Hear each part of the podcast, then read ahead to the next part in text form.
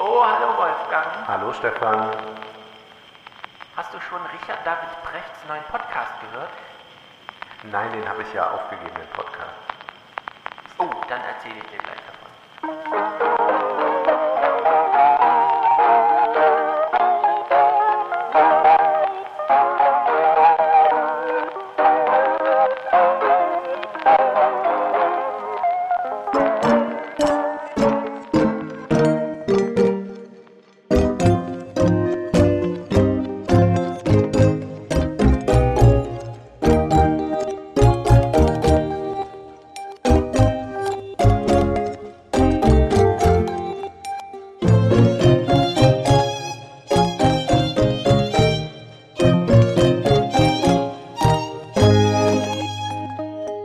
Also es ist so. Richard David Brecht hat heute Morgen, als ich dich gerade abgeholt Mhm. habe, äh, in seinem Podcast mit Lanz gesagt, ich referiere nur grob, ich würde nie ein Kind U12 impfen, denn das Immunsystem ist ja noch im Aufbau begriffen und darf durch diese Manipulation nicht gestört werden. Und das bezog sich auf Corona. Das ist unklar. Ich nehme an, da Corona als Podcast-Thema hat, aber in diesem Satz nicht verwendet hat, dass er das äh, schon so meint, äh, dass ähm, er das grundsätzlich so sieht. So, so. Ja, Und das finde ich, das schon. es verschlägt uns ein bisschen die Sprache. Wir warten mal die Diskussion heute noch ab, aber ich finde es hochinteressant, denn wir haben ja in Salon über die neue Immunologie oder wie auch immer Immuniologie von Sloterdijk gesprochen. Ja. der genau die richtige Fassung hat, nämlich angelehnt an Niklas Luhmann und so weiter. Es gibt Immunsysteme der Gesellschaft, die nämlich genau die Grenzüberschreitung äh, absolvieren sollen Ja. oder Grenzüberschreitung von außen in Systeme hinein abfangen sollen. Und eine Idee von Immunsystemen, die ungehindert von äußeren Einflüssen sich erstmal aufbauen soll, ist grotesk und eines deutschen Philosophen nicht würdig, würde ich sagen. Würde ich auch sagen, es wundert mich aber auch nicht allzu sehr, denn wenn man sich so ein bisschen mit diesen Theoretikern da auseinandersetzt, die irgendwie sagen, wir steigen jetzt mal aus dem Kapitalismus aus, äh, denn wir müssen doch mal wieder näher zu uns selbst, zur Natur und sonst was, dann ist man auch nur noch einen Schritt entfernt von solchen äh, Theorien. Das muss man leider so sagen. Also das ist äh, sehr, sehr esoterisch dann und ich kann mir vorstellen, dass da Precht in diesen Kreisen nicht nur geliebt wird, sondern dass er auch diese Kreise rezipiert. Insofern, mich wundert da bei Precht äh, gar nicht mehr so viel. Ja. Wollen wir das noch klassifizieren? Ist das irgendwie Wohlstandsphilosophie? Ich glaube schon, dass es, wenn es einem ein bisschen zu gut geht, dann kann man Ja. sich dann auf sowas kaprizieren, ja. Dekadentologie? Dekadentologie, ja, das ist Bräuchten wir ja mal, sowas. um das zu ja, analysieren. vielleicht Ja, ist das dann sowas. Es ist grotesk und damit sind wir auch gleich beim ersten Thema, das du mitgebracht hast, Heidenreich. Ja, Elke Elke Heidenreich. Heidenreich. Ich gucke üblicherweise jedes Fernsehprogramm, aber auch Lanz, aber in dem Falle bin ich jetzt, äh, erwischte mich gleich kalt. Das wundert mich sehr, weil es ja so viral ging, alles, was da in dieser Sendung vorgefallen ist, dass du das überhaupt ausblenden konntest, ist ja ein Wunder. Ich wollte schon fast gar nicht mitbringen, weil ich dachte, das ist ein bisschen Eulen nach Athen tragen und ich möchte auch jetzt nicht diese Sendung groß referieren, nur so viel dazu sagen. Ecke Heidenreich, äh, die nicht nur von Literatur keine Ahnung hat, fühlte sich auch noch bemüßigt, in den Fall Sarah Lee Heinrich einzusteigen und sich da sehr despektierlich über Sarah Lee Heinrich zu äußern. Ich will das gar nicht auch kommentieren, was äh, äh, Sarah Lee da gepostet hat. Für mich ist das so, wie meine Großmutter immer sagte, als wir Kinder waren, taten wir wie Kinder. Mich interessiert das Geschwätz von 13-Jährigen, 14-Jährigen einfach überhaupt nicht. Und das äh, ist nichts, was ich rezipieren möchte. Und deswegen ist es auch jetzt für den Diskurs vollkommen irrelevant und sollte auch keine Rolle spielen jetzt. Entscheidend ist, was sie jetzt tut, was sie jetzt sagt, äh, was sie da politisch bewegen wird als äh, Sprecherin der Grünen, als äh, Vorsitzende da der jungen Grünen. Aber was erstaunlich ist, weil wir hier ja schon über Identität ein bisschen gesprochen haben mit Bezug auf äh, die transsexuellen Gesetze und die Frage, wie spricht man jemanden an, Herr oder Frau und kann man sich das aussuchen? Und da waren wir ja uns völlig einig, dass man das selbst wählen kann und dass das auch endlich rechtlich so sein sollte. Und ich finde, wir sollten auch einfach anerkennen, dass wir das äh, ethnisch so begreifen, dass wir also sagen, Wir können ja nicht jetzt wieder anfangen, in ein biologistisches oder rassistisches Weltbild zurückzufallen. Wir können jetzt auch nicht sagen, jetzt machen wir mal wieder Ahnenforschung, wo kommt man denn eigentlich her und so weiter. Das ist aber etwas, was Elke Heidenreich offenbar sehr wichtig findet, dass man die Identität, die ethnische, immer wieder herleitet, statt einfach mal ein modernes Staatsbürgertum anzuerkennen, wo man sagt, ja, lebt jetzt hier und jetzt weiß man nicht bei jedem, ob er die deutsche Staatsbürgerschaft hat, aber es äh, scheint so zu sein, äh, dass man nicht die Frage laufend stellen muss, wo kommst du her? Mhm. Ich will jetzt nicht so weit gehen, dass ich sage, dass diese Frage grundsätzlich rassistisch motiviert ist oder so. Und es gibt auch manchmal natürlich aus einem Gespräch heraus äh, diese Frage, wo kommst du her? Ich hatte sie kürzlich tatsächlich auch im Taxi, ich nenne das, weil sie auch gleich ein Taxibeispiel ja. bringen. Und zwar fuhr ich da durch Berlin mit dem Taxi und der Taxifahrer erzählte mir, äh, dass das in Spanien ganz anders sei mit dem Taxifahren und erzählte, dass er da zehn Jahre äh, zuvor äh, Taxifahrer war und ich fragte, ach, kommen Sie aus Spanien?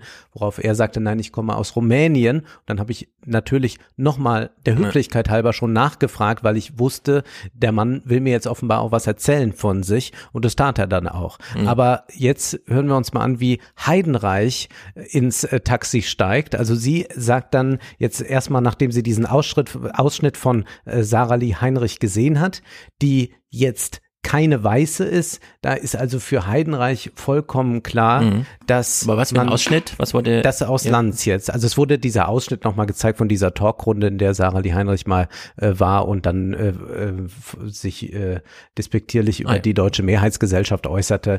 Äh, alles eigentlich jetzt irrelevant für den Clip, der jetzt kommt, nämlich Heidenreich für sie ist die Sache jetzt klar, wie man da reagiert, wenn man jetzt eine Frau zum Beispiel vor sich sieht, die nicht weiß ist. Wenn einer aussieht wie Sie, frage ich natürlich, wo kommst du her oder wo kommen Sie her?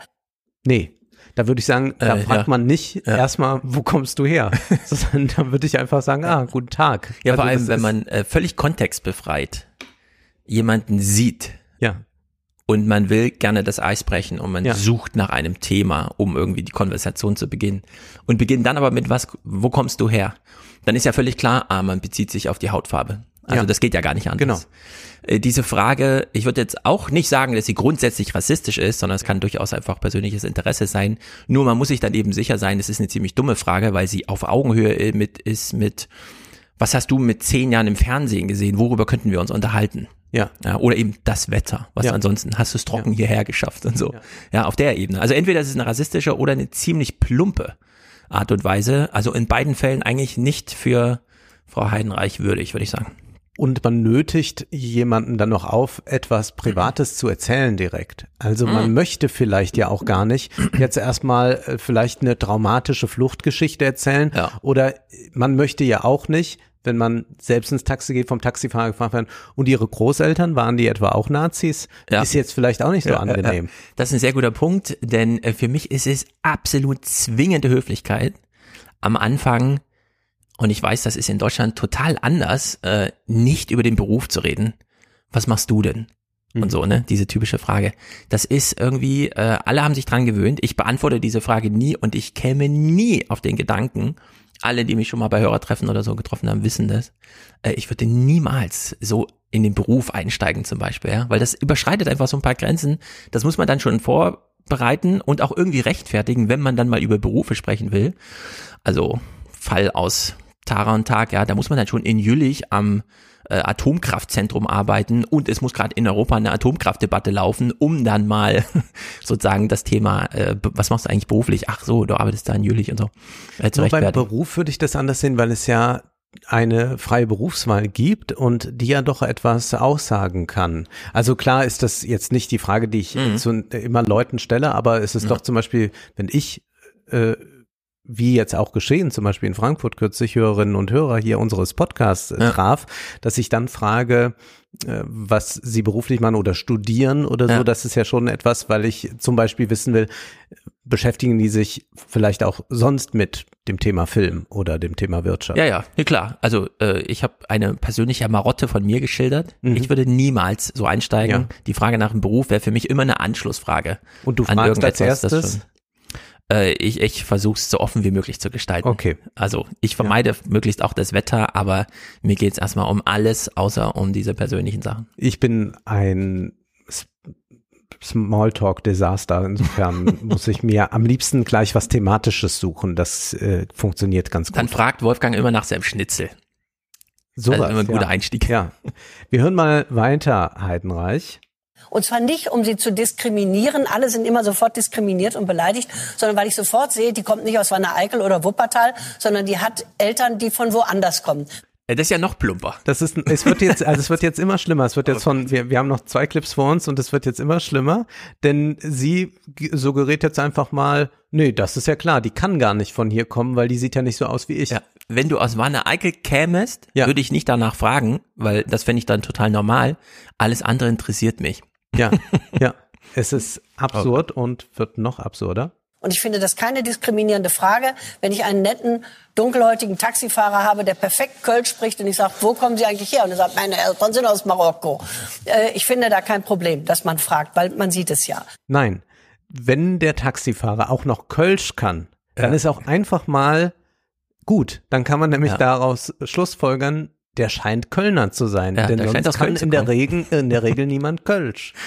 Oh Gott, das ist ganz schlimm. Vor allem, was erklärt sie uns, dass sie damit kein Problem hat? Also Ja. das ist doch nun wirklich angekommen, dass wir uns natürlich auf das Gegenüber besinnen in dieser Diskussion und fragen, wie geht's dem denn damit? Und dass sie Elke erzählt- Heidenreich damit kein Problem hat, muss sie doch nicht bei Lanz nochmal erklären. Also das ist doch Ja. wohl klar. Sie, sie erzählt auch dann noch, das habe ich jetzt nicht noch mitgebracht, dass sie doch auch im Ägyptenurlaub gefragt wird, woher sie Wo sie- kommt. ja. ja klar, wenn ich mit einer touristischen Gruppe unterwegs bin, Ja. wenn ich in irgendeinem Ferienparadies sitze mit Mhm. Swimmingpool und allem, dann kann ich davon ausgehen, man wohnt jetzt offenbar nicht da. Also man macht ja nicht Urlaub äh, am eigenen äh, Platze. Und dann wird man vermutlich gefragt, auch auf Kreuzfahrtschiffen wird es so sein, dass man gefragt wird, da niemand auf dem Meer wohnt. Aber das ist doch nicht die Ja. Situation, die sie hier beschreibt. Vor allem der Status eines Touristen Ja. ist nun wirklich der privilegierteste auf der Genau. ganzen Welt. Das ist nochmal das Top 1% der Top 10% auf der Welt. Ja. Und dass man da natürlich die Frage bekommt, oh,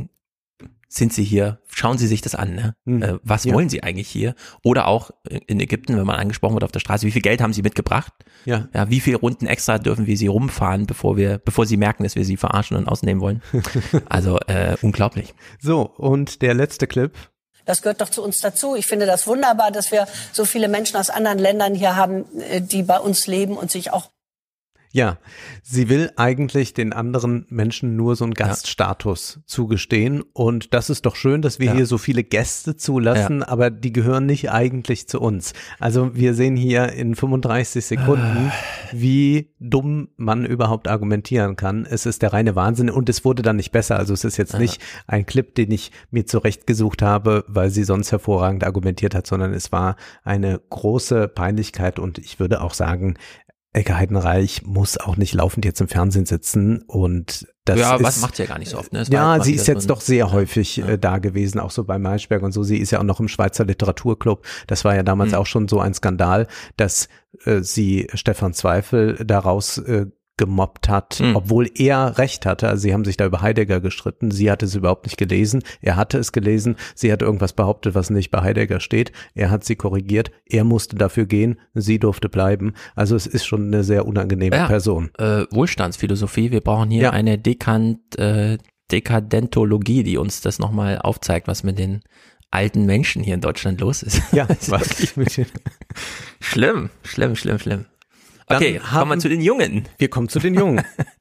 Wir haben uns beide was angesehen oder das ist falsch gesagt. Also ich habe es mir angesehen und Ja. du hast, glaube ich, den Sinn des Dokumentarfilms nicht so Ja. begreifen wollen und hast gedacht, ich höre mir das mal an. Es kommen immer wieder verrückte Ideen auf von Filmemachern, also jetzt so im politischen Fernsehfilm, die glauben, sie müssten nicht selber nochmal dazu sagen, sie könnten die Protagonisten für sich sprechen lassen und am Ende ginge das schon irgendwie auf.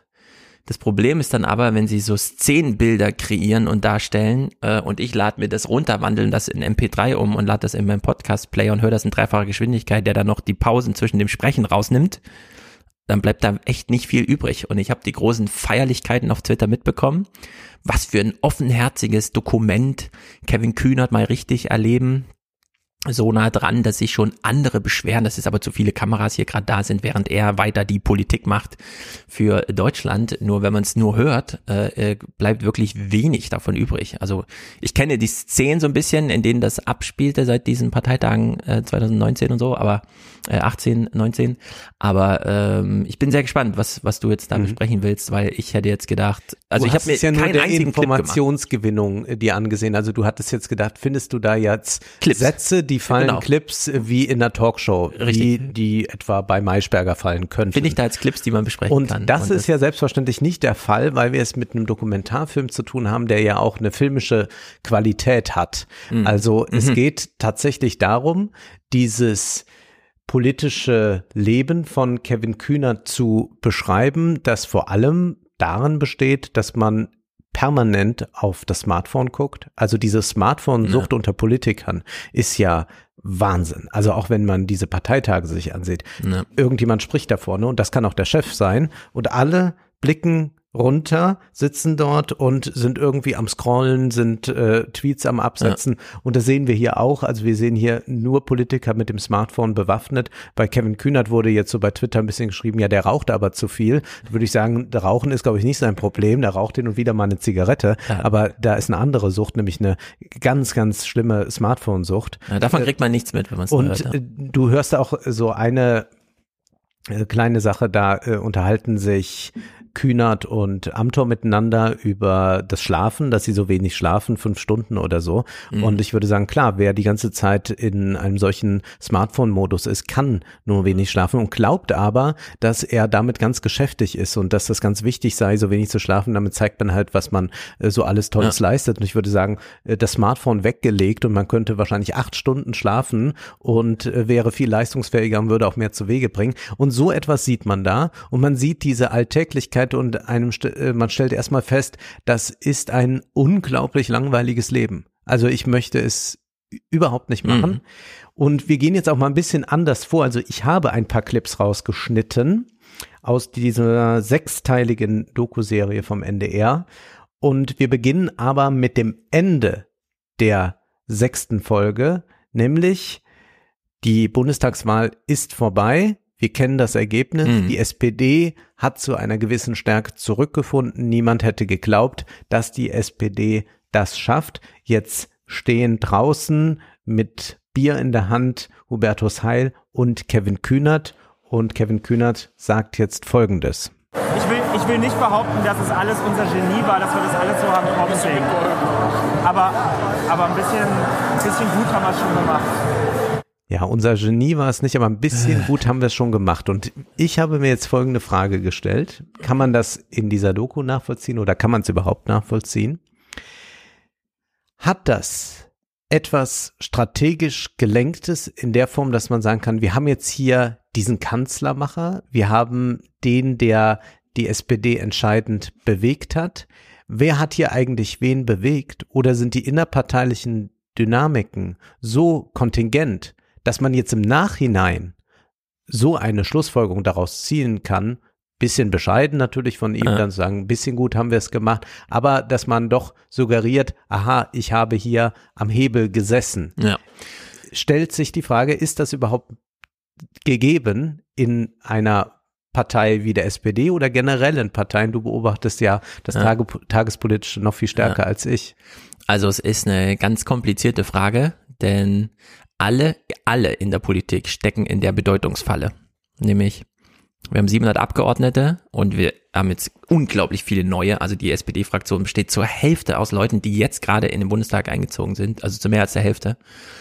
Und für alle dreht sich die Welt natürlich erstmal nur um die, weil die müssen jetzt nach Berlin ziehen, Wohnung aussuchen, Personal äh, und so. Also die haben so viel mit sich erstmal zu tun, dass das nachvollziehbar ist. Und äh, am Ende von so politischen Karrieren, Horst Seehofer und so weiter, die sagen dann schon, ähm, naja, im Grunde sitzt man so da und versucht so ein bisschen mitzusteuern, aber im Grunde reitet der Zeitgeist so von alleine und man muss mal gucken, dass man vielleicht das eine oder andere an Raumgewinn noch rausholt. Und es ist ganz verrückt, dass man bei den Jungen zu viel Bedeutung in, das, in die eigene Wirkmächtigkeit äh, sieht und bei den Alten dann wieder zu wenig. Dass Horst Seehofer selber irgendwann ausgeblendet hat, wie viel Macht er wirklich hat. Ja. Oder Peter Altmaier, ja, der einfach schon mal vom Bundestag neun Milliarden bewilligt hat für den Stahldings und dann kommt es halt darauf an, dass ihn ein Lobbyist gut überredet und dann macht er halt 400 Millionen für Saarstahl locker oder so, ne, von Ja. heute auf morgen. Und äh, das ist total verrückt. Bei Kevin Kühnert ist es eine besonders schwere Frage, da er als ähm, so kontrolliert, selbstreflexiv, also irgendwie ähm, unter Kontrolle äh, beobachtet wird. Nicht so wie alle anderen jungen 48, 49 Jusos, die da jetzt so reingestolpert sind durch Glück und jetzt erstmal durchatmen, puh, ich hab's geschafft, sondern bei Kühnert sieht man irgendwie, nö, der hat ja vorher schon das Europaparlament ausgeschlagen, hat dann jetzt auf die Wahl zugesteuert und jetzt kann er halt äh, aufgrund eigener Entscheidungspfade so sagen, ich sitze jetzt hier im Bundestag. Und dann ist es halt äh, schon, finde ich, so ein bisschen, also du hast ja eben schon gesagt, es ist ein sehr langweiliges Leben und ich fand es sehr beklemmend, Kevin Kühnert bei Lanz zu sehen, wie er so da saß. Auf der einen Seite wird er von der Welt und Robin Alexander und so abgefeiert, weil er hat jetzt 49 Jusos da im Parlament. Das heißt ja laut Robin Alexander eine Sperrminorität. Also er könnte jetzt irgendwie Vetorechte, kommt immer drauf an, wie gut die organisiert sind, die Jungen, wobei die Jungen der SPD immer super organisiert sind, die Parlamentarier. Und auf der anderen Seite sitzt er eben bei Lanz und weiß das, dass so über ihn geredet wird, sagt dann aber gleichzeitig, also ich habe mit der Sondierung gerade nichts zu tun. Äh, ich könnte jetzt irgendwen anrufen, der und den könnte mir dann sagen, was ich Ihnen jetzt hier sagen könnte, Herr Lanz, wie die Stimmung so ist, aber das interessiert mich ja gerade gar nicht. Also er spielt so ein bisschen damit, wo ich dachte, ja okay, dieses Game beherrscht er wahrscheinlich unfassbar gut, Ja. Lanz so zu teasen und zu wissen, was Robin Alexander äh, da als Kulisse für ihn bedeutet und so. Aber es ist, ähm, vielleicht kann ich es mal, weil wir jetzt sehr persönlich über diese Person Kühner sagen, diese Woche hat sich der Bundestag ja konstituiert. Das heißt, wir haben sie alle mal versammelt gesehen. Und es ist ja ein, ein Tag, das muss man echt mal sich klar machen, wenn in Frankreich die Macht wechselt oder in England oder in Tschechien oder in Polen oder in Amerika, dann sind das Tage, wo man immer nicht genau weiß, stürmt jetzt irgendwer das Parlament, brauchen wir jetzt irgendwo die Armee, weil so äh, die Polizei nicht mehr ausreicht, irgendwas ja. Und in Deutschland ist das so, alle treffen sich, alle wissen, worum es geht, alle sind in Feierstimmung, alle machen nur Selfies. Äh, Wolfgang Schäuble hält nochmal eine tolle Rede, dass er jetzt geht, äh, hat jetzt genug geleistet und so, lässt sich da nochmal feiern. Äh, die neue Bundestagspräsidentin kommt. Das ist der einzige Tagesordnungspunkt in drei Stunden, äh, diese fünf Minuten Verkündung der Wahlergebnisse und den Rest der Zeit sitzt man im Grunde in diesen äh, Fraktionssitzen rum. Da gibt's ja dieses ganz tolle Bild, wie die FDP, die ja immer noch neben der AfD sitzt, äh, zu fünf da irgendwie Wissing, äh, äh, Buschmann, Lindner und dann auf einem AfD-Stuhl an die Fraktion angrenzend Olaf Scholz. Und die sitzen einfach so zehn Minuten, eine Viertelstunde, Halligalli, alle haben gute Laune. Irgendwer kommt immer mal vorbei, will von Lindner ein, ein Selfie haben und so weiter. Und das ist so, äh, wo ich mir denke, da wäre ich gern dabei. Das ist der einzige Tag in vier Jahren Parlamentsarbeit und wo ich Politiker sehe, wo ich denke, jetzt wäre ich gerne mal auf der Seite. Einfach so nach zwei Jahren Wahlkampf, alles ist geregelt, alle sind mit allem einverstanden, alle haben sich mit allem abgefunden und machen dann ähm, für eine Stunde lang fraktionsübergreifendes Happening einfach so im Bundestag, schon mal in den Stühlen, wo es ansonsten heiß hergeht und so. Ne? Und das ist aber wirklich der einzige Moment, wo ich das sehe und denke, da wäre ich gern dabei. Diese Stimmung, alle zusammen, das würde ich gern mitmachen. Alles andere, was ich in der Politik sehe, äh, stößt mich unglaublich ab. Und dazu gehört eigentlich alles, was ich von Kühnert sehe.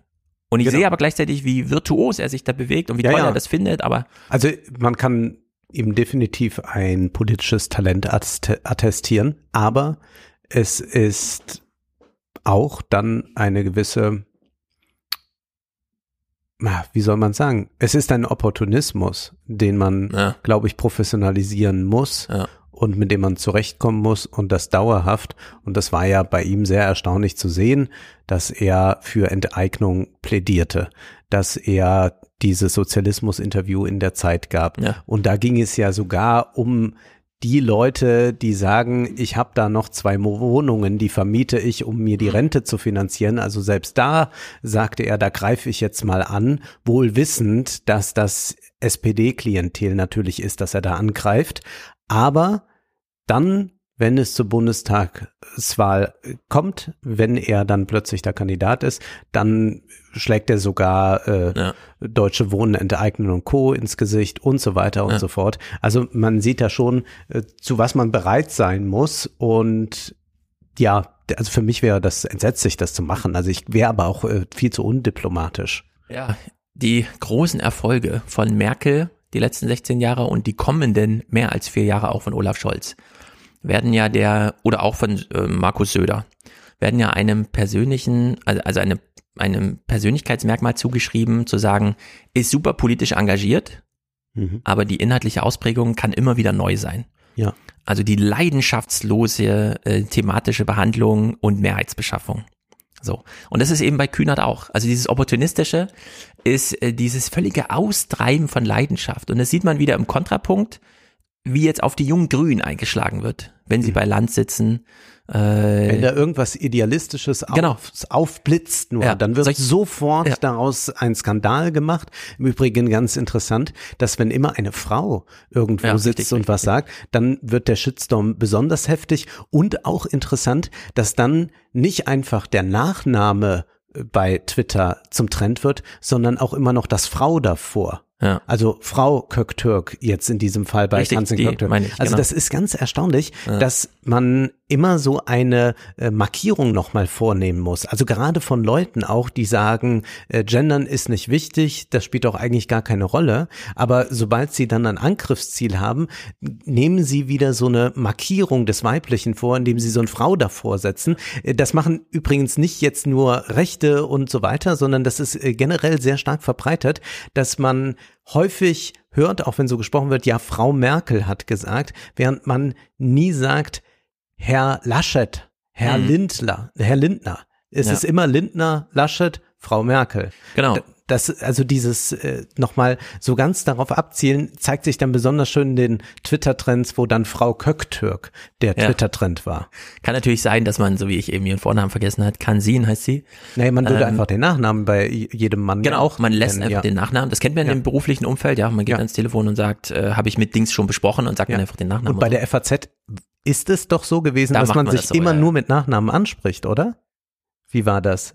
Also man hat auf jeden Fall den Sing-Sang, äh, dass man, ich kenne noch eine Szene, da stehe ich bei Jürgen Kaube im Büro, gehe ans Telefon und sag, ich bin gerade bei Kaube.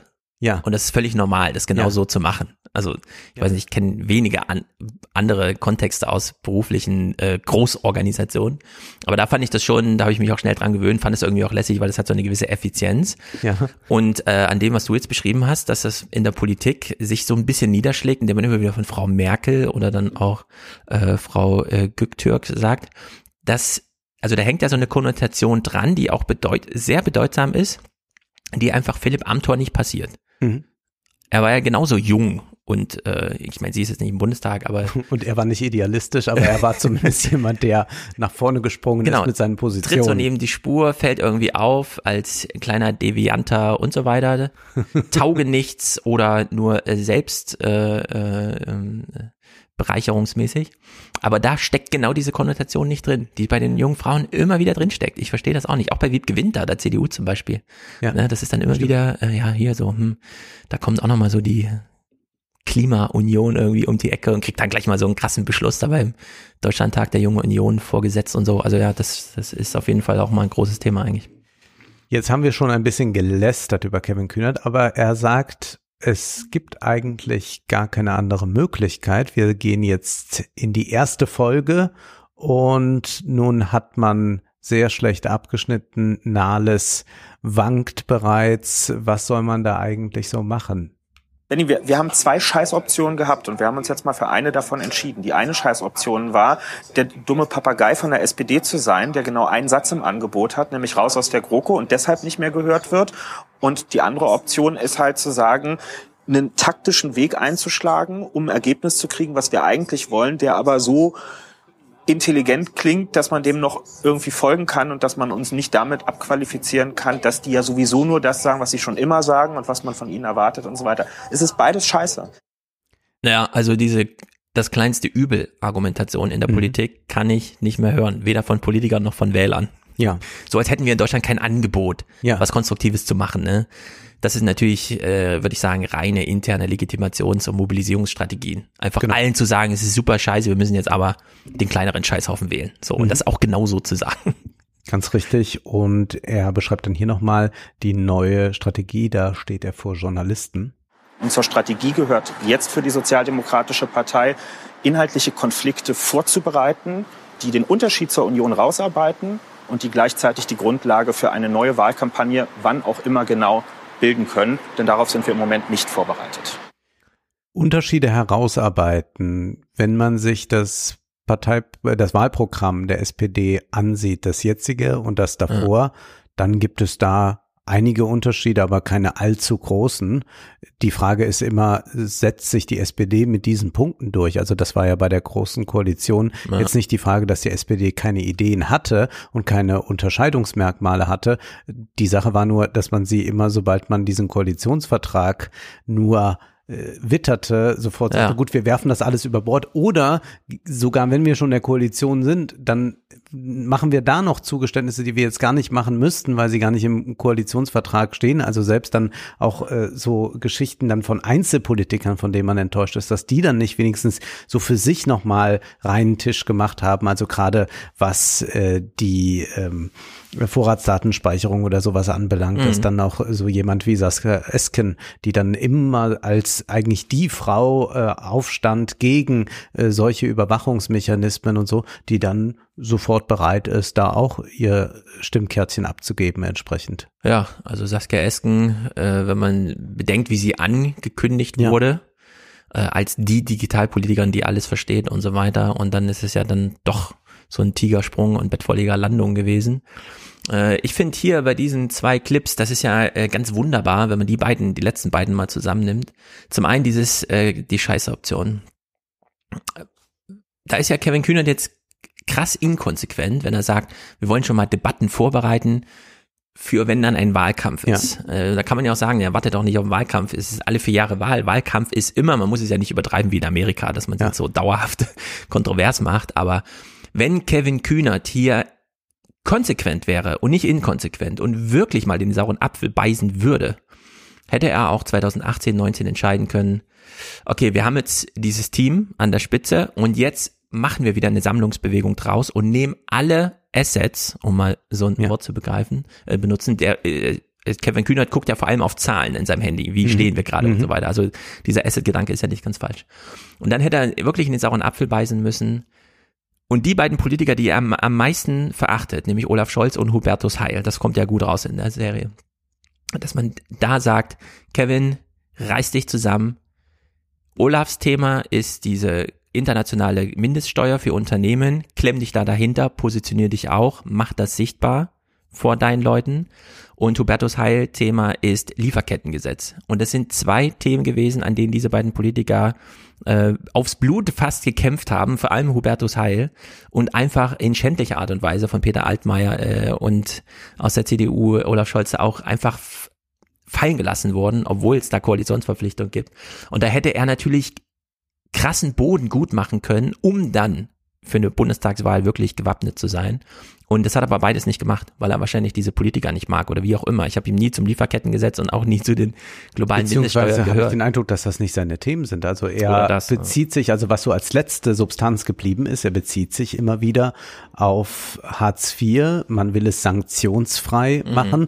Das ist gleich was, da kommen wir noch zu. Aber diese anderen Themen spielen keine Rolle. Es ist ja sowieso eine interessante Doku, insofern als sie keine politischen Themen uns präsentiert. Es Ja. geht wirklich nur darum, wie man vielleicht so familiär umgeht, wenn es ganz viele Streitigkeiten gibt und man hat eine größere Familienfeier und man weiß, es treffen diese beiden Onkels aufeinander, die sich nicht mögen, da kommt diese Schwiegermutter und äh, da kommt auch noch äh, der Geschiedene und und und. Und dann weiß man schon, es könnte problematisch werden, wo platziert man wen und wer sagt doch ab, wer kommt Genau, noch zum ja. Abendessen und wer nur ist nur mittags da. Und so ist das eher wahrzunehmen, wie hier Politik gemacht wird. Es gibt dann mal so den ein oder anderen erhellenden Moment, äh, erhellend aber nicht im positiven Sinne für Kevin Kühnert, wenn er auf Andrea Nahles trifft, die ist schon angeschlagen und er will sie jetzt nochmal dann bei so einer Rede ins Gebet nehmen, aber zuvor sprechen sie dann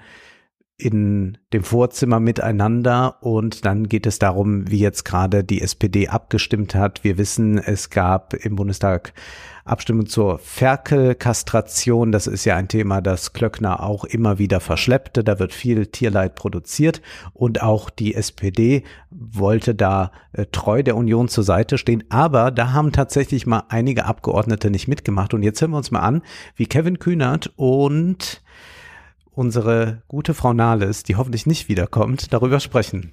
Ich bin ja auch nicht für Ferkelkassation, Leute, aber es ist also wirklich so eine Gewissensentscheidung und so weiter. Ich, ich habe äh, ja. hab mir die namentliche Abstimmung angeguckt ja. und war echt platt, wie viele Leute von uns abweichend gestimmt haben ja. und auch Leute, die sonst nie abweichend stimmen, ja. wo ich mir so denke, also wenn ihr euer Gewissen mal entdecken wollt irgendwo, muss es jetzt bei der Ferkelkastration, Ute, Ute Vogt, hat die in ihrem Leben irgendwann mal gegen die Fraktionslinie gestimmt? Die war Tierschutzbeauftragte. ich möchte dir das nur mitteilen. Sie war in der letzten Legislatur die Tierschutzbeauftragte. Okay. Und daher... Ähm, ja, das ist für sie alles ein großer Witz. Also man kann doch auch einfach mal sagen, ja, offenbar haben sich da Leute auf ihr Gewissen berufen mhm. und haben deshalb so abgestimmt. Also klar kann man sich das häufiger wünschen, aber ich glaube, die beiden wünschen sich das ja gar nicht, dass abgewichen wird. Ja. Sie finden das jetzt nur kurios, dass es gerade in diesem Fall ja, so ja, ist. Aber eigentlich wollen sie gar nicht, dass jemand je mal abweicht. Ja, das, das gehört halt dazu, ne? Diese leidenschaftslose Politik die man da einfach organisieren muss. Ja. Also wie man vor 100 Jahren schon sagte, wenn man die Gesellschaft demokratisieren möchte, muss man die Parteien wie Armeen aufstellen und dann ist da krasse Hierarchie und dann muss man sich nach oben arbeiten und der Königsmord muss dann am Ende auch irgendwie ja. und so. Es ist, also das kommt in den äh, sechs Folgen, glaube ich, gut rüber, wie diese Kühle dazu gehört, alles immer auf diesen, äh, auf diese politische Abrechnung ja. runterzubrechen. Äh, und sich dann vielleicht äh, gar nicht mal darüber zu freuen, dass in irgendeiner Partei dann doch mal nach Gewissen entschieden wurde, sondern dann hätte man lieber äh, eine Entscheidung klar gegen einen, die dann, klar, auch schade für die Tiere und so, dass sie darunter leiden müssen, aber Hauptsache man hat ein Thema, ja. an dem man eine Kontroverse aufmachen kann oder so. Ne? Also das kommt, äh, glaube ich, ganz super rüber. Ja, das schlägt dann sogar um in Häme. Ja. Also, du glaubst gar nicht, Ute Vogt hat sich hingestellt und hat gesagt, Jungs in der Fraktion, denkt an eure mhm, und dann, ähm, ich saß und wir hatten ein Bild gemacht, alle Jungs wurden blass, ne? Und ich, und, ich, und sie hatte, und ich war schon bei einer Ferkelkastration, ich komme ja vom Lande dabei. Hey, das ist nicht zu vergleichen. Ja, alles ein großes Spiel. Das ist die Anspannung der Chirurgen nach fünf Stunden Arbeit am lebenden Menschen. Da muss, kann man dann nicht äh, ja. den Patienten als Mensch mit Gefühlen sehen, sondern das war dann einfach Material, an dem man gearbeitet hat. Wahrscheinlich. Und die Kamera durfte anbleiben. Also ich glaube, sie wurde sehr, sehr häufig ausgemacht. Also man sieht ja. äh, tatsächlich eigentlich nur Schnittbilder. Also es mhm. ist ganz gut gefilmt, das will ich gar nicht sagen, aber es sind so klassische Schnittbilder. Also wir sehen mhm. halt Leute mit Kaffeetassen reinkommen, rausgehen, sich hinsetzen, aufstehen. Aber das ist doch sehr redundant. Zeigt aber damit, glaube ich, diese politischen Alltag sehr, sehr gut. Also hm. in dieser Banalität ist es äh, sehr gut eingefangen, äh, denn viel mehr ist es dann auch nicht. Ja, dann nach diesen fröhlichen Scherzen trifft man sich im Plenum wieder. Man hat da so einen kleinen Parteitag oder was. Ich glaube, das ist von der, von den Jusos irgendeine Veranstaltung. Und jetzt ist Andrea Nahles da, die dann erstmal eine Rede hält, die wir vernachlässigen sollten. Und jetzt fordert Kevin Kühnert Folgendes von Nahles. Also das erwartet er jetzt von ihr, wenn sie noch bleiben will. Diese Partei erwarten Antworten auf die großen Fragen unserer Zeit. Sie erwarten, dass unsere Parteispitze bereit ist, sich mit den Großen, den Mächtigen, den Reichen in dieser Gesellschaft anzulegen. Das ist die Erwartung, an der wir dich und die anderen messen werden. Ich denke, das ist nur Rhetorik. Also das mhm. ist nichts mehr, was äh, Kevin Kühnert wirklich glaubt. Also, dass der sich nochmal mit den Reichen und Mächtigen anlegt. Ja, vor allem diese Parteitagsreden, auch die von Kühnert, sind immer abgesprochen. Dass er jetzt nicht Olaf Scholz den Text vorher schickt, aber mit Nahles und so und diese Art von Angriffe, das ist immer, das habe ich da auch mal selbst erlebt. Andrea Nahles führt das Arbeitsministerium, der DGB macht irgendwas, die CDU macht einen Aufschlag, bei dem Nahles erstmal nicht öffentlich dazu Stellung nehmen kann, weil Koalitionsfrieden, also kloppt da die IG Metall groß drauf. kündigt das Andrea Nahles vorne an, dann weiß sie Bescheid, okay, ein Tag weht jetzt der Wind der IG Metall, dann versuche ich die Wogen wieder zu glätten. Und so ist das hier auch. Also diese Parteitagsreden sind äh, ein viel zu abgekatertes Ding dafür, dass da so unglaublich viele Journalisten äh, so viel Ja. rausziehen wollen immer. Ja. Ja, ja. Das ist wirklich Banane. Ja. Die Europawahl stand an.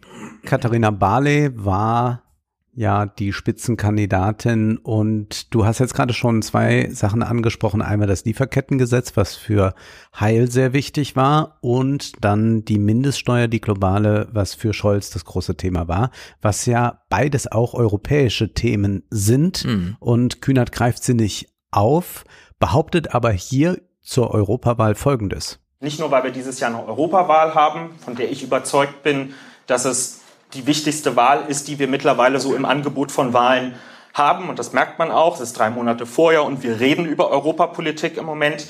Nee, das merkt man nicht, dass das die wichtigste Wahl ist. Er wird wohl recht haben, aber Ja. das merkt man nicht und das merkt man bei ihm auch nicht und das merkt man eigentlich auch nicht bei der SPD. Ja, vor allem, er hat den Posten von Barley angeboten bekommen, Ja. hat ihn ausgeschlagen.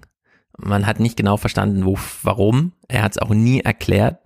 Und äh, hier sowas zu sagen, ist einfach, also, was Ja. soll das ja? Ja, Und Barley aber dann auch nochmal. Die Menschen begreifen, dass das eine Europawahl ist wie keine andere zuvor. Dass es eine Richtungsentscheidung ist. Denn Europa ist kein Zustand. Europa ist ein Prozess. Ja. Kennst du äh, den Zeit-Podcast Alles gesagt, wo man so lange miteinander spricht, bis der Interviewte irgendwann ein Codewort sagt und dann ist vorbei. Und da empfehle ich nochmal allen, das habe ich damals auch im Aufwachen-Podcast äh, ausführlich besprochen, das Gespräch mit Katharina Barley, wie sie da drei, vier Stunden lang Ja. und so weiter. Und die ganze Zeit geht's nur, ah, ich habe so ein glückliches Leben. Ja, dann bin ich ja ganz früh Richterin geworden. Und dann habe ich da aber noch viel bessere Angebote ausgeschlagen äh, aus der privaten Juristerei und so weiter. Und dann wurde ich von der SPD gefragt. Also sie hatte nie äh, so einen Downer drin irgendwie. Äh, sie konnte also ihren Leidenschaftsakku, Ja. so wie man das jetzt bei Lanz gesehen hat von den jungen Grünen, nie so richtig aufladen, Mhm. sondern ist immer nur mitgeschleift worden. Ja. So, und das ist das Ergebnis davon. Sowas, solche Sätze. In dieser, ähm, wie soll man sagen, äh, fast Leblosigkeit, ja, Ja. das ist sozusagen, dass das ja alles ganz wichtig ist und so. Am Ende, ja, das ist äh, kein Skin in the Game, würde man sagen. Nein, überhaupt nicht. Und was sie da sagt, ist auch eine solche Banalität, die auch noch nicht mal wahr ist. Also es ist einfach nicht so, dass äh, das die wichtigste Europawahl denn je ist. Also warum soll die das jetzt sein? Also man kann jetzt sagen, ja, das ist sie, aber dann müsstet ihr was ganz anderes machen als das, was ihr da anbietet. Also das, Ja. das, das stimmt ja hinten und vorne nicht. Jetzt zwei politische Jugendtalente treffen aufeinander, Kevin Kühnert und Amtor, die sind in irgendeiner Sendung zu Gast, sollen sich da ein bisschen kappeln, spielt auch jetzt keine Rolle, aber hier sehr verräterisch, man muss es so ein bisschen jetzt raushören. Amtor fragt Kühnert, warum jetzt da das Kamerateam dabei sei, ob da irgendwas porträtiert wird oder für einen Beitrag. Und jetzt ist aber Kühnert stolz und sagt, nee, nee, hier ist eine Serie, wird das hier. Und dann die Reaktion von Amtor. Was für ein Format machst du mit dem NDR? Porträt oder was? Das wird eine Langzeitdoku. Ach so. Ja, Also das so ich auch übernommen, aber ich bin dann immer noch in den du? Ja, äh, unsere Zielsetzung ist bis nach der Bundestagswahl. Ja, das wäre spannend, wenn wir uns da mal austauschen, wenn so deine Erfahrungen sind. da Ja, gerne. Verkabelt rumzulaufen, das findet das Gerne. nicht ganz einfach. Du setzt selber die Grenzen, ne? Also wenn ich sage, ist nicht, dann ist nicht. Ach so, ähm, ja, ich habe da auch mal so eine Anfrage. Ja. Also ich würde mal sagen, nee, da ist eher keine Anfrage gekommen. Ja, und er möchte jetzt Co-Protagonist sein da. Nee, er würde, er würde gerne, wenn er mal eine Anfrage bekommt, also er, er Ja. behauptet hier, er hätte auch schon eine Anfrage, Ja. aber er sei da noch nicht, also hätte da erstmal so, er muss jetzt ja irgendwas entgegenhalten, Ja, weil er wird, wurde bislang immer nur porträtiert in Ja, ja, ja. Beiträgen und er sagt dann, nee, es wird eine Langzeitdoku und das wird noch bis zur Bundestagswahl und darüber hinaus und so. Und jetzt muss er natürlich sagen, ja, ich äh, habe da auch Anfragen und jetzt müssen wir uns mal austauschen, wie das denn so ist, wenn man so gefilmt wird, Also das wenn ein meint er. Mikro immer Ah, rumläuft, ah, ja. Gott, oh Gott, Gott. Sehr, sehr schön. Wir sind jetzt auf dem SPD-Parteitag. Es geht um ein neues Programm und die Frage der Sanktionen, weil es immer noch Formulierungen da gibt, die doch so lesbar sind, dass man da ganz klar sagen kann, nee, Sanktionen werden nicht im Hartz-IV-Regime abgeschafft. Und das fällt jetzt Leuten im Umfeld von Kühnert auf. Und jetzt wird nochmal heftig gestritten mit Heilkurz. Und dann aber versucht man sich so informell zu einigen. Und zwar steht man da zusammen, man bleibt bei den Formulierungen weitgehend Mhm. und dann gibt es da folgenden Moment. Überleg doch mal miteinander. Ja? Wir machen hier heute kein Gesetz. Das ist jetzt ein Vertrauensmoment einfach auch so, dass wir uns jetzt hier in die Augen gucken und sagen, wir meinen damit das Gleiche. Gut? Ja. Dir- jederzeit ist okay, glaube ich. Ja. Ja? Dann schicke ich Muss- euch das. muss jederzeit gesichert sein. Ja, gute Idee. Also wir sind kommend von der Position, die die Partei vor zwei Jahren hatte. Wenn das null war, sind wir jetzt bei 90 angekommen Ja, mit dem. ja, ja, ja, ja, voll. Stimmt dir voll zu. Hm. Der Vertrauensmoment. Also man schaut sich nochmal in die Augen und man meint was anderes als das, was vielleicht da steht oder auch interpretierbar wäre. Wir werden sehen, ob dieser Vertrauensmoment dann hält, wenn wir uns das Koalitionspapier ansehen. Man darf gespannt sein. Zuvor, Also, als ich die Situation gehört habe, habe ich so gedacht, und vor allem, weil dann noch so die jungen Stimmen zu hören waren, die da irgendwie so mit dabei sein dürfen, wenn auch mit äh, der, äh, das ist ja so, so, so, dass man jetzt immer den anderen bestätigt mit voll. Ja. Ja. Kennst du das? Ja, das auch. Voll. Äh, ja, es gibt ganz viele, da können wir auch mal drüber reden, wie man das Wort Halt mittlerweile benutzt und so weiter. Voll. Voll und Halt und fette, vor allem fette Probleme von Baerbock. Diese Szene, ne, wenn die so zusammenstehen, es ist Parteitag, alle Umstehenden, die auch noch, weil sie so fachlich damit zu tun haben und sich schon immer dafür engagiert haben, dass dieser Sanktionsding jetzt fällt, sind dann durch Zufall irgendwie dabei, wenn der Heil gerade das mit dem Kühnert und man spürt so ein bisschen, jetzt geht's gerade um was. Das ist jetzt die Situation, der Moment der Macht irgendwie. Und irgendwie hört man aber bei Kühnert auch raus, ey, kommt Leute, ich weiß, hier ist eine Kamera und ich weiß, es ist Parteitag und hier sind gerade viele, die finden das so cool, dass wir gerade mit dem Bundesminister sprechen, aber es ist am Ende doch nur ein Parteitagsbeschluss und wollen wir mal nicht zu viel jetzt, also wo Kühner das auch so ein bisschen gerade reflektiert, dass es auch, man soll jetzt in der Albernheit nicht übertreiben, sagen wir es mal so. Sein Pressesprecher Benny Köster übt sich derweil in Dialektik. Jetzt wird mal gesagt, wie kann man denn eigentlich das jetzt rechtfertigen, dass man zum einen diese trojanischen Pferde da reingeschoben hat, Mhm. also oder glaubte sie reinzuschieben mit Esken und Novabo. Ja.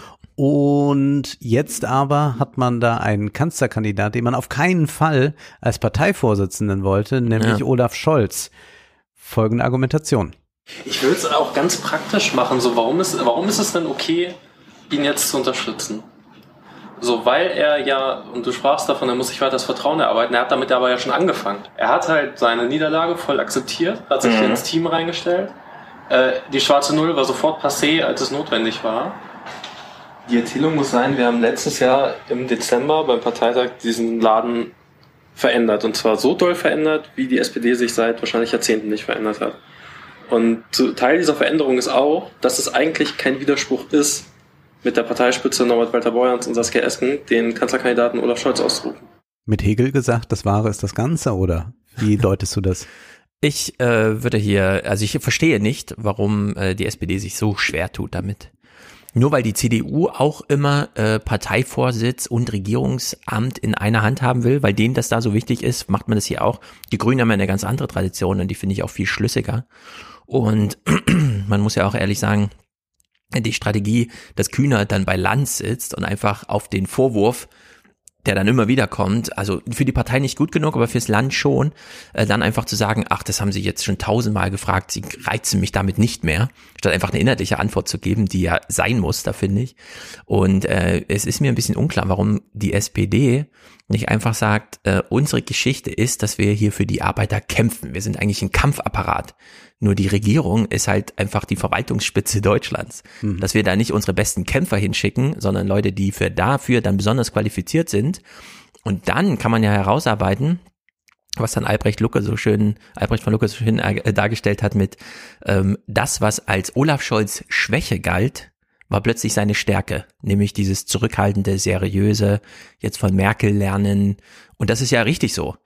Die SPD und die CDU sollen sich grundsätzlich verschieden sein. Die CDU ist so ein Karriere- und Rekrutierungsapparat, der dann am Ende irgendwie für alle politisch Gescheiterten immer noch ökonomische äh, Möglichkeiten der äh, Bereicherung bereithält. Und die SPD ist halt einfach mal so ein Kampfapparat. So, und dass die sich äh, dafür entscheiden, nicht ihren obersten Kämpfer in den Regierungsapparat zu schicken, das ist, äh, begegnet einem ja immer wieder, wenn man so denkt, soll Marcel Fratscher jetzt EZB äh, äh, Bundesbankchef werden? Wo ich mir denke, hm, von mir aus ist er qualifiziert, aber es wäre doch irgendwie schade. Wir haben ihn doch so als Kämpfer von so einer Institution hoch angesehen, äh, akademisch total drin. Warum sollten wir ihn jetzt an die Bundesbank abgeben? Das kann doch jemand machen, der einfach ein Bundesbanker ist. Und so ist das ja hier auch. Warum sollte die SPD denn ihren größten Kämpfer an der Spitze, und da will man die großen Kämpfer haben, ich würde jetzt auch nicht sagen, dass Saskia Essen und Novabo große Kämpfer sind, aber da wünscht man sich die, Die könnten, die Kampfmentalität. könnten viel mehr machen. Genau, die könnten da ja mal richtig reinkämpfen, so ins System. Und dann trotzdem sagen, ja, als Kanzler eignen wir uns nicht, wir sind einfach zu leidenschaftlich. Wir kämpfen zu sehr für die Arbeiter. Wir wissen aber genau, in der Regierung muss ein Interessensausgleich zwischen allen stattfinden, so wie Schäuble ja wieder gesagt hat. Ja, wir repräsentieren hier unsere Partei, aber wir vertreten alle. Ja. Und das können wir als Kämpfer nicht. Dafür sind wir einfach zu sehr SPD-Kämpfer und deswegen nominieren wir jetzt Olaf Scholz. Ja, und sowas kann man doch einfach erklären. Und daraus gewinnt sich doch auch nochmal ein bisschen Unterstützung und so. Und das habe ich nicht verstanden, warum sie da so zaghaft waren und diese Frage immer lieber abgewehrt haben, als einfach zu sagen, ja, weil Nor Norbert Walter-Borns ist halt einfach ein Kämpfer. Der wäre in der Regierung falsch. ja, dafür ist Olaf Scholz dann richtig. Der hat sich da bewährt. Der kommt, ja, das finde ich eh immer gut, wenn, wenn ich bei der Bundesbank auch. Man rekrutiert aus dem eigenen Hause. Das macht die Bundesregierung gerade. Der Kanzler kommt aus der vorherigen Regierung, er war nämlich da Minister. Das ist ja den Deutschen sowieso immer super wichtig. Annalena Annalena Baerbock kann ja nicht Kanzlerin sein, sie hat ja noch nie regiert. Das ist halt bei Olaf Scholz anders, ja. Und es gibt halt die Kämpfer in der Partei. Und so war es ja früher eigentlich bei der SPD auch. Ja, es Ja, gab ja. immer den Kampfapparat SPD und daneben halt die Regierung und die standen sich dann selber immer ein bisschen auf den Füßen. Äh, warum sie sich da so sehr in die Falle Ja, ich glaube, das ist auch CDU-Mentalität ein bisschen so diese Falle, die Journalisten stellen, in die Auch, sie immer ja, reintappen, denn Journalisten fordern immer eine Geschlossenheit ein, die einfach nicht gegeben ist, sobald man es mit einer größeren Gruppe zu tun hat, Ja, genau. äh, beziehungsweise nur faschistoide Gruppen sind ganz geschlossen. Also das kann gar nicht gegeben sein. Deshalb ist das eigentlich ein äh, doch sehr wichtiges Merkmal von Parteien, äh, nicht abgeschlossen zu sein, unabgeschlossen zu sein, äh, nicht für alles offen zu sein, dann ist man nicht ganz dicht, aber zumindest Hm. doch äh, genau diese Debatten zu haben. Und die haben ja eigentlich dann doch zu wenig stattgefunden. Also da hatte man sich ja von Esken gerade auf dem digitalen Sektor viel mehr erwartet, auch von Ja. Novabo. Ja, wir wissen, er will Steuerschlupflöcher schließen, aber ist das jetzt die einzige Art, wie wir über Steuern ja, noch ja. nachdenken könnten, dass es diese Schlupflöcher gibt? Schön, gut. Das ist aber quasi jetzt Bekämpfung von Kriminalität. Aber auch sonst gibt es ja steuerlich einiges zu tun. Ich wäre zum Beispiel mal für eine Vereinfachung der Steuererklärung. Also Hm. die äh, Sache ist ja die, dass offenbar Steuerberater eine sehr gute Lobby haben Ja. im äh, Bundestag und auch bei den äh, Parteien äh, im bürgerlichen Lager wie im linken Lager, dass da also nie drüber nachgedacht wird, warum kann es dann nicht mal leicht gemacht werden. Ich finde, es ist ein großes Versäumnis von links, also damit meine ich jetzt Linkspartei, Grüne und SPD, damals diese Idee von Merz mit der Bierdeckelsteuererklärung, meine Steuererklärung muss auf den Bierdeckel passen, nicht aufzugreifen, sondern sich nur darüber lustig zu machen, ja, der will natürlich hier die Reichen entlasten. Ja, Ja. natürlich will der das, aber die Idee, dass man die Steuererklärung arg vereinfachen könnte, die Hm. ist doch eine gute. Wie progressiv das dann angelegt ist, das ist ja wieder eine ganz andere Frage. Aber die Vereinfachung, die wäre gegeben. Und das ist nicht eine Frage jetzt von, weil das hört man jetzt schon dann, ja, wir müssen das erstmal digitalisieren. Nee, es sind einfach viel zu komplexe Steuersysteme, die geschaffen wurden, Ja. die vollkommen ineffizient auch sind, die extrem viel Zeit und Geld fressen für Angestellte, für Selbstständige und auch für, gerade für kleine Selbstständige. Und damit sind jetzt alle gemeint, ne? vom, vom Dönerbudenbesitzer äh, zu, über den Friseur bis zum Handwerk.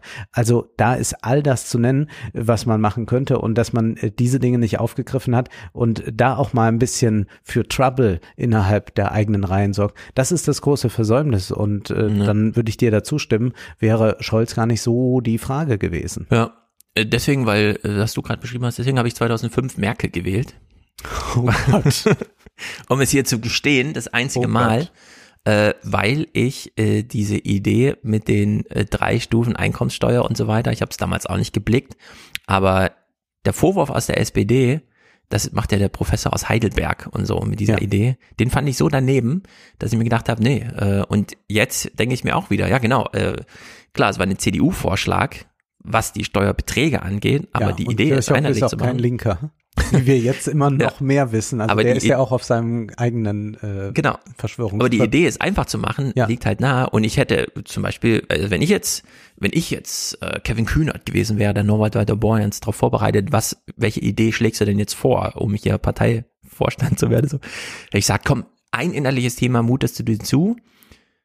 Wir wollen das deutsche Steuersystem umstellen von Arbeit auf Unternehmensgewinne.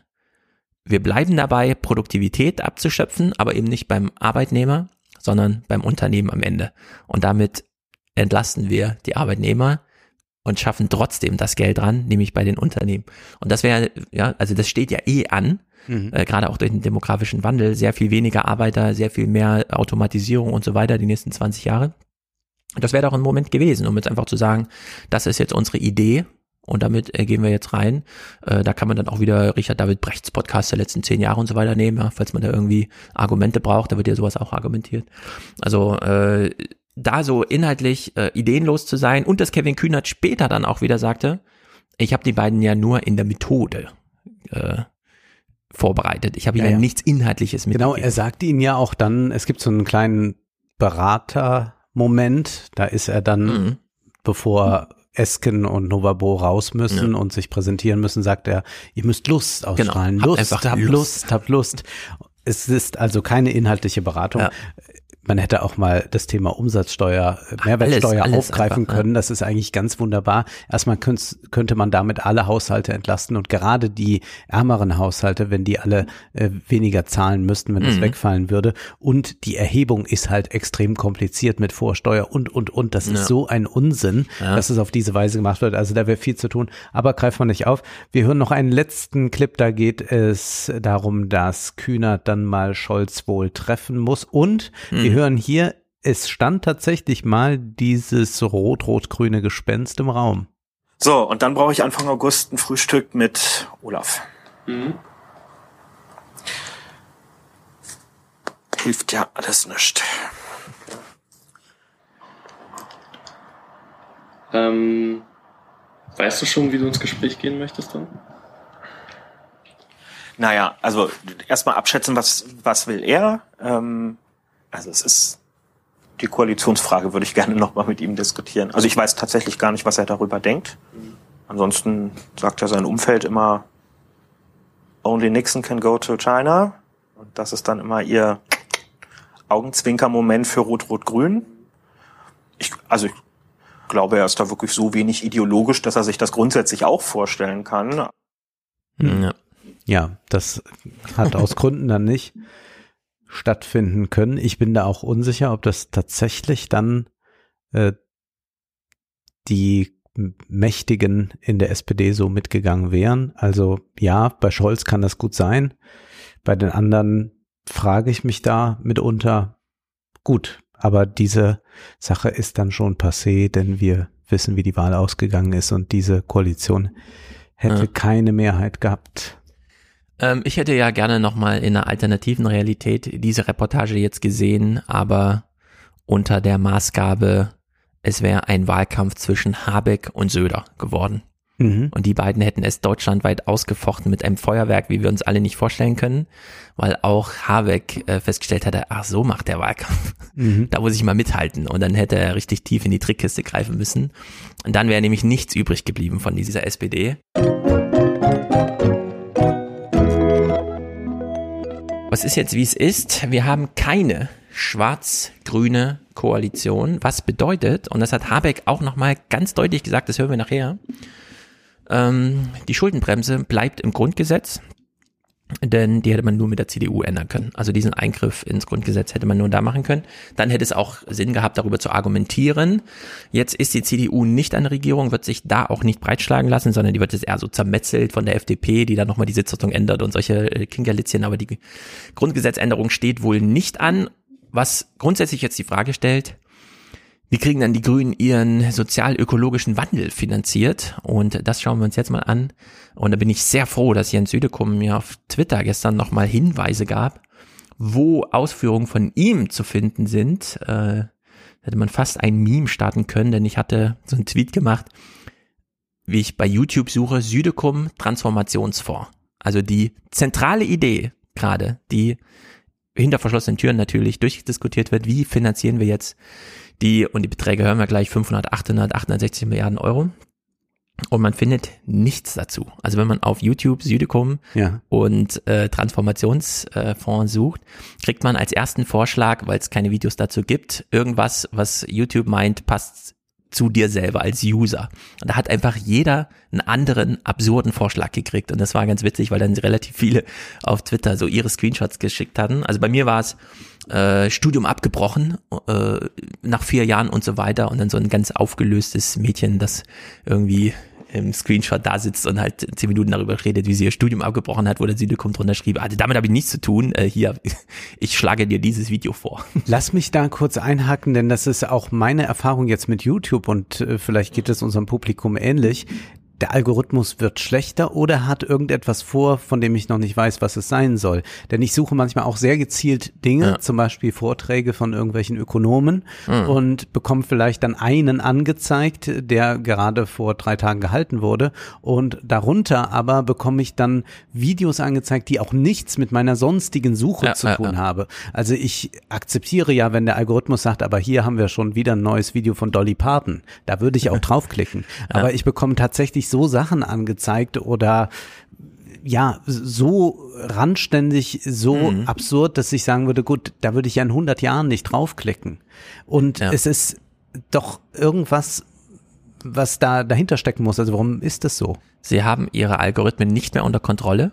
Aha. Und die Polit der politische Druck, das hören wir auch nachher noch, ist unfassbar hoch auf diese Häuser. Also nicht nur Facebook stand jetzt vor Gericht im Kongress, sondern auch TikTok, auch YouTube, ähm, auch Snapchat.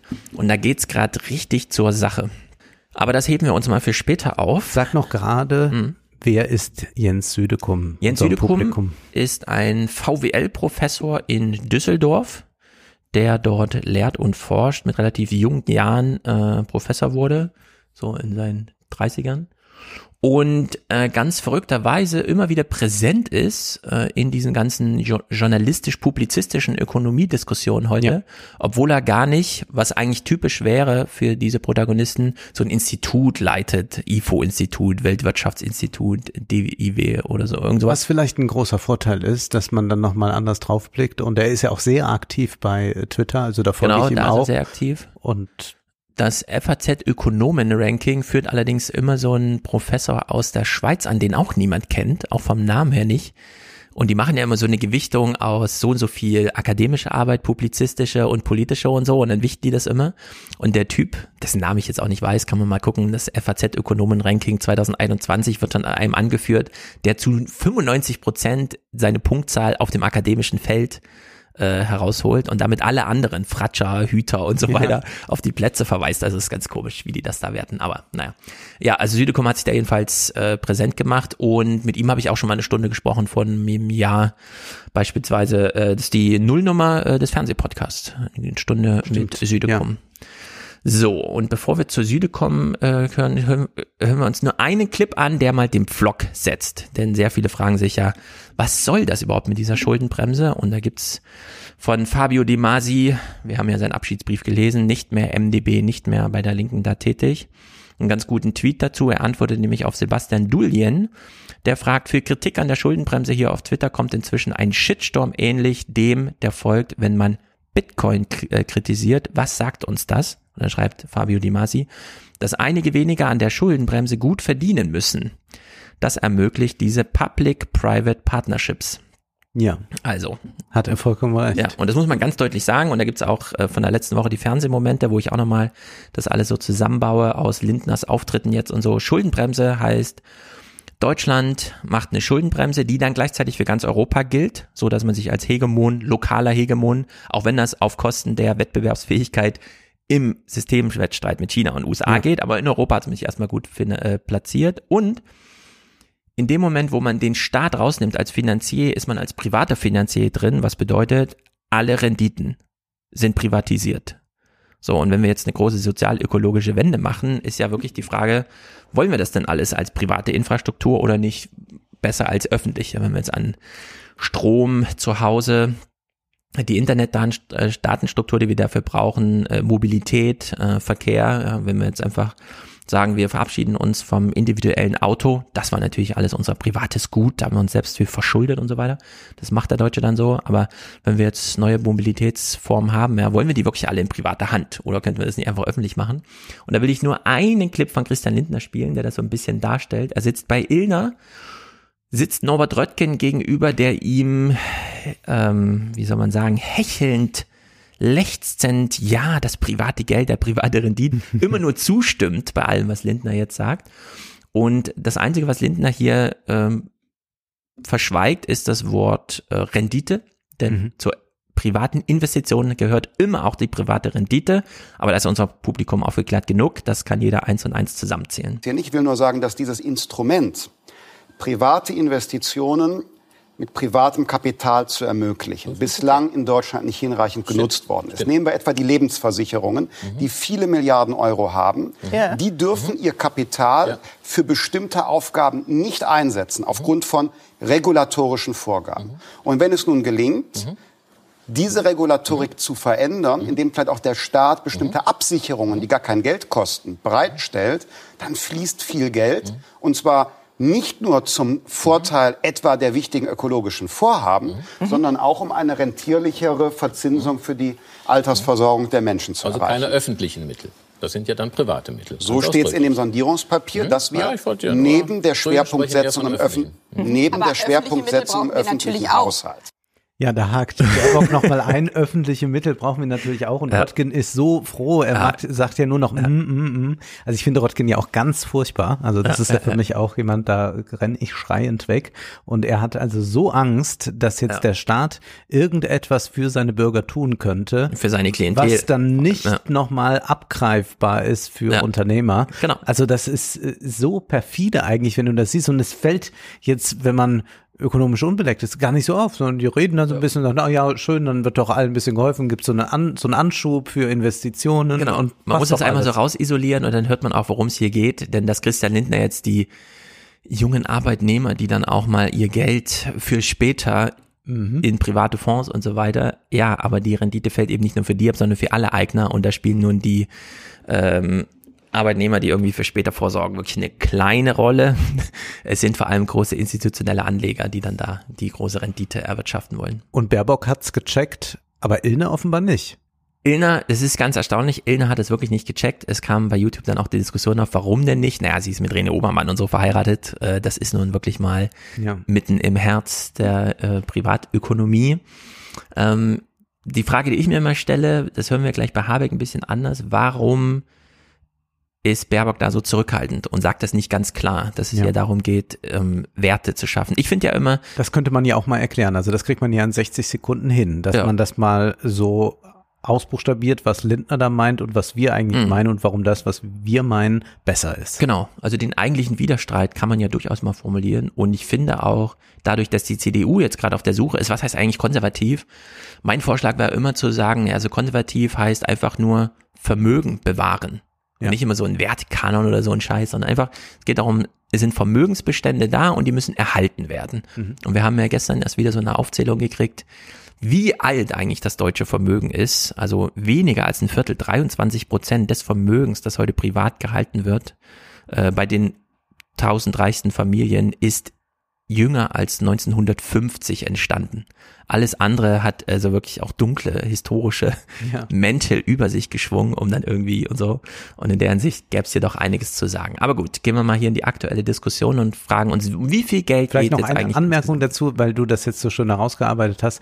Es gibt äh, ja einen Beitrag zur Ideologiekritik von Adorno, wo er sagt, es gibt Momente, in denen eine Ideologie so fest verankert ist schon und auch das System so sehr gefestigt ist, dass man dann tatsächlich diese cui bono Frage stellen darf. Also wer profitiert jetzt eigentlich noch davon mit Ja. dieser äh, Schuldenbremse? Wer profitiert noch von der schwarzen Null und so weiter? Und du hast sie jetzt beantwortet. Naja, es gibt da schon noch Gruppen, die PPP-Projekte und so, die profitieren noch genau davon und die vertritt jetzt ein Röttgen oder ein Lindner.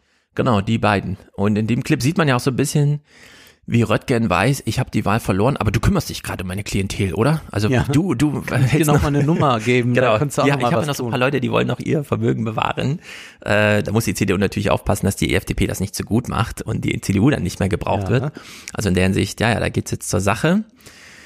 Gut, äh, ich bin sehr dankbar und jetzt habe ich den Namen leider nicht parat, aber so wie Südekum mir eine Zulieferung schickte, was die Clips für heute angeht, äh, zumindest äh, was die Veranstaltung angeht, die es zu begucken gibt, äh, hab, bin ich auf diese BDI-Veranstaltung in der Bundespressekonferenz auch nicht aufmerksam geworden, bis sie mir geschickt wurde von einem Hörer, der dachte, äh, hier, schau dir das mal an, das ist bestimmt ganz gut. Äh, Gab es auch nur bei Phoenix und hat dort auf YouTube auch nur so 1000, 2000 Leute irgendwie interessiert, die wahrscheinlich so mal bei Phoenix geguckt haben, was ist denn das und so, aber dadurch, dass die auch, die Audio, der ganze Ton war nur auf der linken Tonspur, also man hätte es über Kopfhörer gar nicht konsumieren können und so, ja, war wieder äh, völlig neben der Spur. Naja, der, das, der BDI, also der Industrie, der größte Industrieverband der Welt, der hier in Deutschland ansässig ist, hat einen Plan, der heißt Klimapfad. Den gab es schon und der wurde jetzt nochmal geupdatet und da wird auch gleich zu Beginn die Zahl genannt. Ein zentrales Ergebnis unserer Studie lautet, die Umsetzung der Klimaschutzmaßnahmen erfordert bis 2030 mehr Investitionen in Höhe von rund 860 Milliarden Euro, die Staat, Bürgerinnen und Bürger und Unternehmen aufbringen müssen. So, also aus dem laufenden Betrieb heraus ergibt sich ein Mehrbedarf an 860 Milliarden, die aufgebracht werden müssen. Geldquellen dafür sind unklar, aber das kann Südekom ja gleich erklären. Und er betont hier nochmal der Staat und die Unternehmen.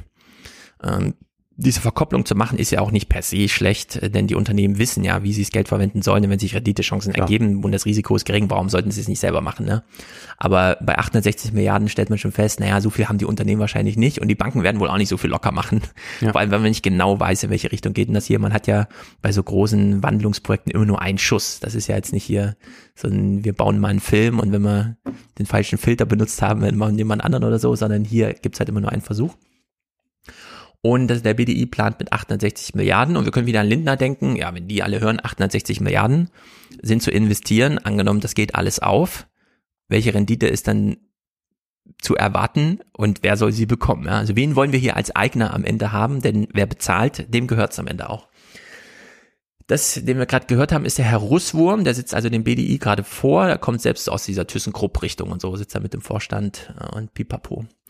Und ähm, er macht hier einen Navi Naivitätsvorwurf. Und wer glaubt, dass sich angesichts der bevorstehenden Belastungen die Wettbewerbsfähigkeit unserer Industrien mit ein paar steuerlichen Abschreibungen in klimafreundliche Investitionen sichern lässt, wer das glaubt, ist bestenfalls naiv.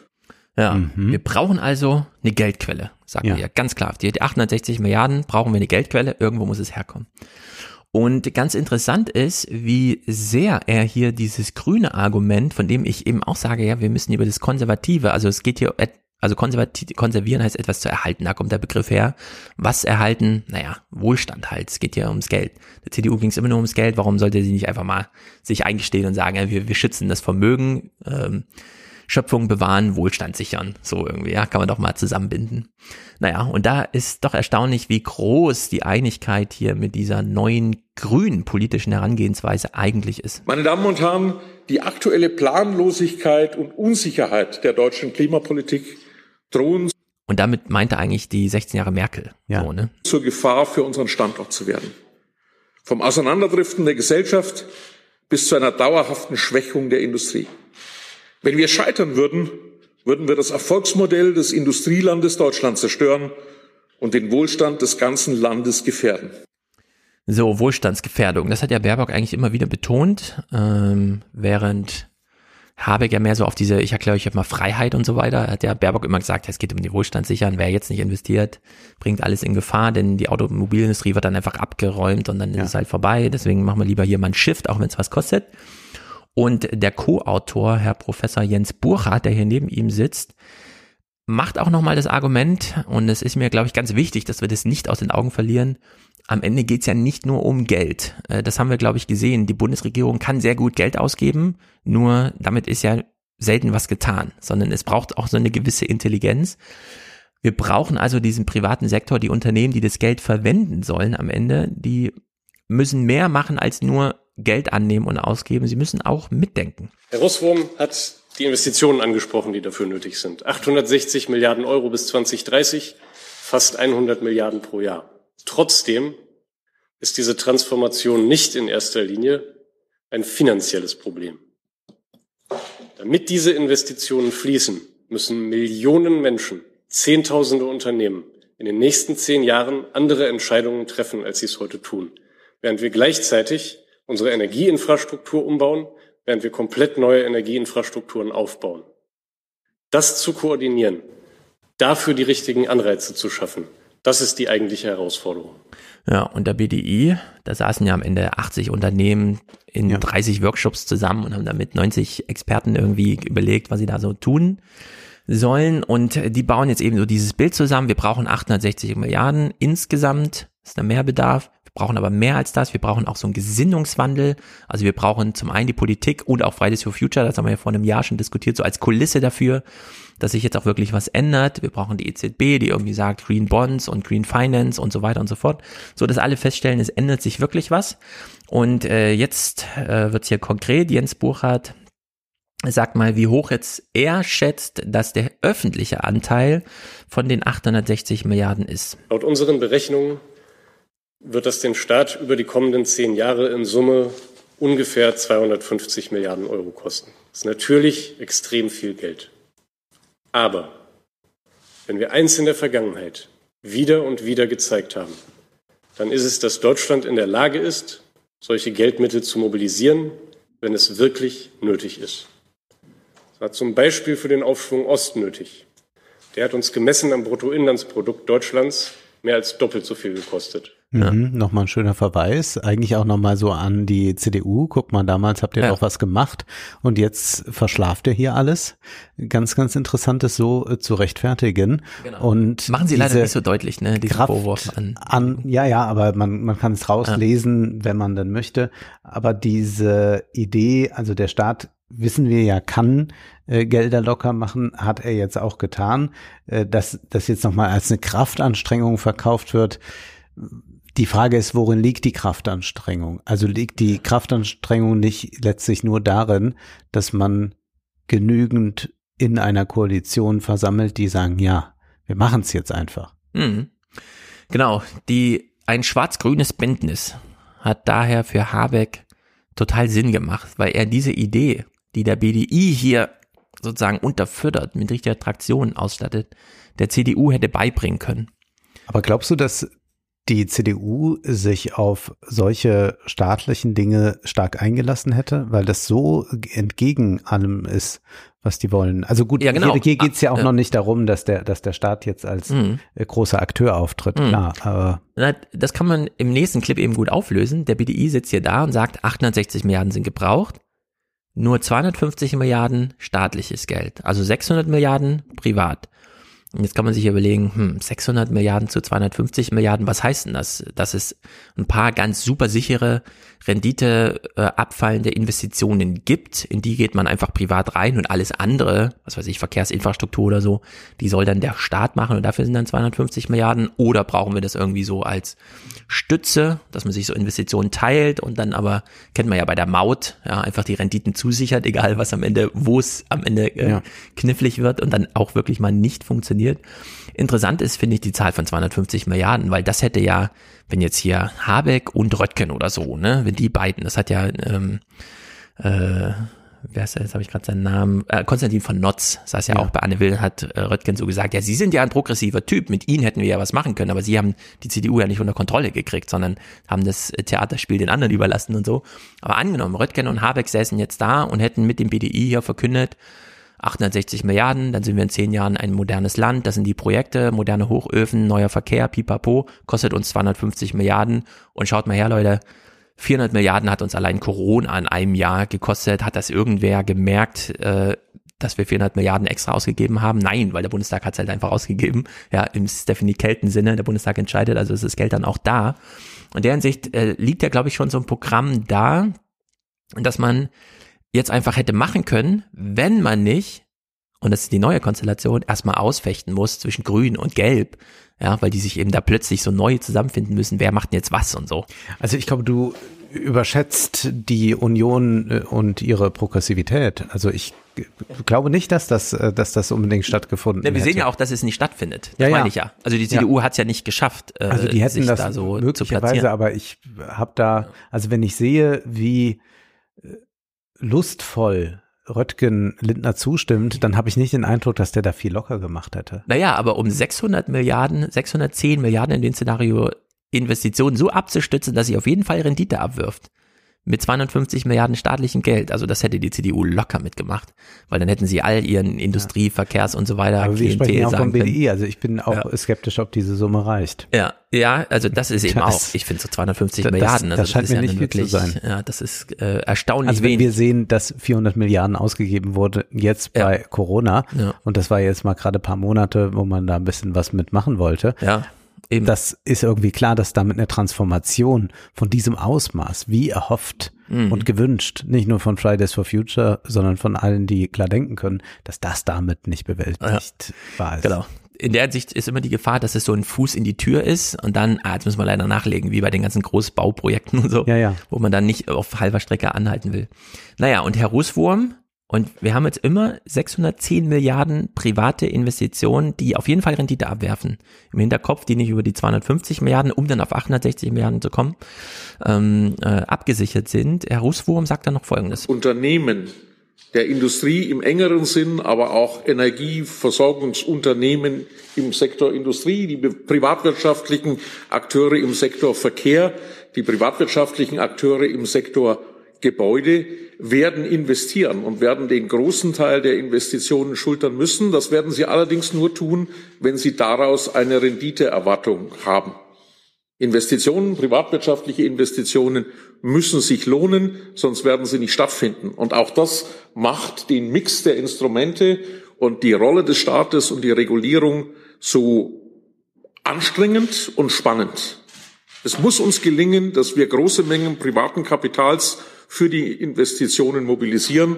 Aber nochmal, das wird nur passieren, wenn wir Mechanismen finden, dass sich diese Investitionen auch lohnen. Wir hatten ja einen Clip mal aus einer BDI-Veranstaltung, da hatte ich was von Russform vorgespielt, wo er dann auch nur äh, fast hysterisch sagte, und leben wir denn überhaupt noch in einer Marktwirtschaft? Das will ich jetzt mal wissen. Und jetzt fordert er natürlich selbst den äh, Staatskapitalismus ein, also der Staat, der handelnd auftritt, weil das sonst gar keine, äh, keine Möglichkeit ist für Unternehmer was zu tun, denn er hat ja vollkommen recht. Warum sollte man investieren, wenn man Mhm. keine Rendite daraus bekommt? In privatwirtschaftlicher Hinsicht ist das ja absolut korrekt. Weshalb der Staat eben in manchen Dingen, die keine Rendite bringen können, tatsächlich einfach der Mhm. bessere Akteur ist. Ja, na, ich finde, ähm, also Herr Rußwurm setzt zum einen die Politik unter Druck, ihr müsst das bezahlen und ihr müsst uns Rendite zusichern, ansonsten machen wir das nicht. Das ist ja auch die Idee von Green Bonds, also die zwei Prozent sind in ansonsten Nullzins-Szenarien einfach staatlich gesichert. Und er macht das halt hier ganz clever und ich würde sagen fast mit so einer systemtheoretischen Kühle. Ihr müsst als Politik uns so irritieren, dass wir unsere BWL-Anstrengungen in die richtige Richtung lenken. Ansonsten geht das hier nicht. Ne? Also nur der Appell reicht nicht. Und nur Geld draufwerfen reicht eben auch nicht. Und da hat er eben auch seinen Jens Buchert dabei, haben wir ja gerade gehört, wie er sagt, ja, also hier geht's um Gesinnungswandel, Umdenken, äh, neue BWL-Strategien. Das kann man nicht nur mit Geld machen, sondern hier geht's darum, den privaten Sektor. Das hatte sich ja auch vor der. Dotcom-Blase mal gezeigt. Da hat man ja auch einfach mal gedacht, ach ja, Internet, wir werfen jetzt Ja, mal ein bisschen genau. Geld ab und dann haben sich da Leute bereichert, Alles verbrannt. haben mal so ein Jahr äh, da äh, den großen Max gemacht und dann war das Unternehmen pleite. Da wurde ja nichts groß gesteuert damals. Mhm. Genau. Und in dem Sinne dachte sich Herr Russwurm, jetzt habe ich das 50 Sekunden gesagt, das reicht mir eigentlich nicht. Für die notwendigen Investitionen und wie wir sie aufteilen, wird entscheidend wichtig sein, welche Möglichkeiten wir finden. Nochmal, die obere Grenze für privatwirtschaftliche Investitionen grosso modo von philanthropischen Stiftungen mal abgesehen, wird sein, was sich lohnt, auch im globalen Wettbewerb lohnt. Deswegen müssen wir überzeugende Szenarien entwickeln, zusammen mit der Politik, dass wir diese Finanzierung wirklich aufaggregieren können. Ja, ganz wichtiger Punkt hier nochmal. Nur jetzt einfach deutsche Unternehmen zu subventionieren, damit sie irgendwas machen und so weiter. Nein, man muss die deutschen Unternehmen im internationalen Wettbewerb beobachten und ihre Platzierung dort mit betrachten. Und das Geld so geben, dass entsprechend die Motivation da ist, da auch äh, Hidden Champion mäßig Weltmarktführer zu bleiben oder werden zu können oder wie auch immer. Und was wir jetzt hier im ganz Kleinen finden. 1200 Leute gucken sich das an, kaum einen interessiert das, was äh, der BDI hier verkündet. Das ist aber ein globales Phänomen. Also wir sehen jetzt hier den neuen Staatskapitalismus, ja. der eng wieder zusammenarbeiten muss also das ist mit äh, der Industrie, beziehungsweise also der Staatskapitalismus ist Staat und ist Industrie oder ist äh, Privatwirtschaft. Und wir haben die ganze Zeit äh, diese Erzählung gehabt, wir als Staat sind schlank, wir ziehen uns raus, lassen wir den Markt mhm. mal machen, was wir permanent noch hören jetzt auch, wenn die CDU frustriert in den Talkshows sitzt. Und wir sehen hier von BDI-Seite, äh, dass die offenbar auch mit globalem Blick verstanden ja. haben, naja, wenn die das in Indien so machen, in China so machen, in Amerika genau. so machen, was sollen wir denn jetzt eigentlich tun? Und deswegen ja. auch nochmal diese Wettbewerbsfähigkeit ist ja sehr richtig, sie anzusprechen. Denn wenn die unterstützt werden vom Staat, dann müssen die deutschen Unternehmen jetzt plötzlich den Staat auch mehr einfordern mhm. und müssen jetzt auch den Staat nicht nur als den erkennen, der ihnen irgendwie Steuern wegnimmt, sondern sie müssen ihn erkennen, der jetzt die Hilfestellung leistet. Denn alleine werden sie das nicht schaffen, beziehungsweise sie werden es auch nicht schaffen wollen. Also es wird jetzt auch nicht so sein, dass äh, die an ihre Substanz gehen. Also ich denke nicht, hm. dass äh, Klatten und Co. jetzt sagen, naja, wir haben ja genug im Petto, wir machen das mal alleine. Nee. Ja, aber nicht. auch BMW, VW, Audi und so, also Audi gehört ja zu VW, aber die wären alle im Business as usual vor die Hunde gegangen. Ja. Wenn nicht mal der Druck von außen über, was weiß ich, ja. äh, das mit dem Diesel klappt nicht und es gibt jetzt äh, nicht nur Tesla, sondern auch in China die großen neuen E-Mobilitätsunternehmen und so weiter. Irgendwo muss der Druck herkommen und in der Hinsicht finde ich das ganz interessant, wie hier der BDI-Typ so da sitzt und eigentlich soziologisch aufgeklärt so sagt, ja, ihr müsst uns jetzt auch mal anstupsen. Das ist ganz Nehmt die VWL-Logik ernst. Im Handelsblatt ist natürlich BDI sehr geschätzt und da stehen dann auch solche Sachen dann drin und dann ist das auch schon der Ruf nach einem neuen Staatskapitalismus. Und wenn du dann aber dir manche Kommentare ansiehst, so zum Beispiel von äh, Thomas Sigismund oder so, äh, oder, oder Thomas Siegmund, der auch so ein Schuldenbremsenverfechter ist und mhm. die finden ja immer alles auch ganz toll, so was ja. Lars Feld von sich gibt ja. und so, ja. Weißt du, und dann liest du diese Kommentare, wo dann nochmal gesagt wird, der Staat ist kein guter Unternehmer, das muss ja. der Markt und so weiter. Und du denkst ja, aber ihr habt es doch hier schon vom BDI jetzt auf vier Seiten. Was muss da noch passieren? Ja. Aber ich bin auch ein bisschen beeindruckt, wie schnell wir in Deutschland Feld, Schmidt, Sinn mhm. aussortiert haben. Ja. Und jetzt plötzlich ja. Südekum, Fratscher ja. äh, und so weiter, die ganze neue Riege da irgendwie. Das ist schon äh, beeindruckend. Und der Jens Bucher, der hier als Professor mit dabei sitzt und äh, sozusagen die Hoheit über das Papier hatte, das Sie hier vorstellen, sagt hier nochmal Folgendes. Das finde ich natürlich auch grundsätzlich einfach, wie soll man sagen, da steckt fast so ein Motivierargument für ganz Deutschland eigentlich drin. Und in einem Land wie Deutschland, in dem fast alle fossilen Energieträger importiert werden und in dem Kapital extrem wenig kostet, ist das jetzt erstmal volkswirtschaftlich mehr eine Chance als, äh, als, als ein Risiko. Das heißt, die Nettowirkung auf Beschäftigung, auf wirtschaftliches Wachstum von so einer Transformation sollte in einem Land wie Deutschland positiv sein. Das gilt, wenn man sie richtig umsetzt.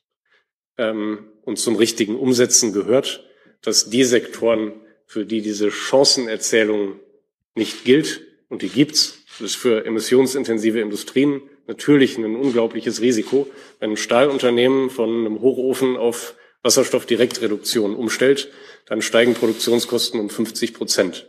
Das äh, kann sein, dass der Markt das bezahlt, aber kann auch sein, dass es nicht tut.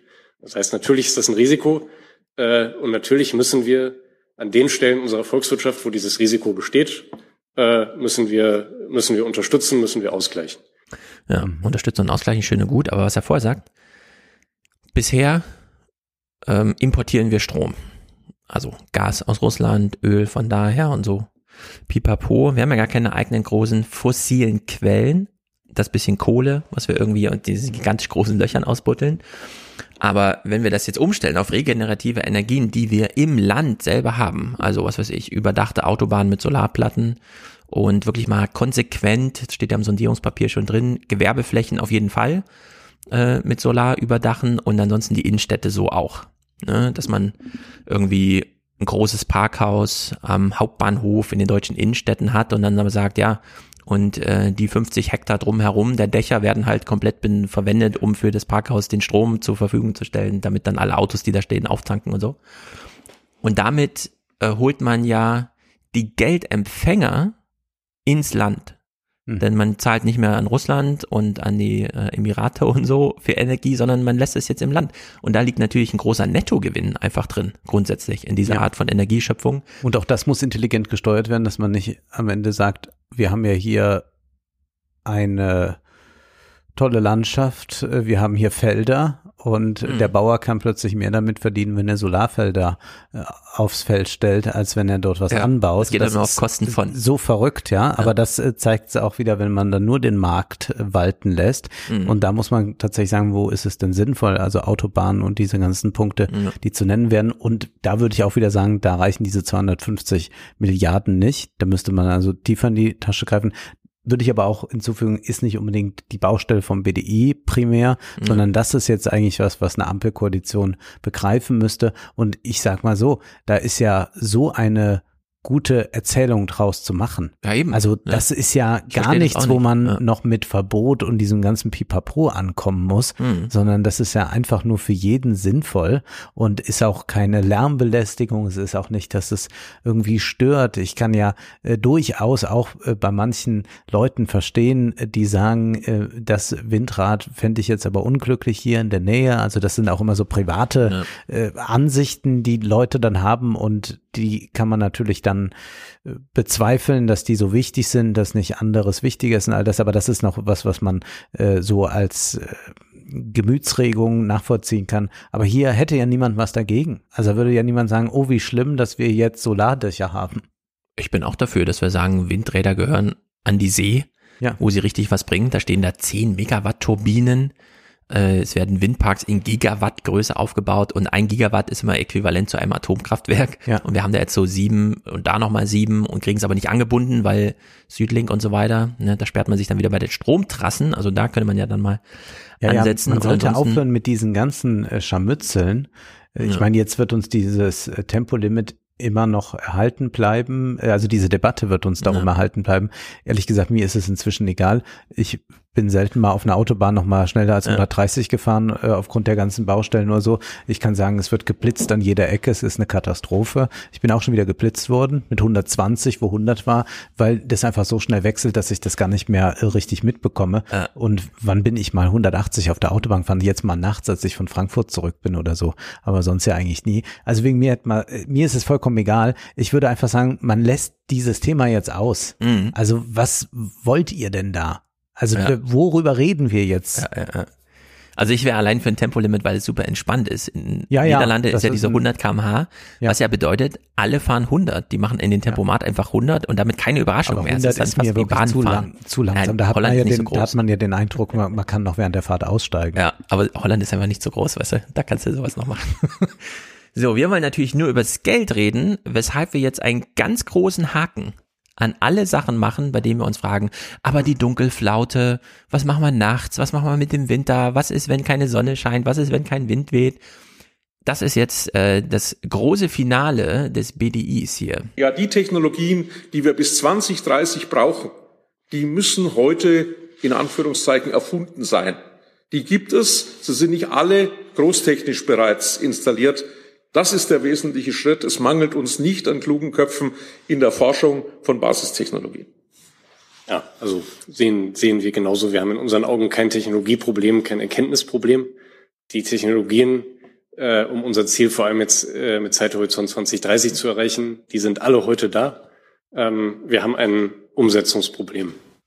Und da muss Regulierung jetzt schon deutlich umfangreicher unterstützen, das zu, das zu lösen. So. Technologien alle da, Haken dran. Einfach, man muss es halt einsetzen. Einsetzen heißt bezahlen und zu wissen, warum. Also der Mindset in den Unternehmen, was er da angesprochen hat. So, und das nehmen wir jetzt mal als gegeben hin und fragen uns nur, wo kommt das Geld her und welchen, welche Idee müssen wir damit verbinden? Und da hat Jens Südekum bei McKinsey im Juni 21, also als noch unklar war, wie geht die Bundestagswahl aus, von den Transformationsfonds gesprochen und zuerst dachte ich, ich habe nur das jetzt als Grundlage, aber wir haben gleich noch Clips, das ist ganz gut. Also es gibt einen Investitionsbedarf äh, und die Unsicherheit ist recht hoch, denn wir haben es ja mit Klimawandel alles, es ist Pionierarbeit für alle zu tun. Also die Idee, schuldenfinanzierte Fonds. Wir gründen Gesellschaften, die sich das Geld nicht vom Staat holen, sondern mit Hilfe des Staates sich selbst verschulden. Und äh, er macht dann so verschiedene Beispiele. Also ein deutsches Stahlunternehmen macht ernst mit grünem Stahl, hat einen Finanzierungsbedarf von 100 Millionen Euro. Das wollen natürlich die Geschäftsbanken alleine nicht machen, weil wenn diese eine Apparatur dann nicht funktioniert, mhm. ist halt äh, Pussekuchen. Also sagt man den Banken, kommt, ihr müsst nur 60 Milliarden, äh, Millionen bezahlen. Und zur weiteren Risikominimierung gibt's halt 40 Millionen von diesem, von dieser Investitionsbank, was dann bedeutet, wenn die Rendite da ist, ist sie gewaltig, nämlich dann hat man eine Apparatur, die für 100 Millionen und so weiter dann Renditen abwirft und auch konkurrenzlos ist, weil man hat ja ein Pionierding geschaffen, das dann funktioniert. Und äh, kann dann ordentlich einsacken. Und wenn es nicht funktioniert, hat man nur 60 Millionen aufs Spiel gesetzt und nicht 100. Er spielt es dann so weit, dass man auch mit 80 Prozent von Seiten des Staates eingehen kann, um dann Anteile ja. später, wenn man sieht, es funktioniert, zu verhökern. Wie auch immer, wir haben ja bei Corona gesehen, auch das die 80 ist doch, Prozent. wenn ich da gleich schon einhaken darf, ist das nicht eigentlich fast so das Modell, wie wir in Deutschland Filme fördern? Also wir fördern ja in Deutschland zum Beispiel Filme, wo man weiß, die bringen jetzt kommerziell nichts, aber die klammern wir mal aus. Aber Mhm. jetzt zum Beispiel ein Till Schweiger-Film ist ja leider meist kommerziell erfolgreich. Ja. Das heißt aber, der hat trotzdem Filmförderung und diese Filmförderung sieht so aus, dass der, sagen wir, 1,5 Millionen bekommt aus den Mhm. Filmförderfonds, die es so gibt. Und wenn das erfolgreich ist, dann zahlt er das zurück. Und wenn das nicht ganz so erfolgreich ist oder so, dann zahlt er halt nur einen Teil zurück. Was jetzt bei Schweiger tatsächlich so ist, dass er in der Regel voll zurückzahlt. Da ist das Problem bei der Förderstruktur ist ein anderes. Darauf Genau, also der Staat nicht kann gehen, ja aber so geht's. Ja, durchaus ne? finanzieren und Ja. trotzdem die Marktkräfte sich selbst überlassen. Ja. So ein bisschen. Und das haben wir ja auch gesehen bei der Frage, wie beteiligt sich jetzt, also juristisch immer heikle Unterschiede, aber wir können ganz viele Äquivalente finden.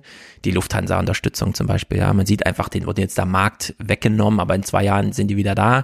Also geht man da rein, äh, sagt, wir sind jetzt beteiligt, haben aber keine Stimmrechte, Eigentumsrechte aber schon und damit äh, fließt dann das Geld wieder zurück. Die Lufthansa bemüht sich, es wieder zurückzuzahlen, läuft ja auch gerade und dann sind halt neun Milliarden einmal raus und einmal wieder rein. Das, die Diskussion kennen wir ja alle darum, aber es war halt in dem Sinne Staatsgeld, aber eben keine Subvention, sondern es war ein Investment, das der Staat macht, um da zu stützen, auch wenn es dann so ein bisschen absurd ist, dass man ein Unternehmen, das nur drei Milliarden wert ist, mit neun Milliarden unterstützt, aber da muss man halt nochmal der laufende Betrieb und der Unternehmenswert. Da ist so auch wieder die Frage des Politischen, also was macht man und da ist vielleicht ganz gut, dass wir eine Ampelkoalition haben und jetzt nicht da alte Seilschaften, die jetzt seit 16 Jahren verfestigt sind, Genau. ja einfach mal so äh, sich fortsetzen können. Wir haben das ja, Ja. bei den Masken und so gesehen, da Richtig. kann man sagen, das ist immer noch Kinkalitzchen, die Millionenbeträge ärgerlich, aber naja, wenn es Mhm. aber hier um solche Summen geht, 250 Milliarden und da werden dann solche Glücksritter plötzlich ausgestattet von der Union, naja. Genau, und das ist auch gleich ein ganz wichtiger Punkt. Das ist nämlich ganz interessant zu sehen, äh, wie man das dann auch juristisch fasst. Dass man hier nicht einfach ne, eine alte Seilschaft nochmal aufwärmt und dann so mündliche Absprachen oder sowas, sondern dass man sich hier wirklich Gedanken darüber macht, wie man das so formal fasst, dass man das auch als Blaupause sozusagen kopieren kann für andere Modelle. Denn ich würde sagen, Investitionsfonds kann man ja durchaus im Plural mal nehmen äh, und dann wirklich themenspezifisch äh, das zu unterscheiden. Unterschiede zu Subventionen, sagt dann Südekum, ähm, es werden Vermögenswerte geschaffen und nicht nur Kosten sozialisiert. Ähm, über die Partizipation äh, ist man eben auch am Profit der Transformation beteiligt. Also das ist sozusagen auch für den Staat ein bisschen was drin. Mm, Ein reiner staatlicher Investitionsfonds wie die KfW zum Beispiel auch so als Bank, da haben wir ja schon so ein Beispiel dafür, finanziert sich über staatliche Anleihen, also die geben Anleihen raus, von denen es dann heißt, naja, der Bailout ist schon geregelt, dass wir dann einfach Deutschland machen, falls es da knifflig wird. Äh, und das bedeutet ganz konkret, dass man hier bei so einem Transformationsfonds ähm, die staatliche Sicherheit hat und trotzdem so weit weg vom Staat ist, dass die schwarze Null nicht gilt, weil man nämlich der finanziellen Ausgabe ein, einen, ein geschaffenes Vermögen gegenüberstellt. Es wird dann halt als Buchwert verrechnet und ja. ist dann aber plus minus null immer. Man sagt halt nur, ja, das dauert halt drei Jahre, bis der Hochofen dann da steht, aber er ist dann halt da und den, der ist ja dann auch nicht wertlos. Also in der Hinsicht kommt man um die schwarze Null drumrum. So, und Jetzt gucken wir uns Clips von Südekum an, wo er das äh, so ein bisschen beschreibt. Das ist eine sehr lange, zweieinhalbstündige Diskussion der Heinrich-Böll-Stiftung, die Corona-bedingt online stattfand. Also jeder ist da so ein bisschen zugeschaltet, am Anfang auch Michael Hüter und so. Und es haben bis heute 200 Leute angeklickt. Also in, in den letzten sechs, wow. sieben Monaten oder so. Also in der Hinsicht, äh, ich hoffe, es waren ein paar Journalisten dabei und ein paar sind jetzt im Bilde. Ansonsten ist das wirklich wieder äh, krass, wie sehr da gearbeitet wird und wie wenig das so verfängt im Vergleich zu wir hatten Wahlkampf, ja. Was haben wir alles nicht diskutiert ja. in den letzten Monaten? Also wirklich verrückt. Gut, steigen wir mal bei Südekum ein. Äh, ich habe einfach so Sachen rausgeschnitten, die jetzt zu unserem Problem passen. Zum einen 250 Milliarden staatliches Geld, trotz 860 Milliard, äh, Milliarden Finanzierungsbedarf. Ähm, kann man nicht einfach sagen, wir bezahlen euch das, ja, 860 Milliarden MMT, wir haben ja auch schon diskutiert, also wenn der Deutsche Bundestag will, könnte er einfach jedem Deutschen eine Million schenken, nur es bedeutet halt, dann ist halt ganz schön viel Geld im Umlauf und man hat ziemlich viele Turbulenzen geschaffen, aber es mangelt jetzt nicht mehr an der Kompetenz der politischen Entscheidung, sieht man ja auch in Amerika da widerspricht er hier so ein bisschen und sagt, na, man sollte auf jeden Fall mal laufenden Haushalt und laufende Einnahmensituation im Blick behalten, aber. Es gibt ja manchmal äh, sozusagen die Überlegung, überspitzt gesagt, Schulden sind völlig egal, solange sich die Inflation nicht meldet. Das ist ja eine Theorie, äh, die mittlerweile recht prominent teilweise auch ist und ich habe gesehen, im Chat klang das auch so ein bisschen an. Ich glaube, eine Wirtschaftspolitik, die sozusagen mit diesem Paradigma äh, operiert, ähm, ist auf Messerschneider angelegt. Und ähm, es besteht eine reale Gefahr, dass wenn man eine solche Politik tatsächlich umsetzen würde, dass die Wirtschaft und die Währung, die dahinter steht, äh, sehr schnell auch Schaden nehmen kann. Also ich halte gar nichts davon und bin deswegen sehr, betone das sehr, sehr stark, äh, dass man eben sagt, diese laufenden äh, Ausgaben sind wichtig und sollten aber auch aus laufenden Steuereinnahmen gedeckt sein.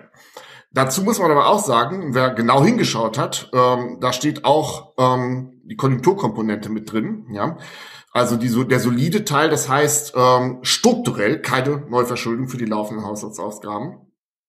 Aber ähm, das heißt natürlich auch die Konjunkturkomponente, wenn wir eben ein, einem Unterbeschäftigungszustand sind äh, in der Wirtschaft, dann ähm, ist im Prinzip dann eben auch ein expansiverer Kurs der Fiskalpolitik äh, möglich, um eben diesen Unterbeschäftigungszustand ähm, zu reduzieren und abzubauen. Ja? Und da haben wir eine riesige Diskussion, die wir auch führen müssen. In Deutschland, aber vor allem auf europäischer Ebene, ja, ähm, weil die Definition des konjunkturneutralen Zustandes funktioniert einfach in der Praxis nicht. So, also, ihr habt euch ja auch, äh, du und Ole, gegen bedingungsloses Grundeinkommen und wir haben auch immer MMT so als Begriff hier so ein bisschen, sondern wenn ein funktionales Argument machen. Genau, aber MMT und BGE sind ja auch nicht äh, zusammenzudenken. Nee, genau. Also die meisten BGE-Anhänger äh, haben mit MMT jetzt neuerdings vielleicht bisschen mehr zu tun, aber ja. ich würde eher sagen, dass äh, MMT-Leute gegen das BGE sind. Aber was er anspricht, diese Jobgeschichte ist natürlich eine entscheidende. Nun ist unsere Arbeitslosigkeit äh, viel, viel geringer als im Süden ja. Europas, aber da ist es ein erhebliches Problem. Mhm. Und da ist auch die Frage, also da kann der Staat natürlich jetzt auch nicht einfach so die, die Jobs aus dem Boden schaffen, sondern es schafft er nur, indem er volkswirtschaftlich was ändert, sodass Jobs entstehen. Genau, ich wollte nochmal BGE und MMT so sagen in diesem Kontext, weil man ja durchaus auf die Idee kommen könnte, wenn man ganz naiv rangeht und sagt, wir bezahlen jedem Deutschen ein bedingungsloses Grundeinkommen. Und wo soll das Geld herkommen? Na, wir nehmen einfach Schulden so, auf. Ja, ne? ja, so, ja, diese Rechnung könnte man ja machen.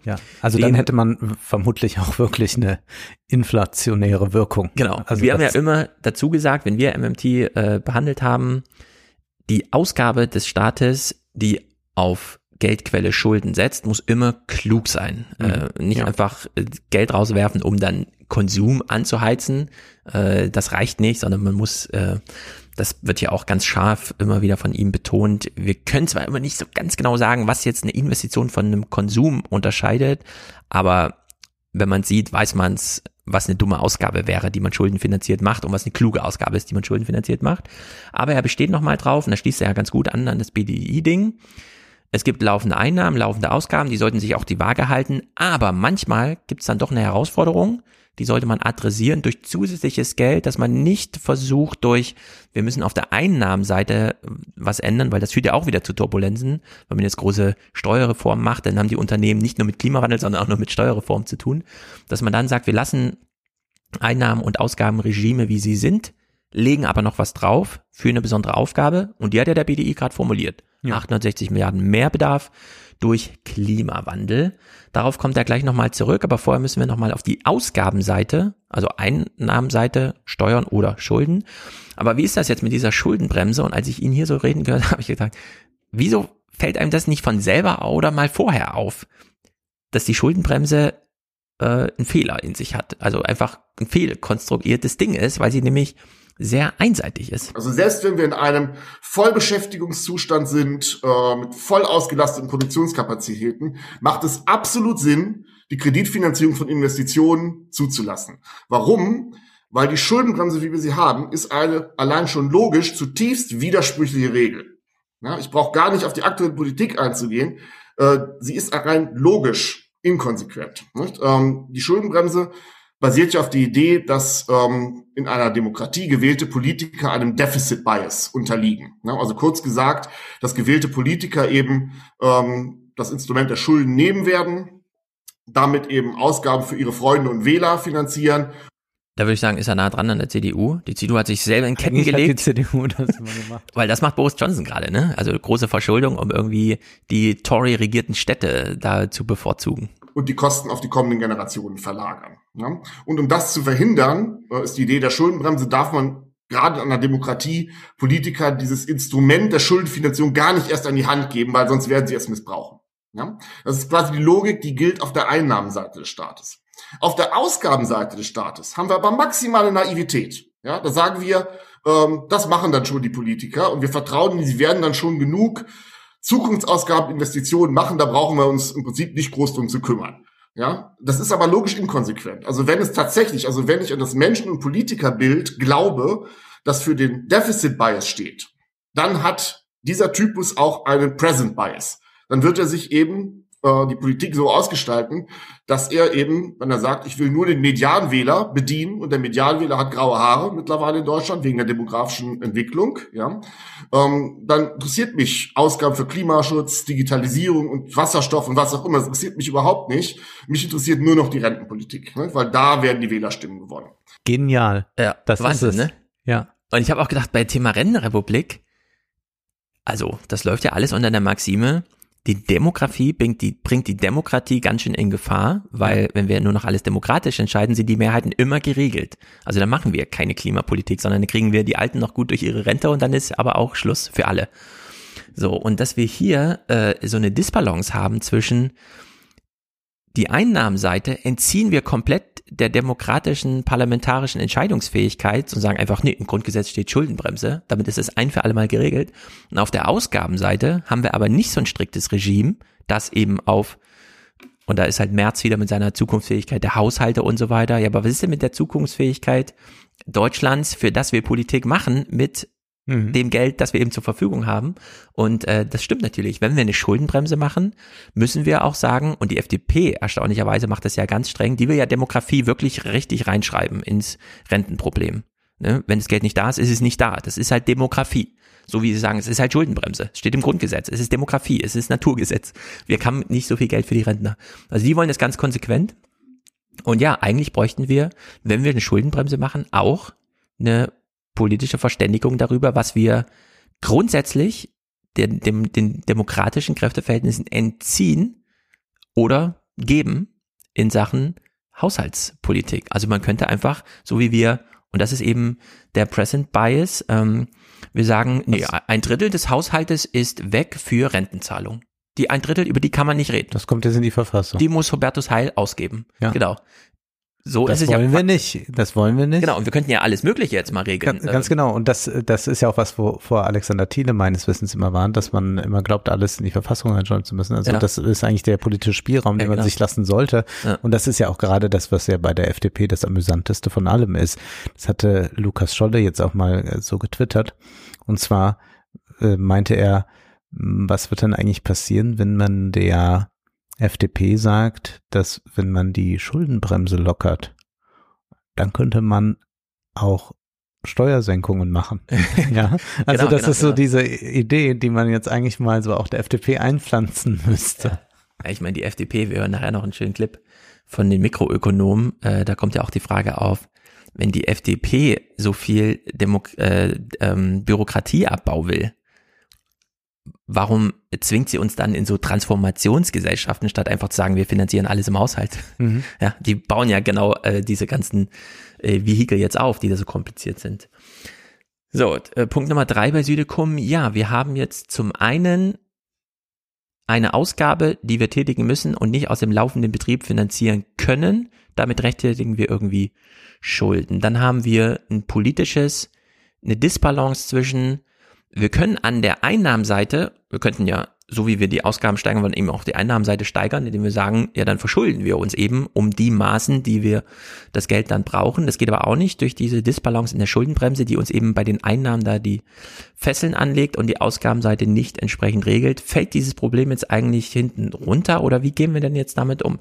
Und er betont hier nochmal klar, wie das jetzt ist.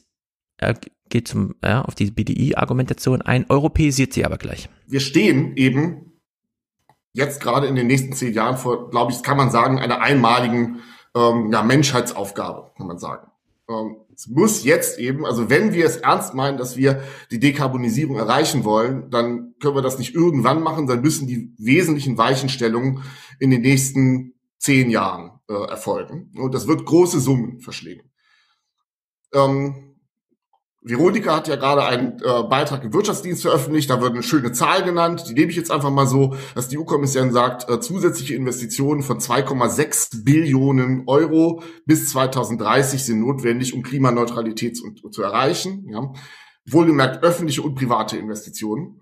Klingt nach einer riesigen Zahl, ist aber eigentlich gar nicht so groß. Also 2,6 Billionen entspricht ungefähr 20 Prozent äh, des BIPs eines Jahres ähm, der Europäischen Union. Ja, und hier reden wir hier über Investitionssummen bis ähm, 2030. Ja, ähm, also eine Aufgabe, die groß ist, aber auch nicht äh, komplett unrealistisch, dass man die stemmen könnte. Ja? Und es ist völlig richtig. Das ist erstmal etwas, was vor allem auf der Seite der privaten Investitionen ähm, geleistet werden muss. Ja. Ja. So, finde ich erstaunlich. Der BDI sagt, also technisch ist alles geregelt. Und jetzt kommt er und sagt, ja, ist alles durchgerechnet. Äh, so groß ist der Finanzbedarf gar nicht. Wir müssen nur dieses ganze Niveau von Einnahmen und Ausgaben, dadurch, dass wir mehr Ausgaben haben, auch auf Einnahmeseite mal um zwei, also zehn Prozent des europäischen BIPs steigern. Da denkt man sich so, wieso passt das nicht zusammen? Ja? Eins plus eins ist doch zwei und so. Warum finden hier BDI und die Ökonomen nicht so zusammen, dass die Politik einfach mal sagt, äh, klingt logisch, machen wir jetzt. Klar, kommt dann immer die privaten äh, Gelder, äh, die privaten Renditen dazwischen, die, und das ist eben der Kampf, den Christian Lindner jetzt kämpft. Ähm, es müssen möglichst viele private Renditen möglich sein. Äh, die Investitionsmöglichkeiten müssen da sein. Es kann nicht einfach jetzt alles der Staat durch Schulden finanzieren, sondern der Staat kann ja allenfalls stützen und deswegen eben dieses komplizierte Vehikel zu sagen, nein, na gut, dann machen wir es nicht über den Bundeshaushalt oder die Staatshaushalte, sondern gründen dann irgendwelche bürokratisch total aufwendigen und eben auch nicht demokratisch legitimierten und auch äh, verwaltungsmäßig sehr intransparenten Banken, weil keiner weiß, wie die KfW funktioniert und ich meine, die KfW hat letztes Jahr 60 Milliarden Schulden gemacht. Hat das irgendwer mitbekommen, die nicht auf dem Bundeshaushalt angerechnet werden? Also es ist Nein. einfach verrückt so, ja. Naja, aber solche Wege werden jetzt, jetzt gemacht. Und da spielen jetzt die Investitionsmöglichkeiten eben über diese Transformationsfonds eine Rolle und damit auch die Green Bonds, die die EZB da jetzt gerade äh, eigentlich wirklich auf die Schiene bringt. Ich glaube, da ist genau das Spielfeld für ähm, diese Green Bonds zur Finanzierung eines staatlichen Transformationsfonds, dass eben der ganz gezielt eben diesen Umbau der nächsten zehn Jahre mitfinanziert. Betonung nicht auf mitfinanziert, ja, ähm, dass eben die notwendigen privatwirtschaftlichen Investitionen, ohne die es nicht gehen wird, zu einem Teil ähm, über eben einen solchen Transformationsfonds mitfinanziert werden. Und das sollte eben, muss aus meiner Sicht auf europäischer Ebene passieren, sonst geht's gar nicht. Also wenn wir das versuchen würden, als Deutschland alleine zu machen, sind wir fünf Minuten später im Konflikt mit den europäischen Beihilferegeln. Also das kann nicht funktionieren. Das heißt, ähm, das, wenn wir ehrlich sind, ähm, ist dann eben der Moment zu sagen, der Corona-Aufbaufonds, das war der Hamilton-Moment ähm, für die gemeinsame Verschuldung in der USA, äh, in der EU, Entschuldigung, ja. Ähm, nach dem, was man jetzt weiß, hat es ganz gut funktioniert. Ähm, eine gemeinsame Währung braucht auch gemeinsame Fiskalpolitik, wenn wir ehrlich sind. Aber darüber will ich jetzt nicht reden. Ähm, das heißt dann, ähm, wenn die nächste Zukunfts- und Herkulesaufgabe vor uns steht, brauchen wir eben im Anschluss an den Wiederaufbaufonds, den Europäischen Transformationsfonds. Und das ist im Prinzip die dritte Säule unseres Dreiklangs.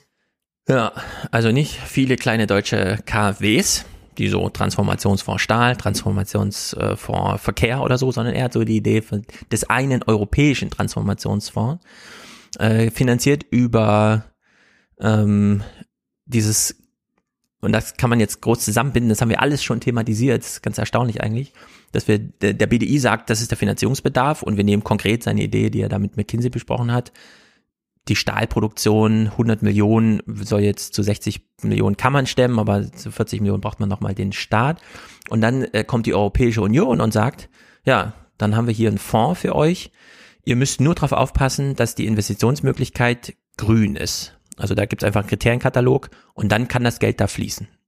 So, und äh, das macht ja die EZB gerade, also jetzt in diesen Tagen, das soll jetzt diesen Monat oder also dieses Jahr auf jeden Fall noch kommen. Taxonomie nennen die das dann, indem die die Investitionsmöglichkeiten aufteilen. Green und eben nicht Green, um das zu unterscheiden und damit äh, zu klassifizieren, wer sich qualifizieren kann für diese Art der Investition. Und das Geld dann noch bereitzustellen, also das ist ja eine Fingerübung, das hat sie bei Corona innerhalb von vier Tagen gemacht, da haben wir ja bei dem TUS gelesen, wie sie alle im Homeoffice saßen bei der EZB und halt diese Dinger da aufgezogen haben. Und in der Hinsicht passt das ja eigentlich alles ganz wunderbar zusammen, man muss es jetzt nur politisch regeln. Irgendwie, ne? Aber diese Gewichtung zwischen privaten und öffentlichen Renditen, äh, die ist auf jeden Fall möglich und auch handhabbar und äh, fast geübte Praxis. Das Einzige, was wirklich neu ist, ist eben jetzt dieses Label Green, dass man dann eben sagt, ja, das ist dann auch EZB-mäßig abgesegnet im Sinne von, ja, da darf dann mitgestützt werden oder so, ne, wie man schon die zwei Prozent zugesichert hat bei den bisherigen Green Finance Möglichkeiten. Veronika Grimm macht hier noch so einen äh, kleinen demokratischen Punkt. Sie erinnert nochmal an die Demokratie. Aber man muss natürlich auch sehen, dass man dann sozusagen den Parlamenten auch ähm, die Chance nimmt, ähm, genau das zu diskutieren. Und das Haushaltsrecht liegt nun mal bei den Parlamenten. Und äh, da ist eben die Frage, ob wir zusätzliche, ähm, äh, zusätzliche Investitionsgesellschaften außerhalb ähm, des Parlaments einrichten sollten. Ja, ich meine, wir sind schon alle, wir leben gut damit, dass die EZB da ist, die von uns auch nicht demokratisch kontrolliert wird, aber einfach die 1,8 Billionen Pandemiehilfe fließen Nur lässt ist immer in die, die Märkte. Frage, ob dann da die richtigen gerade auch sitzen. Also Ja. das war ja bei der EZB auch keineswegs immer so. Ja. Ja. Das ist dieses demokratische Problem. Hätte auch Jens Weidmann Chef werden können, doch. wenn, ja, wenn gleich ich auch nicht jemand bin, der sagt, naja, wenn da die Leute alle mal demokratisch Hm. drüber abstimmen, dann wird das viel, viel besser.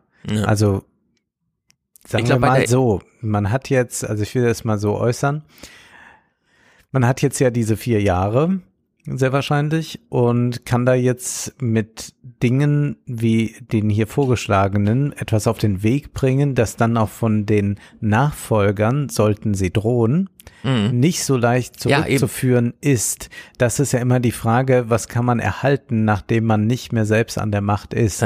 Und wenn ich ansehe, was da so gerade in der Union gärt, nicht nur junge Union, auch hier dieses äh, konservative Think Tank, obwohl man Think dabei schon mal in Anführungsstriche setzen sollte, wenn ich sehe, was da so auf uns zukommt, denen ist ja alles zuzutrauen. Die würden ja noch aus dem Klimaabkommen von Paris nochmal aussteigen, am liebsten, glaube ich. Mhm. Also in einem absoluten Wahn. Insofern vielleicht dann doch jetzt Strukturen festigen, schaffen, die Ja. nicht so leicht revidierbar sind. Ist ja bei der EZB auch so gewesen. Im Grunde war egal, wer folgte. Es ist Lagarde geworden, wer ist Weidmann geworden.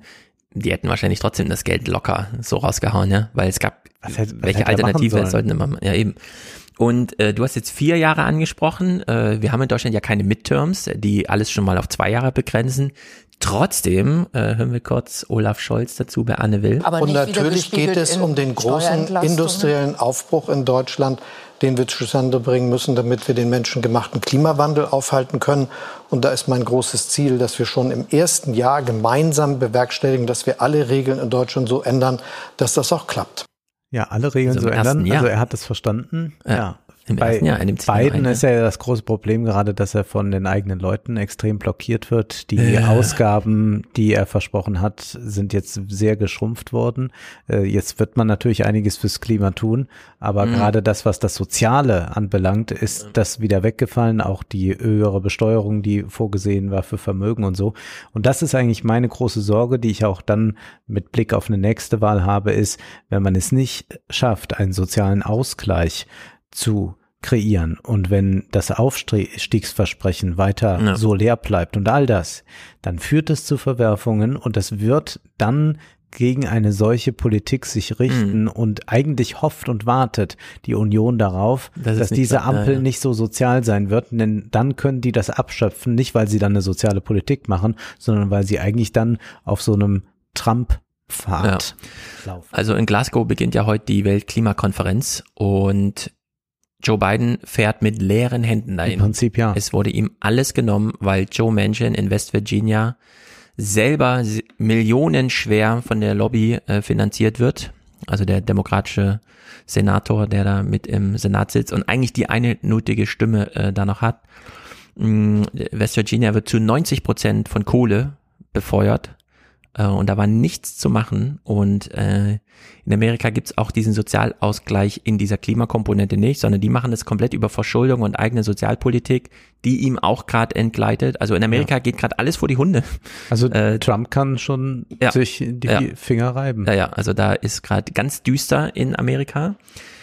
Hier in Deutschland ist ein bisschen anders. Äh, Olaf Scholz kennt Europa und er weiß, er hat für alle Länder was Positives dabei. Die Italiener haben jetzt schon angefangen, jedem das Solardach zu schenken, was eben nicht nur bedeutet, man muss für sein Solardach nichts zahlen, sondern man hat dann auch sein Haus mit Strom versorgt. Also man ist entkoppelt von monatlichen Zahlungen. Denn das ist ja ganz erstaunlich, auf einem privaten Dach kann man ja achtmal mehr Strom ernten, als man wirklich braucht in der eigenen Bude. Also im Privaten ist das ja wirklich erstaunlich. Wir haben es ja nur mit industriellem Strom Knappheit zu tun. Ähm, und äh, ich, ich habe irgendwie äh, so eine Vorstellung, dass äh, das nicht aus der Luft gegriffen wird mit dem Ja, sondern dass dieses Programm bei ihm schon da liegt und dass er auch Mhm. mit äh, allen bis hin zu Lagarde darüber schon gesprochen hat. Und äh, Jens Südekum macht das auch nochmal ganz scharf in diesem Talk. Äh, den Clip habe ich aber nicht, aber den ist trotzdem ganz wichtig. Die Komp soziale Komponente über, wir müssen es auch über den CO2-Preis steuern und der liegt idealerweise nicht bei 10 oder 25 Euro, sondern bei 180 Euro. Muss zu 100 Prozent an die Bevölkerung zurückgegeben werden und zwar genau nach sozialer Verteilung. Ist ja Lanz ganz irritiert gewesen, als man Äh, ja. 180 Euro jetzt mal sagte. Ja, Was, 180? Und dann denkt man, ja. Ja, aber das ist wirklich nur ein Transformationsgeld, das muss komplett zurück, das soll nur auf Seiten der Ausgaben steuern, damit die Top 10 Prozent äh, dies, äh, also dann wirklich einfach mal in die Minderung gehen. Das ja, ich meine, wir haben das ja jetzt auch schon mit den Benzinpreisen. Ich wäre da auch sehr dafür, dass man jetzt äh, da überlegt, wie man äh, da vorgeht, wenn das äh, weiterhin so hoch bleibt. Denn das ist für viele eine Belastung. Ich habe jetzt auch mit jemandem gesprochen, der zum Beispiel eine Ausbildung macht in Mainz und von Darmstadt fahren muss Mhm. und sehr oft auf das Auto angewiesen ist, weil der zum Teil zu Zeiten da zu sein hat, wo keine Bahn fährt. Mhm. Und naja, wenn du halt 1200 Euro verdienst im Monat und gibst jetzt plötzlich 50 Euro mehr für Benzin aus, dann ist das sehr erheblich. Das muss ausgeglichen werden. Äh, in Frankreich bekommt man wirklich einfach ein 100 Euro, Euro Dings in den Briefkasten geschoben. Mhm. Also muss man nicht mal beantragen oder so. Ne? Da heißt einfach unter 2000 Euro im Monat Einkommen, zack, gibt's 100 Euro für Benzin obendrauf. Das ist eine sehr einfache Regelung. In Deutschland gibt's ja äh, alle Kassen, die sowas abwickeln könnten. Es wird ja immer wieder behauptet, wir wissen gar nicht, wie wir den Leuten Geld zahlen, aber wir zahlen, das hat ja der Ulrich Schneider immer wieder betont, wir zahlen so viel Kindergeld, Renten und so weiter. Also das Ja. da einfach das mit rein äh, dingsen in diese Geldströme ist ja kein Problem. Also sie können sich das Geld ja auch holen, also von daher müssen sie es ja auch Ja, den ja, anderen eben. Weg auch nutzen können. Genau, also ja da gibt's Einbahnstraße. kein Problem, das muss alles politisch entschieden werden. Ähm, das Energiegeld haben sich ja die Grünen gerade so ein bisschen ausreden lassen, aber mal gucken, das muss ja dann da wieder mit rein. Letzter Clip von Südekum. Der Staat wäre am Ende Miteigentümer und trotzdem wäre es eine private Veranstaltung, die so über die Transfergesellschaft abläuft, äh, Trans äh, Transformationsfonds abläuft. wenn ich nochmal dieses Modell des Transformationsfonds eben aufbaue, dass wir eben klar definieren, äh, wie das strukturell im Prinzip äh, aussehen soll, ja, die Beteiligung oder das, das Risikoaufteilung zwischen Markt und Staat, über welchen Prozentsatz reden wir da? Nebenbei im Chat kam die Frage, äh, wenn der Staat einen Teil des Risikos trägt, was ist denn damit in Erträgen? Ja klar, wenn der staatliche Transformationsfonds etwa über die KfW bei den Investments sich beteiligt, ist auch am Profit beteiligt, ja, im Durchschnitt vom Portfolio. Ja, das heißt, er ist dann ähm, eine Art stiller Miteigentümer natürlich. Ja. Aber er verdient mit. Er verdient mit, genau. So, also wir haben jetzt das ganze Bild zusammengebaut. Der BDI hat das Geld benannt, hat gesagt, an Technik mangelt's nicht. Südekum sagt, an der ökonomischen Idee mangelt's auch nicht. Und äh, Professor Burchardt hat nochmal gesagt, ja, am Ende ist es so eine Mindset-Frage. Wir brauchen also nochmal so, einen so einen öffentlichen Stimmungswandel. Und Olaf Scholz sagt, für all das nehmen wir uns ein Jahr. Und jetzt gehen wir mal die Clips durch. Äh, Habeck äh, bei Lanz vor allem. Es ist ganz interessant, dass Habeck diesen Willen der FDP unbedingt Finanzministerium haben zu wollen, nicht kontert mit ich will aber auch, sondern einfach nur mit der Darstellung seiner Kompetenz auf dem neuen Feld, auch für ihn. Äh, Und das macht er hier bei Lanz ganz wunderbar. Er beginnt mal zum einen mit diesem Schuldenbremsen-Argument. Die Schuldenbremse steht nicht mehr zur Debatte. Was für uns bedeutet, wissen wir jetzt. Aha, also sind es die Alternativen, zum Beispiel dieser große europäische Transformationsfonds oder viele kleine Transformationsfonds, die in Deutschland aufgezogen werden. Die Schuldenbremse ist am Wahlabend verloren. Die Reform der Schuldenbremse, die, das hat Herr Schulte richtig gesagt, eigentlich inzwischen, ich würde fast sagen, ökonomisches Mehrheitswissen ist, dass man das anders machen muss, ist durch die Mehrheitsbildung am Wahlabend nicht möglich gewesen, weil da absehbar war, dass die Union in die Opposition geht und das wäre eine Verfassungsänderung. Dazu braucht man in jedem Fall die Union und die Union wird es nicht tun in der Opposition. Der eigentliche Charme bei einer, darf ich das so sagen, Karin Prien, bei einer Wahlniederlage der Union, das war sie ja, von Jamaika wäre gewesen, das vielleicht, oder von Schwarz-Grün wäre gewesen, das hinzubekommen, die Schuldenbremse zu ändern. Aber da war die Union auch nicht bereit dafür. Insofern ist das jetzt nichts, was wir in den Sondierungen Ja, okay. verloren haben. Das war am Wahlabend klar, dass das Mhm. nicht geht. Ja. Also, das Sondierungsprogramm ist, wie es ist, weil die CDU in Opposition sich weigern wird, alles Konstruktive mitzumachen. Und deswegen muss man jetzt halt auf Alternativen gehen. Und da fand ich ganz erstaunlich, wie er jetzt hier im zweiten Clip zum einen zugesteht, ja, spartanische Sätze im Sondierungsprogramm, aber wir haben echt eine Idee. Die sage ich Ihnen aber noch nicht. Und wir haben ja jetzt thematisiert eigentlich, wie rund so eine Idee dann doch ist, über diese ganzen Transformationsfonds und so weiter zu gehen. So, Nochmal gerade darauf zurück, das ist ja interessant. Also er glaubt, dass es da schon bei der Union Leute gäbe, die das auch so gesehen hätten. Er ist da ah, zwar skeptisch, ob das tatsächlich so gelaufen wäre, mit Frau Prien vielleicht, die er da anspricht, aber äh, sicherlich nicht äh, da mit allen. Ne?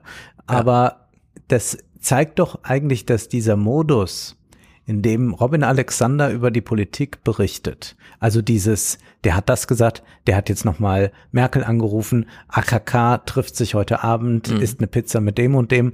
Das ist ja auch eigentlich so ein Modus, die wir jetzt bei der Kühnert-Doku gesehen haben. Mhm. Man hat den Eindruck, es ist so schrecklich banal und es ist total boulevardesk und ich nehme das jetzt auch nicht so wahr, dass ich jetzt so Texte lese von Robin Alexander, aber wahrscheinlich ist das der Modus, in dem Politik funktioniert, ne? Am Ende trifft man sich zum Frühstück und klingelt aus, wer Kanzler wird. Ja, ja, und aber nicht nur das, sondern auch äh, Und alle viele anderen Sachen genau. und äh, zwischendurch hört äh, Robin Alexander mit. Okay. Ja, und in der Hinsicht, man saß schon gut zusammen und hat auch schon viel geklärt, man konnte es nur noch nicht der Öffentlichkeit sagen. Verloren ist, dass die Schuldenbremse jetzt nicht das Geld bereitstellt, wie die Reform der Schuldenbremse. Aber das hat Frau Dunz richtig gelesen. Es gibt die Aussage, die notwendigen Investitionen für Klimaschutz werden finanziert werden. Das sind die bezifferten 50 Milliarden jährlich oder 500 Milliarden über den Zeitraum, über den man das umsetzen will. Die müssen erbracht werden. Und wir haben natürlich an der Stelle lange, stundenlang darüber geredet, wie das unter Einhaltung der Schuldenbremse Genau. gelingen kann. Fairnessgründe sagen, dass ich das jetzt nicht hier aufblättern darf, aber Frau nee, Herr Schulte hat darauf hingewiesen, dass eine Reihe von Vorschlägen im Raum sind und die sind die stecken den Rahmen der Möglichkeiten ab. Also die öffentlichen, und das ist auch festgelegt, die öffentlichen Investitionen die, und die privaten Investitionen, und das hängt ja beides zusammen, der öffentliche Euro hebelt ja private Investitionen von großen Unternehmen, von, von Gebäudesanierung und so weiter. Das sind ja immer Zuschüsse die werden deutlich steigen. Und an der Stelle, wenn auch noch nicht ausformuliert, würde ich sagen, das ist nicht gelbe Handschrift. Ich will dieses Spiel gelbe-grüne Handschrift nicht, äh, nicht, nicht fortsetzen, aber ich würde sagen, das, was die Wirklichkeit an Notwendigkeiten fordert, ist, wenn auch mit spartanischen Sätzen in diesem Kapitel sehr gut abgebildet. Da ist man ja fast geneigt zu sagen, ach komm, Robert, dann gedulde dich und uns noch einen Monat, bis du es dann sagen darfst. Ja. Aber hier so um den heißen Brei herum, aber schon die richtigen Signalworte zu setzen und ja, da wird dann gehebelt und privates Geld, öffentliches Geld, wie auch immer. Er ist jedenfalls genervt von dieser Schuldenbremsen-Diskussion und macht er auch dieses Südekum-Argument hier. Wenn wir Geld ausgeben, dann immer in dem Rahmen, dass wir auch Werte schaffen. Es ist also alles im Butter, was die schwarze Null angeht. Okay, keine neuen Steuern, Einhaltung der Schuldenbremse. Woher kommen die 50 Milliarden Das habe ich gerade erklärt, Herr Lanz. Das eine hat mit dem anderen nichts zu tun. Es war immer unser Programm, die Investition, also das. Da sitzen immer so Journalisten mit in der Runde, die wissen nicht, wie ihnen geschieht. Ja, verstehen nicht, um was es da geht. Ja, ja, das ist so toll. Das ist nämlich dann nur der, der nur der Robin Alexander Modus. Der funktioniert dann nicht, wenn man sowas Genau. erklärt bekommt. Genau, ja, das ist ganz erstaunlich. was verbaut wird, was Vermögen schafft, was volkswirtschaftliches Vermögen schafft, durch Kredite zu finanzieren. Idealerweise, weil es ehrlich, Okay. transparent der, Haushalts, der haushalterischen Wahrheit und Klarheit genügt, durch eine nachvollziehbare Investitionsregel in der Schuldenbremse. Da das nicht möglich ist, wird man jetzt andere Formen der Finanzierung finden müssen. das ist Aber die Frage. die Logik ist noch einmal, ja, wenn Sie sich ein Haus kaufen, das kostet 300.000 Euro, Sie haben nur 100.000 Euro, Sie machen 200.000 Euro Schulden, dann haben sie ja trotzdem das Haus. Das sind zwar Schulden, die sie dann auf dem Konto haben oder bei der Bank, aber das Haus ist ja da. Wenn wir also jetzt Kredite nehmen, um Ladesäuleninfrastruktur, Glasfaserausbau, Gebäudesanierung, die Schulen, Theater, Bibliotheken auf Vordermann zu bringen, dann schaffen wir ja Werte. Wir werden also nicht ärmer, wenn wir investieren, sondern wir machen das Land klimaneutral und reicher. Das war immer unsere Argumentation. Und dafür, wie privat, wenn Sie ein Haus äh, haben oder Haus kaufen oder was immer Sie sich kaufen, ein Auto, nimmt man halt einen Kredit auf. Und dann schafft man einen Kredit. Wert und so funktioniert Wirtschaft. Das heißt, Ja, und das gelingt eben, indem man nicht blindlings subventioniert, sondern immer eine Investition privat, die eh schon da ist, nochmal stützt, einfach ergänzt, weil dann ist einfach geregelt, dass äh, da auch ein Wert geschaffen wird, weil man dann das Haus oder den Hochofen als Sicherheit mit auf dem Papier stehen hat und äh, dann kommt man da um die schwarze Null drumrum. Und jetzt verweist er auf den großen Systemstreit. weil die, das europäische und das, vor allem das US-amerikanische und das chinesische Ausland agieren völlig anders. Die investieren und gewinnen geopolitische Macht dadurch. Wir verlieren technologischen und damit Wertefortsprung. Wo sind denn die großen europäischen Technikplayer? Wo sind die denn alle? Kommen alle aus Amerika. Und was importieren wir damit? Wir importieren damit eine Sprachkultur, die uns das Leben eher schwer macht. Wo sind die europäischen Werte bei Facebook und Twitter? Ups, ich kann sie nicht finden. Wo ist die europäische Technik beim 5G-Netzausbau? Nur chinesische Technik. Ich kann sie nicht finden. Woran liegt es? Wir sind ökonomisch gerade bei den Zukunftstechnologien zurückgefallen. Woran liegt es? Weil wir glauben, wir können nur das Geld ausgeben, das wir haben, statt zu verstehen, dass die Investition den Kredit, den wir uns geben, neue Werte schafft, die dann vielfach mehr sich politisch kapitalisieren lassen. Ökonomisch, aber auch wertetechnisch. Wie soll denn Europa bestehen, wenn wir nur noch angewiesen sind auf die Zukunftstechnologien der anderen Länder? Ich verstehe ja nicht, wie man das nicht verstehen kann. Also das ist mir ein, ein großes Rätsel. Ich Ja. kann jetzt noch aus so einem reinen Interessenkalkül bei Unionsleuten oder so nachvollziehen, warum die sich einfach jetzt dagegen stellen, so wie man einfach äh, behauptet, es gibt kein Corona oder sowas. Ja, also das, das so in dieser Art kann ich das nachvollziehen, was der politische Gegner damit will. Aber das zum Beispiel so viele Journalisten und hier ja auch offenbar Lanz, der auch nicht weiß, Mhm. was hier eigentlich passiert, sich so dagegen sträuben, das leuchtet mir nicht ein.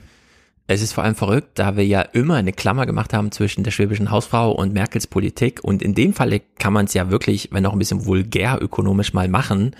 100 Prozent der Deutschen haben doch den Wunsch, in einem Eigenheim, ihrem eigenen Haus zu wohnen. Und 90 Prozent müssen das Kredit finanzieren. Und Ja. das ist ja genau der Mechanismus. Ja. Man zieht schon mal in ein Haus, das einem aber gar nicht gehört. Alle Eigentumsverträge, die da dazugehören, sagen, das gehört der Bank und nach den und den Regeln, nämlich monatlich bezahlen Ja. und so weiter, gehört es, kannst du es verwenden. Und genauso ist das ja hier auch. Es Ja, das könnte man ökonomisch ganz hier mal ganz deutlich so machen. Also äh, wenngleich wir ja um den Unterschied wissen, dass Privathaushalt, Staatshaushalt Hm. Haushalt vollkommen anders funktionieren. Aber hier äh, ist es absolut so. Und da müsste das doch in jeden Kopf mal einsickern.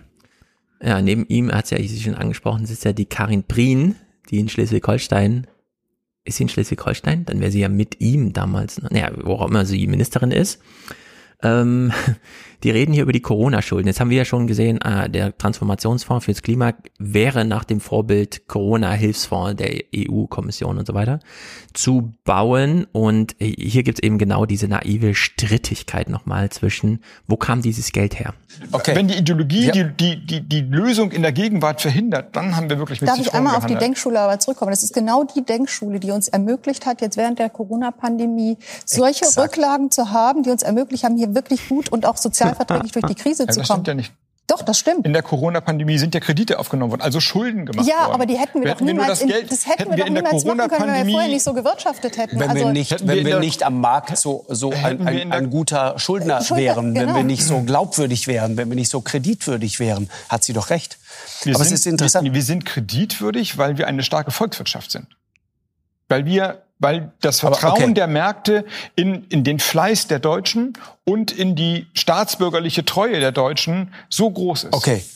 Ähm, das ist ein ganz interessanter Punkt und wir merken, da, da, da wird noch viel zu besprechen sein. Deswegen hat Christian Licht natürlich recht, es wenn er ist sagt, wichtig, zu, nicht zu glauben, dass wir, kriegen. es wäre wirklich, es ist wichtig, in der, nicht zu glauben, dass wir in der Corona-Pandemie all die Hilfspakete nur mit Geld, das wir haben, geschnürt haben. Wir Nein, haben uns wir haben enorme Gelder geliehen, Schulden gemacht, Kredite aufgenommen, ist alles das Gleiche.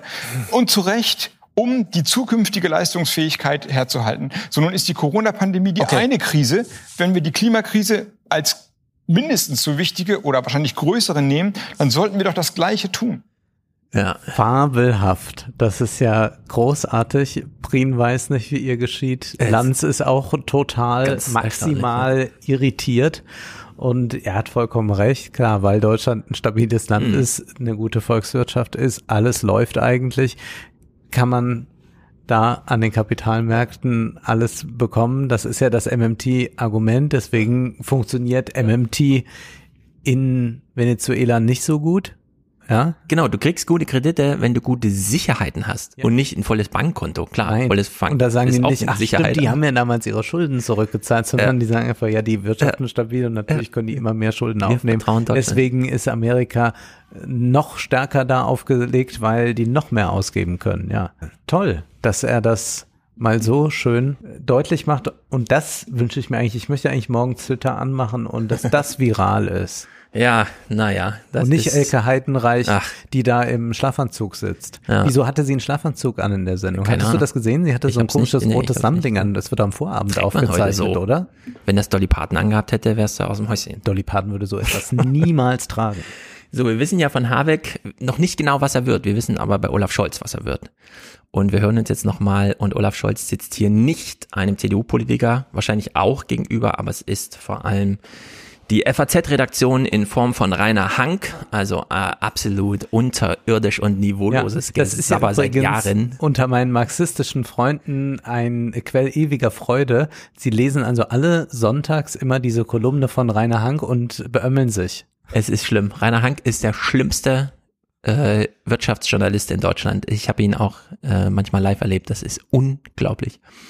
Naja, Olaf Scholz erklärt uns hier nochmal ein bisschen ausführlicher, nämlich knapp eine Minute, alles im ersten Jahr. Wenn ich Kanzler bin, geht's Rambazamba los. Und diese Dinge, die müssen wir alle sofort im ersten Jahr der künftigen Regierung zustande bringen. Das bedeutet, wir müssen das hinkriegen, dass wir alle Gesetze so ändern, alle Planverfahren, alle Genehmigungsverfahren und alle Ausbauziele, dass wir den Anforderungen der Industrie, der Wirtschaft und der Bürgerinnen und Bürger gerecht werden, nämlich Strom aus erneuerbaren Quellen, aus Windkraft auf hoher See, Windkraft an Land, Solarenergie, ein leistungsfähiges Übertragungsstromnetz zur Verfügung stellen, damit das alles klappt. Das ist doch jetzt nicht eine niedliche Veranstaltung, sondern das ist eine solche Modernisierung Deutschlands, wie sie wahrscheinlich am Ende des 19. Jahrhunderts das letzte Mal in dieser Dimension stattgefunden hat, als der ganz große industrielle Aufschwung Deutschlands damals stattfand, unter ganz anderen Umständen. Und das müssen wir jetzt hinkriegen, dass wir das machen. Da darf man das überhaupt nicht gering schätzen. Das ist die größte Modernisierungsaufgabe, die wir für Deutschland haben. Und alle drei Parteien, die jetzt über eine Koalition verhandeln, haben sich exakt das vorgenommen. Das finde ich die richtige Aufgabenstellung zur richtigen Zeit. Und es erfordert viel Kraft, viel Mut und auch Leadership. Wo ist der Scholzomat, der sonst immer gar nichts sagt? Ich bin ganz verblüfft. was, was, wie das ist erstaunlich, sein? ne? Plötzlich aus der Position der Stärke heraus. Naja, und wir kennen ihn ja auch noch aus früheren Jahren, aus Nullerjahren. Das war immer wirklich das langweiligste überhaupt, was die SPD dann rausschicken konnte. Stell dir Wenn mal aber vor. keiner mehr wollte, musste er. Ja, genau. Und stell dir mal vor, wenn es ihm, wenn, wenn's, wenn der Ende, wenn das Ende des Weges für ihn nicht ist, Kanzler zu werden, sondern er das nochmal inhaltlich für sich versteht, als, so wie bei Ursula von der Leyen, da haben wir auch alle gedacht, das ist ja ganz komisch und so, ist sie da dieses Amt reingestolpert und plötzlich hat sie aber dieses Amt so entdeckt, Mhm. als so, und dann Ja. ist sie so, äh, tatenfroh geworden und so und hat auch die Bundesregierung so ein bisschen vorgeführt. Also in der Hinsicht äh, schöpfe ich jetzt auch ein bisschen Zuversicht, ehrlich gesagt. Und jetzt kommt Rainer Hank ins Spiel. Er macht, es ist wirklich erstaunlich, er macht ein Argument, das wir alle seit 800.000 Jahren kennen, bringt das hier nochmal vor, traut sich in einer Anne Will-Sendung vor Millionenpublikum sich nochmal äh, so die Blöße zu geben. Und natürlich hat Olaf Scholz darauf dann die richtige Antwort. Und da denken wir wieder an den BDI. Gesinnungswandel, Technologien sind da. Sie sind vor allem bei uns da. Wir sind das Hochtechnologieland. Wir haben die Ressourcen, auf die es jetzt ankommt. Nämlich nicht die fossilen, sondern kognitiv und wie auch immer. Und äh, da verdient er natürlich Punkte bei uns, wenn er Rainer Hank zerlegt. Sie tun so, als könnte Deutschland den Klimawandel stoppen. Nein, wissen Sie natürlich auch, dass nicht geht, aber Sie, Sie tun so. Ich, meine, ich habe mir dieser Tage noch mal eine Tabelle angeschaut des IWF und da sieht man erstens, dass wenn der Klimawandel bewältigt werden kann, dann geht es um ein internationales Koordinierungsproblem. Sie können vieles Tugendhaftes hier in Deutschland machen und ich bin überhaupt nicht dagegen, aber man sollte den Horizont und den Rahmen dabei nicht vergessen. Aber und Sie- der Rahmen heißt, noch einmal, internationale Koordinierung und das heißt, wenn wir es nicht schaffen und wenn Sie das nicht international schaffen, einen Klimaclub zu gründen, der klare ja, machen Sie es doch. Ich habe es nicht gelesen. Was ist mit der EU? Stelle- Ist das für Sie ein Klimaklub? Also jetzt, der, jetzt muss ich mal, darf ich mal ganz kurz was zu sagen. Erstens, die Idee eines internationalen Klimaclubs wird gerade verhandelt bei G7, G20. Internationaler Klimaclub. Wir haben Weltklimarat und alles Mögliche. Wir haben diese ganzen Treffen und wir wissen, das äh, Kyoto-Protokoll, das hat Merkel ja jetzt auch nochmal gesagt, äh, nicht so funktioniert hat. Man kriegt die nicht an einen Tisch. Und was ist das für ein lustiger Club, in dem Mhm. äh, Bolsonaro und Scholz und Habeck oder was man miteinander reden? Also klar, braucht man auf internationaler Ebene diese Bestimmung, aber man weiß, mit welch kleinen Schritten das passieren kann. Genau. Also da zu behaupten, also das wäre genau, also dann, Rainer Hank ist ja auch sicher jemand, der immer dabei ist, wenn irgendwo ein Interventionskrieg ansteht, da muss Deutschland natürlich immer mit Ja. dabei sein, ja. Da könnte man auch mal sagen, ach, was sollen wir überhaupt uns mit irgendwas noch, also wir machen jetzt einfach mal so eine, so eine generelle Weltfriedenskonferenz, das Hm. reicht doch dicker aus. Da würde jeder sagen, na ja, aber gut, es gibt schon noch geopolitische Gemengelagen, da wird es schwierig. Aber hier wird dieses Argument äh, so überstrapaziert Ja, immer, wo man einfach weiß, nein, äh, Länder wie Deutschland sind auch einfach tonangebend und Mhm. was dann hier passiert, äh, das hat einen Effekt weltweit, wie wir ja schon bei der Autoindustrie sehen, nur waren wir da nicht tonangebend, sondern die anderen. Genau. Und die Antwort wird äh, sogar noch besser, denn ähm, der BDI sagt ja, 860 Milliarden sind zu investieren, damit wir in eine Position kommen, in der wir auf dem Weltmarkt weiter mitspielen können oder ihn sogar dominieren. Das hat ja, Deutschland, das hat ja Rot-Grün damals schon gezeigt. Solartechnik und so weiter, da war ja 50 Prozent Marktanteil in Deutschland. So, und jetzt hat Rainer Hank äh, sich hier wirklich nicht erblödet, nochmal dieses, ah, wir sind ja nur zwei Prozent der Welt, reicht das denn? Sie brauchen ja ne, den großen Klimaclub, alle müssen mitmachen, ansonsten bringt das ja gar nichts. Und jetzt hat man schon, also wir sehen ihn hier, wie Olaf Scholz schon nach vorne rückt auf seinen Sessel und in Angriffsposition geht und dann schießt er hier zurück. Denn wir werden ja mit keinem Geld der Welt Afrika, Asien, den Süden Amerikas davon überzeugen können, dass sie auf den Wohlstand, den wir haben, verzichten. Das wollen sie auch erreichen. Wir werden sie also nur davon abbringen, das alles mit Kohlekraftwerken zu tun, überall in der Welt zum Beispiel, indem wir billige, genauso leistungsfähige Alternativen technologisch entwickeln.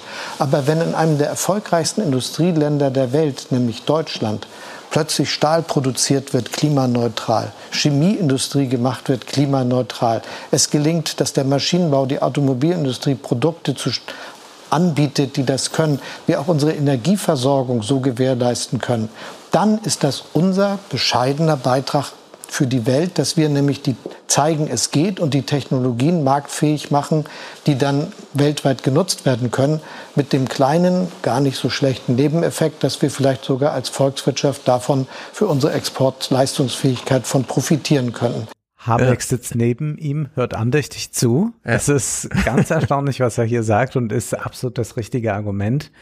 Denn nur so kann es überhaupt gehen, das ist ja auch mein Vorwurf an äh, viele Postwachstumsökonomen, dass sie zwar hier einfach so auf Verzicht und so weiter aus mhm. sind und dann aber diese globale Perspektive gar nicht kennen und einfach wissen, da werden Leute zu Wohlstand kommen, ja. tun es ja gerade ganz massiv in Indien und in China und hoffentlich dann auch mal irgendwann in Afrika in größerem Ausmaß und da wird konsumiert werden und da wird auch produziert werden müssen und da stellt sich die Frage, mit welchen Technologien und wenn die nicht von hier kommen und wenn die nicht hier diese grüne Transformation durchgemacht haben, dann wird die Umweltverpestung unendlich groß sein und wir haben keine moralische Möglichkeit, das zu stoppen, weil wir haben uns die ganze Zeit schon an der Natur vergangen. Insofern ist das auch unsere einzige halbwegs noch gute Möglichkeit ja. zu sagen, naja, wir wissen, was wir da getan haben, aber jetzt haben wir noch das wenigstens anzubieten der Welt und die wird zugreifen, wenn es günstig ist, wenn es sich lohnt. Da sind dann wieder privatwirtschaftliche mhm. Motive die entscheidenden. Ja, das ist ganz brutal, wie Rainer Hank hier abgemeldet ist. Ja, total. Äh, der BDI sitzt ja jetzt im Grunde da und sagt, Rainer, müssen wir dich echt anrufen, um es dir zu erklären. Wir haben hier einen Mehrbedarf, der muss finanziert werden. Wir brauchen dafür Olaf Scholz. Er macht genau das, was wir wollen gerade. Äh, die Koalition wird sich so finden. Und wenn es gut ausgeht, haben wir in 20 Jahren die Technologien geschaffen, die für weitere 80 Jahre den Afrikanern sagen, und mit Afrikaner meine ich jetzt mal wirklich den ganzen Kontinent, äh, eure Bevölkerungsexplosion, die ja projiziert ist von mehr als zwei Milliarden zusätzlichen Menschen, werden wir mit einer Energie äh, bewerkstelligen können, die billiger ist, als auf fossile Brennstoffe zurückzugreifen. Ein Loch wie in, in Köln oder da vor Leipzig zu graben, wird für euch wahnwitzig sein, weil ihr könntet doch einfach unsere coolen Solardächer benutzen. Die machen es viel billiger, die sind mobil, die kann man auf- und abbauen, wie man sie braucht, wie ja. auch immer. Ja, und das ist ja eigentlich die Idee, das, das hat Olaf Scholz ja hier eindeutig so gesagt. Wir müssen äh, Technologien schaffen, die die fossilen Alternativen rausnehmen aus der ökonomischen Rechnung, weil sie sich nicht mehr rechnen. Wenn das nicht gelingt, also wenn dieser technologische Sprung in Deutschland nicht gelingt, in Europa, und nur hier kann er gelingen, klar, Amerika und China machen auch mit, ähm, dat, also dann wird Afrika die Welt verpesten. da führt und, gar kein und Weg wir machen vorbei. noch, werden noch und wir werden dazu beitragen. Wir, wir haben dann schon ja. ganz viel, kommt noch unseres dazu und Indien und China kommen dazu. Genau. Äh, das heißt, das wird äh, ja. so massiv werden. Dann brauchen wir wirklich nicht mehr groß nachdenken, was wir machen, sondern dann ist Land unter ja. angesagt. Aber ich finde es schön, dass äh, Rainer Hank so eine Rechercheleistung suggeriert, dass er nochmal nachgeguckt hat. Ja. So, ich habe nochmal gestern nachgeguckt, dass Deutschland nicht das größte Land der Welt ist und deswegen nicht so einen großen Beitrag leisten kann. Ja, also Rainer Hank ist ganz gefährlich, weil er damit für CDUler und so weiter, die es auch nicht verstanden haben, einfach Wählerstimmen mobilisiert, die das komplett torpedieren. Das ist für mich auch nicht jetzt hier ausgleichende Position oder so. Also für mich ist ja eine sinnvolle Talkshow-Zusammenstellung jetzt, wenn äh, dort ein MM Thieler sitzt, wenn da ein Südekum sitzt und äh, wenn da ein Habeck sitzt und vielleicht ja. so, also so, solche Leute, die jetzt äh, verschiedene Vorschläge machen, aber sich in äh, der in so einem Grundkonsens äh, dann einig sind. Wir kommen ja gleich auf dieses Thema Grundkonsens und sowas noch zu mhm. sprechen. Mhm. Aber es ist nicht jetzt für mich eine Pluralität, wenn ich einfach noch jemanden dahinsetze, der irres Zeug von sich gibt. Ja, ich meine, in der Sendung, die wir vorhin mit Habeck bei Ilna geguckt haben, äh, war noch äh, Münkler zugeschaltet als akademische Stimme. Ja. Wo man sich fragt, ey, komm, gibt's keine Ökonom, die man jetzt mal reinholt, wenn Lindner mit Habeck da diskutieren, ja. kann man das dann nicht mal, äh, es ist halt einfach ja, bescheuert.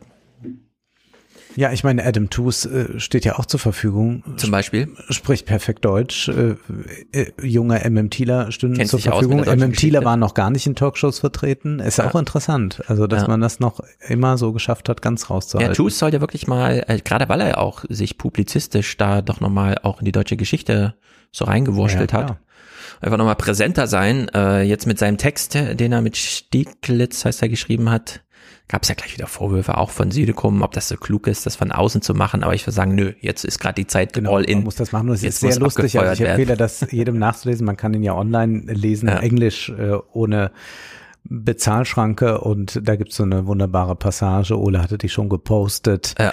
wie es so ist, wenn man die beiden Administrationen, alles ja Veteranen der Obama-Ära eigentlich, wenn man die darauf anspricht, wie waren das damals so, als ihr diskutiert hattet, hm. dann mit Schäuble und Brüderle und dann werden traumatische Erinnerungen wach. Äh, es war eine Horrorshow. Ja.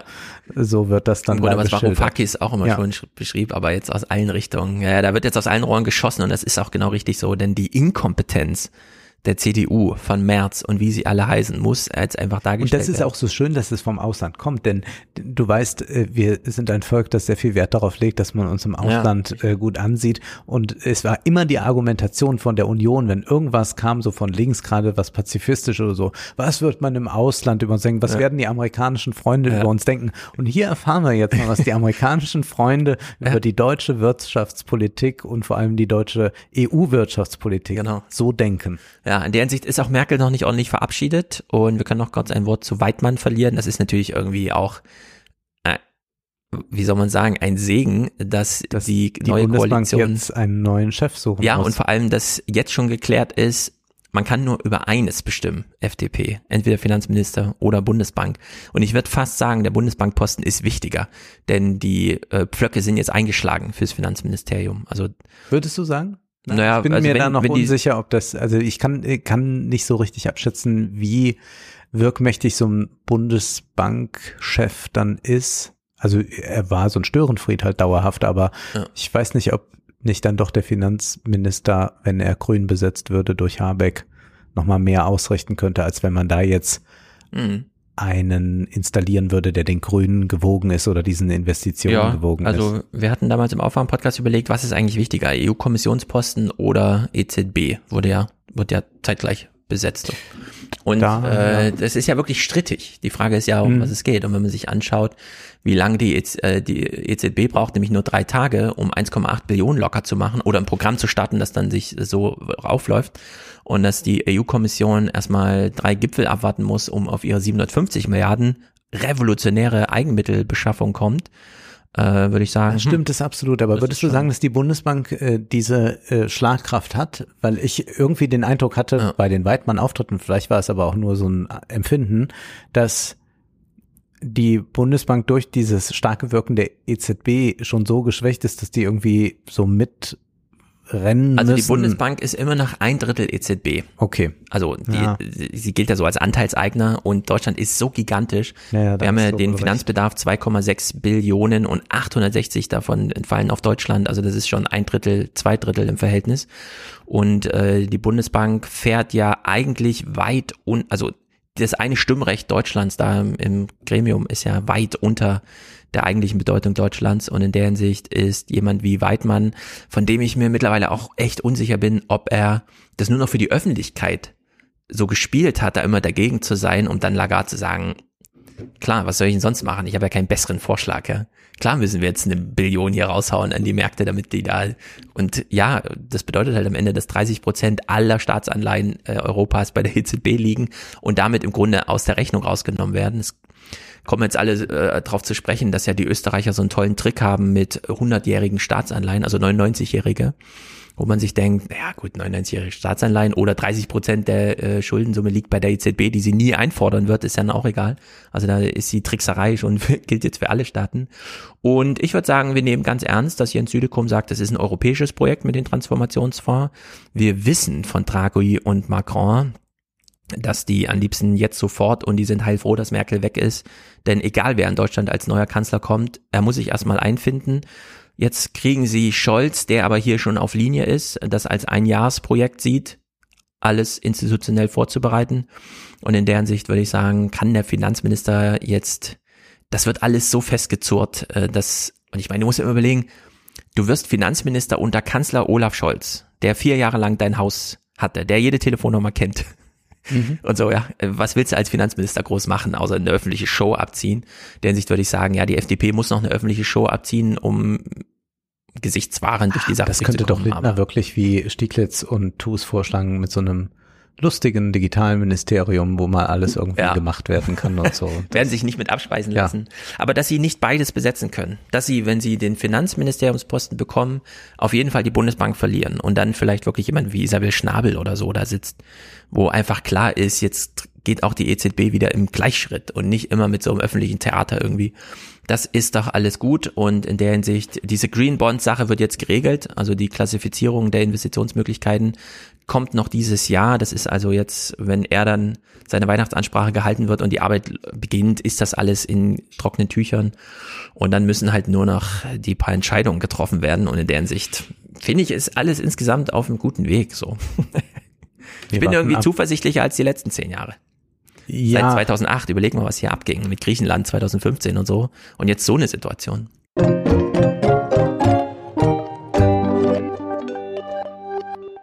Es geschehen noch Zeichen und Wunder, auch in den Geisteswissenschaften, denn wir sprechen jetzt über ein Thema, das vielleicht gar nicht so nahe liegen wird bei den 29ern, weil wir sowas noch nie aufgegriffen haben. Also Philosophen kommen eher mal am Rande bei uns vor, ich damals bei der Corona-Krise. Naja, du hattest das Markus Buch Gabriel. von Peter Sloterdijk oh, jetzt ja. empfohlen sehr und wir wollen heute über den Antipoden von Peter Sloterdijk sprechen. Es ist Jürgen Habermas. Jürgen Habermas ist der wichtigste Philosoph, ich würde nicht sagen, dass es der bedeutendste Philosoph, äh, deutsche Philosoph ist äh, des 20. Jahrhunderts und jetzt auch 21. Jahrhunderts, denn der Mann ist 92 Jahre alt. Mhm. Er ist auf jeden Fall der wichtigste, insofern als er weltweit der am meisten rezipierte deutsche Philosoph ist in China, USA, überall kennt man Habermas. Seine Werke sind übersetzt, werden zitiert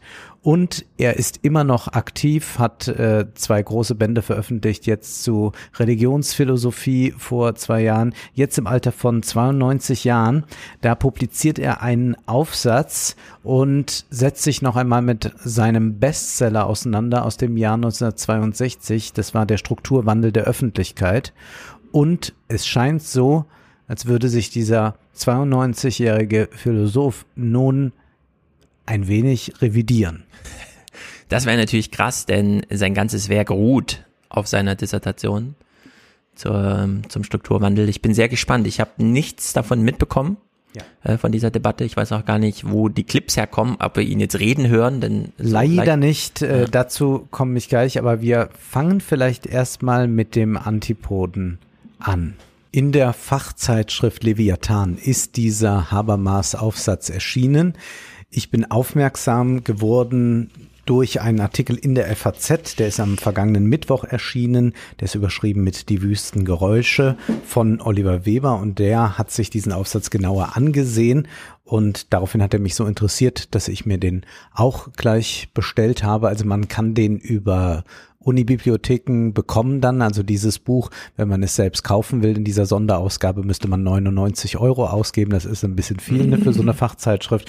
Das ist ein eigenartiges Publikationswesen. Mhm. Aber gut, man kommt auf öffentlichem Wege dann ran, wenn man möchte. Ich würde aber gerne erst etwas aufgreifen, nämlich Peter Sloterdijk.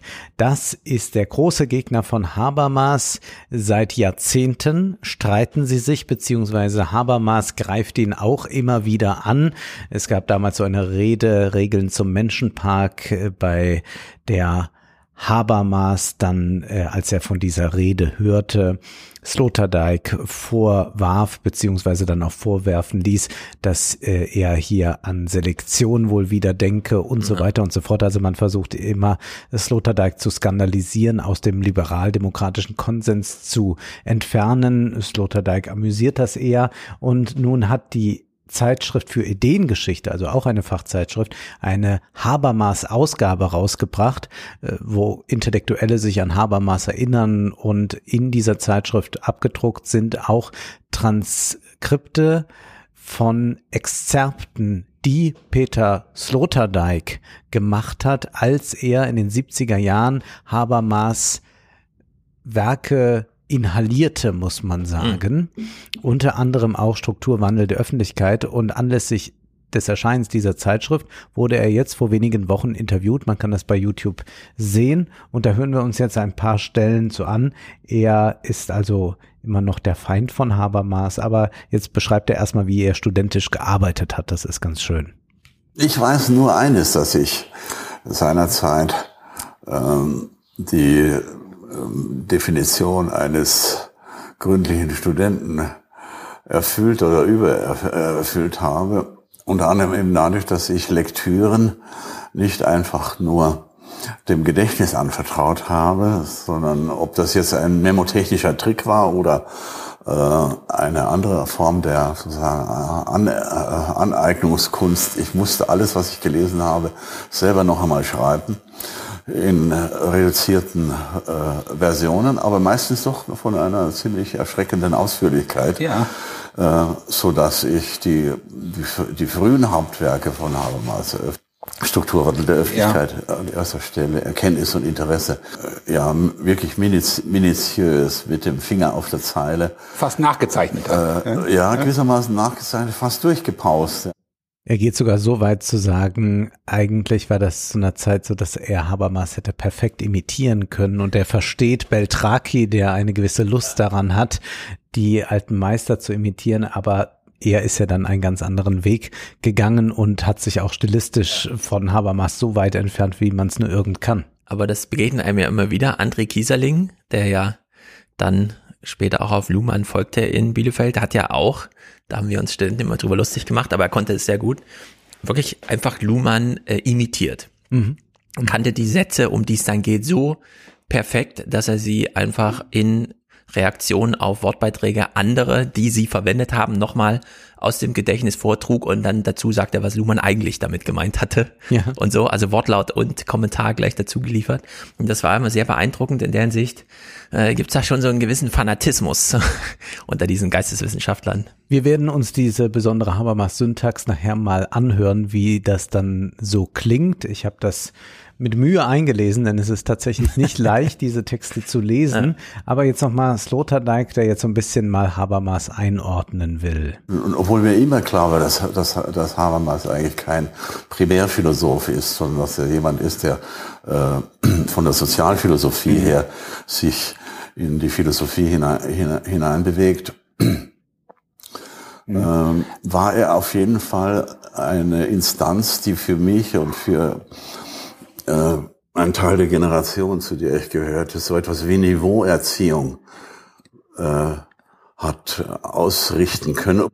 Niveauerziehung finde ich ein sehr, sehr schönes Wort und das ist auch etwas, was man, wenn man Habermas liest, erfahren kann. Es ist erstaunlich, was er alles rezipiert und auf welchem Niveau er generell argumentiert. Mhm. Wenngleich ich mit dieser Philosophie nie so viel anfangen könnte, Mhm. würde ihm jetzt nicht ganz äh, den Primärphilosophen absprechen wollen. Aber für mich war das immer ein bisschen langweilig. Macron Und viele weitere Politiker hingegen sind große Fans von Habermas, denn um das mal deutlich zu machen und damit auch zu verkürzen, Habermas ist eigentlich der staatstragende Philosoph insofern, als er eine Theorie ausarbeitet, wie ein liberal-demokratisches System, wie zum Beispiel unseres, funktionieren kann, ja. durch einen öffentlichen Diskurs, durch uns als Bürger, die wir partizipieren, durch Meinung, die gebildet wird durch Massenmedien, dazu kommen wir gleich noch, dann aber auch durch Parteien, die verschiedene Meinungen aufgreifen und wie sich daraus ein liberal-demokratischer Rahmen ergibt, der eine rationale Argumentation jederzeit ermöglicht. Und jetzt frage ich dich schon mal und nimm das jetzt schon mal vorweg, du als Talkshow-Gucker oder Hörer, mhm. muss ich ja vielmehr sagen, da hat man schon den Eindruck, das ist ein schönes Ideal eigentlich, aber die Realität ist doch eine sehr, sehr andere. Ja, also ich konnte mit dieser ganzen Teestuben-Verherrlichung nie so richtig was anfangen. Er hat ja dann doch hinter der Sprache, klar, Niveauerziehung, wie macht man ordentliche Wissenschaft und so weiter. Er hat sich selber aus der Wissenschaft, und da würde ich jetzt sagen, Philosophie ist dann doch mehr so, hm, hm, hm, aus der Soziologie hat er sich ja selber verabschiedet. Und naja, ich würde sagen, Habermas holt uns als Menschen alle nochmal ab, die wir ihn konsumieren. Und in der Hinsicht liegt es irgendwie nahe, den Ursprung der modernen Welt oder auch äh, sozusagen die Zeitläufe irgendwie zurückzubinden auf, wie sich Menschen verhalten. Äh, ja, es beginnt dann so in diesen Teestuben Beisammensein, äh, Gesellschaft in Interaktion zu entwickeln, äh, seine äh, ganzen ich weiß schon gar nicht mehr, wie es heißt, seine Kriterien hier, seine fünf äh, Dingsterbums, alle wissen, worum es geht, Wahrheit, Wahrhaftigkeit und so weiter und so fort konnte mich da immer nur drüber lustig machen. Genau, also wie so ein kommunikatives Handeln idealerweise funktioniert, da gibt es ja. Kriterien zu und du hast jetzt gerade von Teestuben gesagt, also die Salons sind das Entscheidende, ja, also die ja, bürgerlichen Salons, also alles, was nach 1789 dann erblüht, äh, die bürgerlichen das Salons, Twitter. wo äh, resoniert wird über das Politische, über das Kulturelle, aber auch, also die literarischen Salons, äh, die finden statt und die konstituieren eine Bürgerlichkeit, die eine Voraussetzung auch dafür ist, dass ein gutes liberal-demokratisches äh, Partizipieren äh, gewährleistet ist. Wir werden jetzt gleich auf genau diese Salons zu sprechen kommen, denn du hast schon gerade jetzt gesagt, analoges Twitter. Mhm. Und das ist die ganze Zeit die große Frage gewesen. Deswegen machen wir das hier überhaupt. Ja. Habermas hat das ausgearbeitet und war aber mit dieser Ausarbeitung eigentlich fertig, als die Digitalisierung begann, als das Internet begann. Und dann kann man sagen, hat Habermas zwar unendlich viel publiziert zu allen möglichen Fragen, aber er hat zu dieser Thematik geschwiegen. Was heißt denn das jetzt eigentlich, Strukturwandel der Öffentlichkeit? Bezogen auf das digitale Zeitalter, hm. ist das jetzt so eine Rückkehr des bürgerlichen Salons? Also wir haben ja hier im Podcast einen Salon, wo wir beide uns unterhalten, über Texte verständigen. Das ist ziemlich nah an diesem Idealbild. Habermas würde sagen, gut, der Salon könnte größer sein. Also wir würden dann mit mehreren Leuten reden, so wie das in literarischen Salons üblich war. Genau, das ist ganz wichtiger Punkt. Aber die Frage ist, ob das im digitalen Zeitalter möglich ist. Das lassen wir jetzt mal noch so dahingestellt, mhm. denn das ist das große Thema seines Aufsatzes. Wir hören aber noch ja. weiter, denn Habermas war ein Abkömmling der Frankfurter Schule, beziehungsweise ist auch nächste Generation Frankfurter Schule. Äh, Sloterdijk charakterisiert das folgendermaßen. So etwas wie ein Primus inter pares unter den Begabteren jener Generation, äh, die fest davon überzeugt waren, dass äh, Adorno das Niveau markiert, während Habermas sozusagen äh, die Assistenzstelle besetzt. Ja. Das mhm. war jetzt nicht nur ein akademischer Zufall, der dies bewirkt hat, sondern es war fast so etwas wie eine, eine Rollenverteilung in einem zeitgeschichtlichen Drehbuch. Mhm. Ja, und Habermas wir haben es schon gehört, ist nur Primärphilosoph und Sloterdijk wird dann noch mal deutlicher. Das Exerpt ist ja auch mhm. eine mhm. studentische Gattung, mhm. die auch noch mal in der Nachkriegszeit blühte und Habermas selbst das ist ja beeindruckend und imponierend, wie er Wissensstoff natürlich auch auf seine Theorie hinlesen kann, aber wie er einfach auch aus Philosophie Exzerptliteratur macht. Ja, war auf seine Weise. In diesen Jahren war es so etwas wie ein Genie der Paraphrase. Nicht? Also, ich glaube nicht, dass er in seinem ganzen Leben einen originellen Gedanken gedacht hat. Ja, das hat gesessen. Ja, Genie es der ist- Paraphrase, nie einen originellen Gedanken gedacht. Also Sloterdijk nimmt das natürlich für sich in Anspruch, originelle da Gedanken Mhm. zu denken und hat sich dann ja auch äh, ganz abgesetzt von Frankfurter Schule oder so. Ist zwar im selben Verlag, ist zwar auch bei Surkamp, aber ist ein ganz anderer Surkamp-Autor und Sloterdijk wird dann auch ein Bestseller bei Surkamp mit seinem Buch Kritik der zynischen Vernunft Anfang der 80er Jahre. Das beunruhigt Habermas. Habermas will natürlich seine Schule vor allem etabliert sehen und fürchtet sich auch ein bisschen vor dem, was aus Frankreich da kommt mit den Poststrukturalisten. Es gibt ja eine lange Auseinandersetzung auch mit Derrida oder auch eine große Kritik an Foucault, die ziemlich gut ist. Also da würde ich sagen, ist Habermas äh, sehr, sehr genau und sehr gründlich in dieser Foucault-Lektüre. Und Sloterdijk schildert jetzt mal hier, Kritik der zynischen Vernunft kommt raus, ist erfolgreich und Habermas will jetzt, und wir müssen das immer so gleich schon im Rahmen sehen, was können wir im Diskurs noch machen. Ne? Wir hatten jetzt Mhm. auch wieder so ein Thema, äh, was, was, was ist im Diskurs erlaubt, wer darf da keinen Platz finden und so. Wir, wir haben das ja allenthalben. Und wir haben das eigentlich jetzt hier auch nochmal, also äh, jetzt kommt jemand, der schreibt eine Kritik der zynischen Vernunft, setzt sich von der Frankfurter Schule deutlich ab, hat da auch viele Spitzen in dem Werk und Habermas versucht jetzt nochmal was. Sloterdijk schildert's. Ich glaube, es war von seiner Seite her ein, ein Versuch, äh, die Alternativszene näher an die kritische Theorie her, heranzuziehen, indem er äh, ein Buch, das äh, so einen gewissen Kultwert äh, sehr schnell entwickelt hat in dieser, in dieser subkulturellen Dimension. Also ich denke schon, dass Sie recht haben mit der Vermutung, dass das ein Einordnungsversuch, ein Einordnungsversuch war. Der letzte. Be begleitet von, begleitet aber eigentlich auch von dem Versuch äh, oder von dem Wunsch, es möge eigentlich keine neue Stimme geben. Es gebe auch, es soll auch keine neue Position geben können. Und eigentlich auch keinen neuen Autor fügt Ja. Sloterdijk dann an und damit ist dann gemeint, dass Habermas also da einen Konkurrenten sah. Aber ich glaube, dass es nicht nur so zu verstehen ist, sondern es ist wirklich auf so einer diskursiven Ebene. Was braucht der liberal-demokratische Diskurs und was ist gefährlich? Und Sloterdijk ist ja jemand, der immer mit den, ich will mal sagen, bösen Philosophen auch geliebäugelt hat, der gesagt hat, wenn jetzt alle gerade Marx lesen, lese ich Max Stirner. Ja. Äh, wenn äh, alle gerade äh, sich mit Sozialdemokratie beschäftigen, äh, warum nicht mal sich mit den Libertären auseinandersetzen? Also Sloterdijk ist immer jemand, der eigentlich äh, die Gefahr in der Philosophie will, während äh, Habermas, das haben auch äh, Peter Trafny und Slavoj Žižek mal so gesagt, eigentlich jemand ist, der die Gefahr aus der Philosophie verbannen Hm. möchte. Ja, genau. Ähm, ich habe irgendwo, ich habe es gerade versucht rauszufinden, aber ich weiß nicht mehr wo. In irgendeinem FAZ-Text oder so habe ich mal Habermas vorgeworfen, bei den Geltungsansprüchen einen zu übersehen und das ist Unterhaltsamkeit, Entertainment. Denn klar, wir kommunizieren alle miteinander, sitzen so beisammen und dann wird immer geprüft, ist das wahr, wahrhaftig und was sind die weiteren, ich weiß es schon gar nicht mehr, äh, weil mir das alles so fern liegt.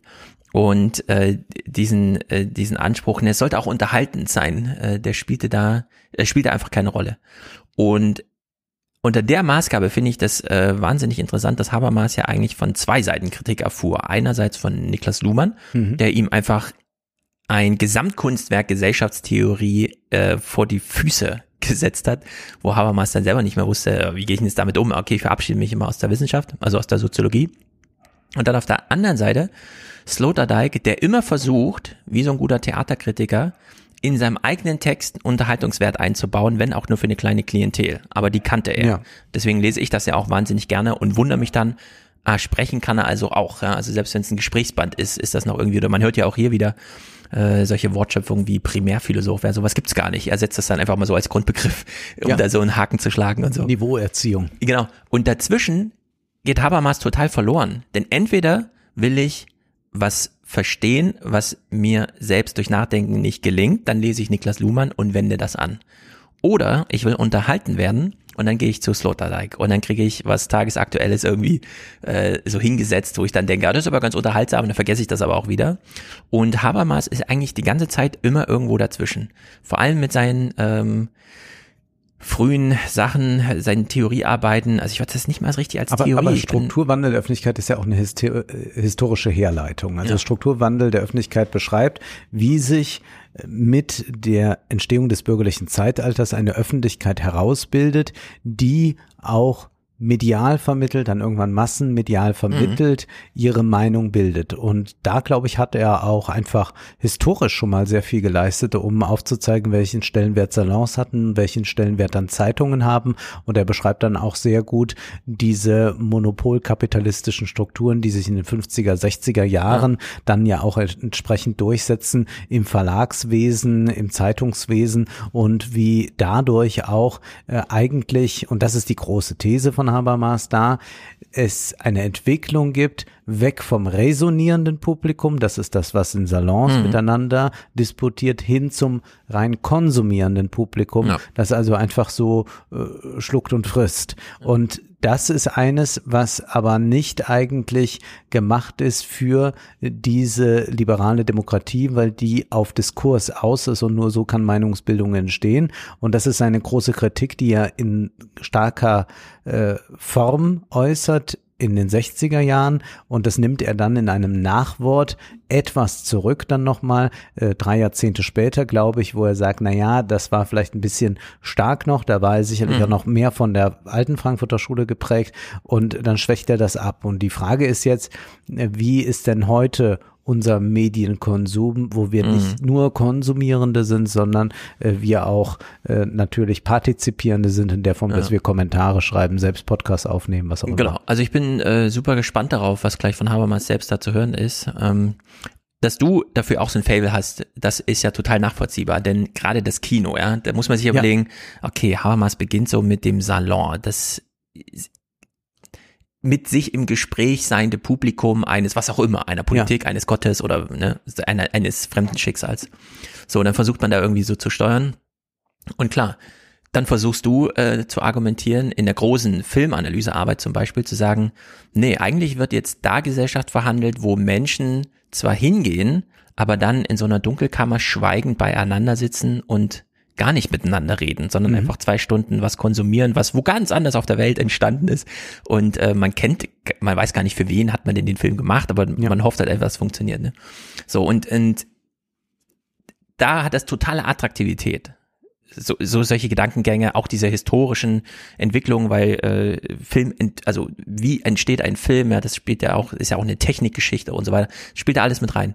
Nur als äh, so Soziologe denke ich mir halt immer, wozu brauche ich das alles, wenn ich auch einfach ein funktionales Argument nachlesen kann?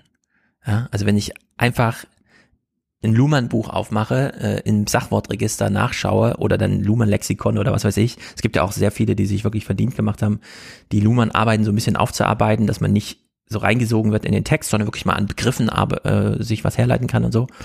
Und, und da zerbröselt halt sowas wie Habermas sofort in den Fingern irgendwie im Vergleich dazu, ne?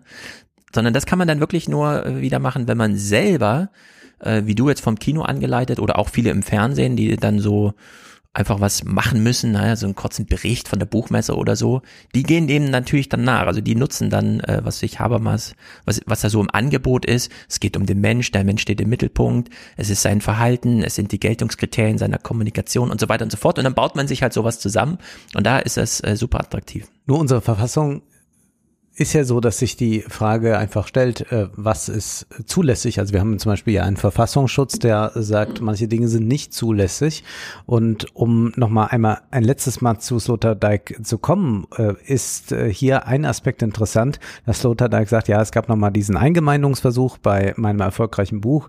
Das ist ihm aber dann nicht geglückt und dann sind sie sich nochmal begegnet. Und hier fällt mal ganz kurz das Wort Historikerstreit. Für die, die das jetzt nicht so kennen, 80er Jahre war das. Es gab äh, da ein Streit äh, ausgelöst wurde, der vor allem dadurch, dass es eine Position von Ernst Nolte war, die äh, für ähm, Aufregung sorgte, nämlich Ernst Nolte war jemand, um das jetzt ganz verkürzt zu machen, der äh, sagte, der Nationalsozialismus war Reaktion auf den Bolschewismus und der Nationalsozialismus äh, ist ja auch kein singuläres Ereignis und diese Punkt, äh, Sing Singularität äh, von Auschwitz äh, ist ähm, eine äh, große Debatte damals gewesen, äh, die immer wieder auch äh, neu verhandelt wird, aber damals war das ganz entscheidend, dass Habermas gesagt hat, also das, was Nolte da vertritt, ist unmöglich. Nolte hat sich dann noch sehr aus dem Diskurs nochmal selbst rausbewegt danach. Also er hat merkwürdigste Auftritte und sowas hingelegt, aber ja. lassen wir das mal dahingestellt.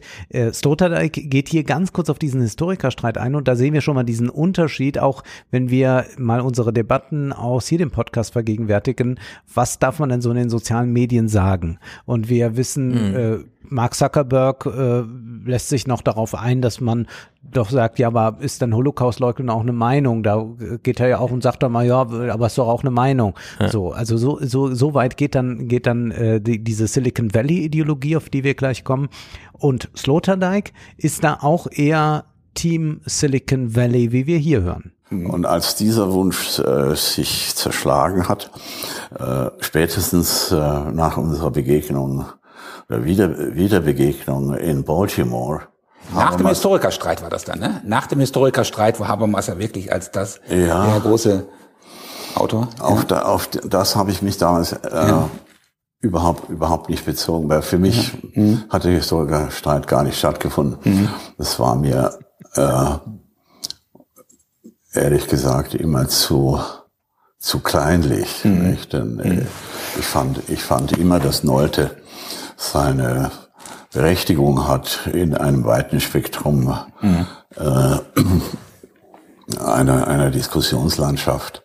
Ja, also er hm. ist da jemand, der den Diskurs ganz, ganz weit macht und bei Habermas mhm. gibt es ja immer den Vorwurf, der macht den Diskurs zu eng gibt's Leute wie Chantal Mouffe, äh, die das herausgearbeitet haben, oder auch Ellen Kennedy äh, hat das in einem Aufsatz herausgearbeitet. Äh, Zizek weist darauf natürlich auch immer hin. Und jetzt kommen wir aber zu Habermas. Also, Habermas schreibt jetzt einen 30-seitigen Aufsatz in dieser Publikation, die 99 Euro kostet. Ich habe den mhm. Aufsatz gelesen und da Habermas ja in der Regel keine Interviews gibt und auch selten äh, Vorträge und im Fernsehen auch so gut wie nicht auftritt. Es gibt ein Doku über ihn, aber es gibt wirklich nicht viel. Ja. Haben wir jetzt hier nur gelesene äh, Textausschnitte und ich will auch dann ein bisschen referieren, aber ich glaube, man bekommt einen Eindruck und wir hören jetzt uns erstmal diese Vermutung an, die Habermas hat, warum er jetzt überhaupt nochmal zur Feder greift und sich auf ein Buch bezieht, das 1962 erschienen ist. Der Aufstieg der neuen Medien vollzieht sich im Schatten einer kommerziellen Verwertung der einstweilen kaum regulierten Netzkommunikation.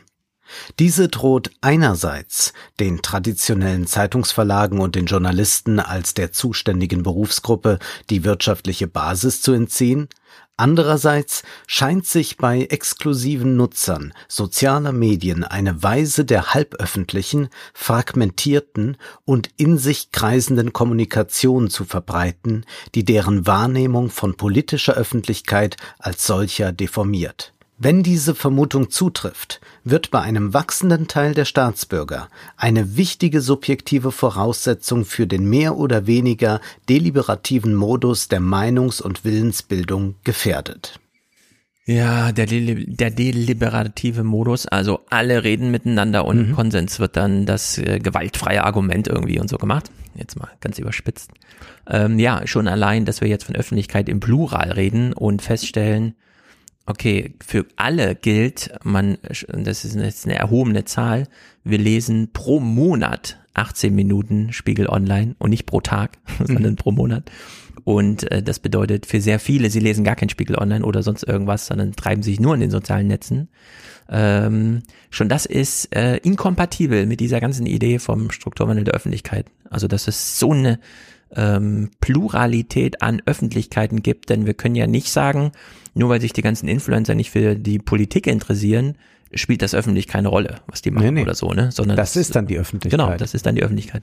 Das ist die Öffentlichkeit. Und wie ist dann eigentlich noch ein liberaldemokratischer Konsens zum Beispiel herzustellen? Oder wie ist ein Austausch darüber möglich? Was können wir jetzt für den Klimaschutz tun, wenn eigentlich in den sozialen Medien Millionen Leute tausende Stunden im Monat sich Posts durchlesen, in denen es heißt, den Klimawandel gibt es gar nicht. Um jetzt ein Beispiel zu nennen. Ähnliches Mhm. könnten wir von den Impfungen sagen. Das sind jetzt immer die Extrembeispiele. Wir könnten auch viel kleinere Sachen uns rausnehmen. Aber da ist also die Frage, wie kann man das erreichen? Während man früher also dieses Publikum hatte, was Habermas kritisierte, das auf dem Sofa sitzt, Fernseher anmacht, äh, 20 Uhr, hier ist die deutsche Tagesschau. Ja? Mhm. Das ist also jetzt nicht mehr gegeben und er stellt sich jetzt die Frage, kann dann dieser Modus der deliberativen Demokratie noch funktionieren? Verweist da erstmal kurz auf Trump und macht da schon mal was deutlich, also es ist richtig was im Argen.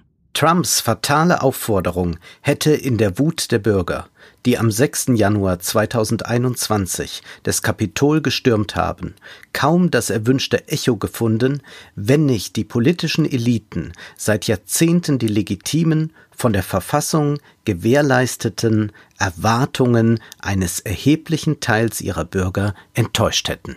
Ja, da kann man genauso gut formulieren, Trumps Sieg bei der Präsidentenwahl wäre nie möglich gewesen, wenn man von Jürgen Habermas abgerückt wäre und statt in dem politischen Diskurs auf Konsens abzuzielen, gesagt hätte, als Geltungsanspruch muss man auch Unterhaltung und Entertainment mit reinnehmen, weil das ist den Menschen offenbar wichtiger als die Wahrhaftigkeit und Wahrheit der Mhm. politischen Aussagen, die kommen. Ja, also in der Hinsicht dreht man sich hier so ein bisschen im Kreis. Und was man, glaube ich, jetzt mal festhalten kann, ist äh, eigentlich ganz witzig.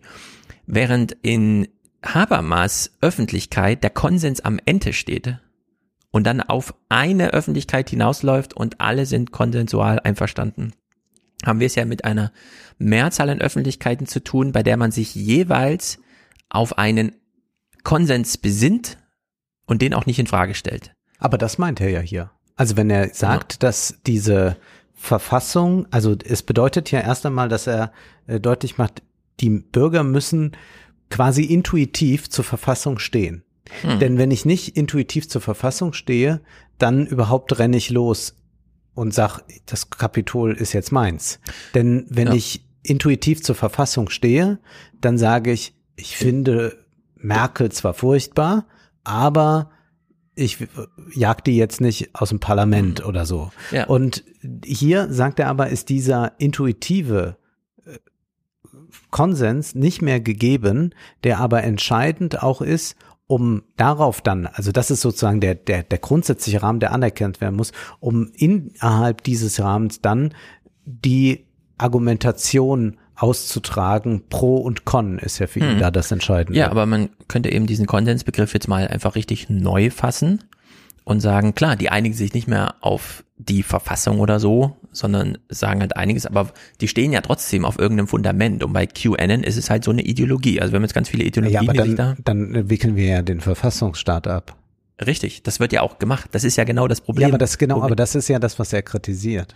Ja, aber das ist äh, ja, Aber ich kann ja nicht jetzt schon so weit gehen, dass ich sage, gut, das ist eh vorbei. Also damit habe ich ja dann mal gerade äh, seit 89, 1789 alles durchgestrichen und sag jetzt, äh, ja. Ja, aber das ist die große Gefahr, dass man das immer noch nicht einsieht, dass das die Gefahr ist, dass nämlich Menschen kommen Na, und irgendwann auch die er. Mehrheit stellen, die sagen, ähm, das, was bisher als demokratischer und politischer Konsens galt, gilt für uns nicht mehr. Uns ist irgendeine Ideologie wichtiger. Und äh, das ist ja ganz wichtig, dass wir in der Soziologie den Erfolg der Theorien haben, die sagen, funktionale Differenzierung, die Politik ist nur ein System unter vielen.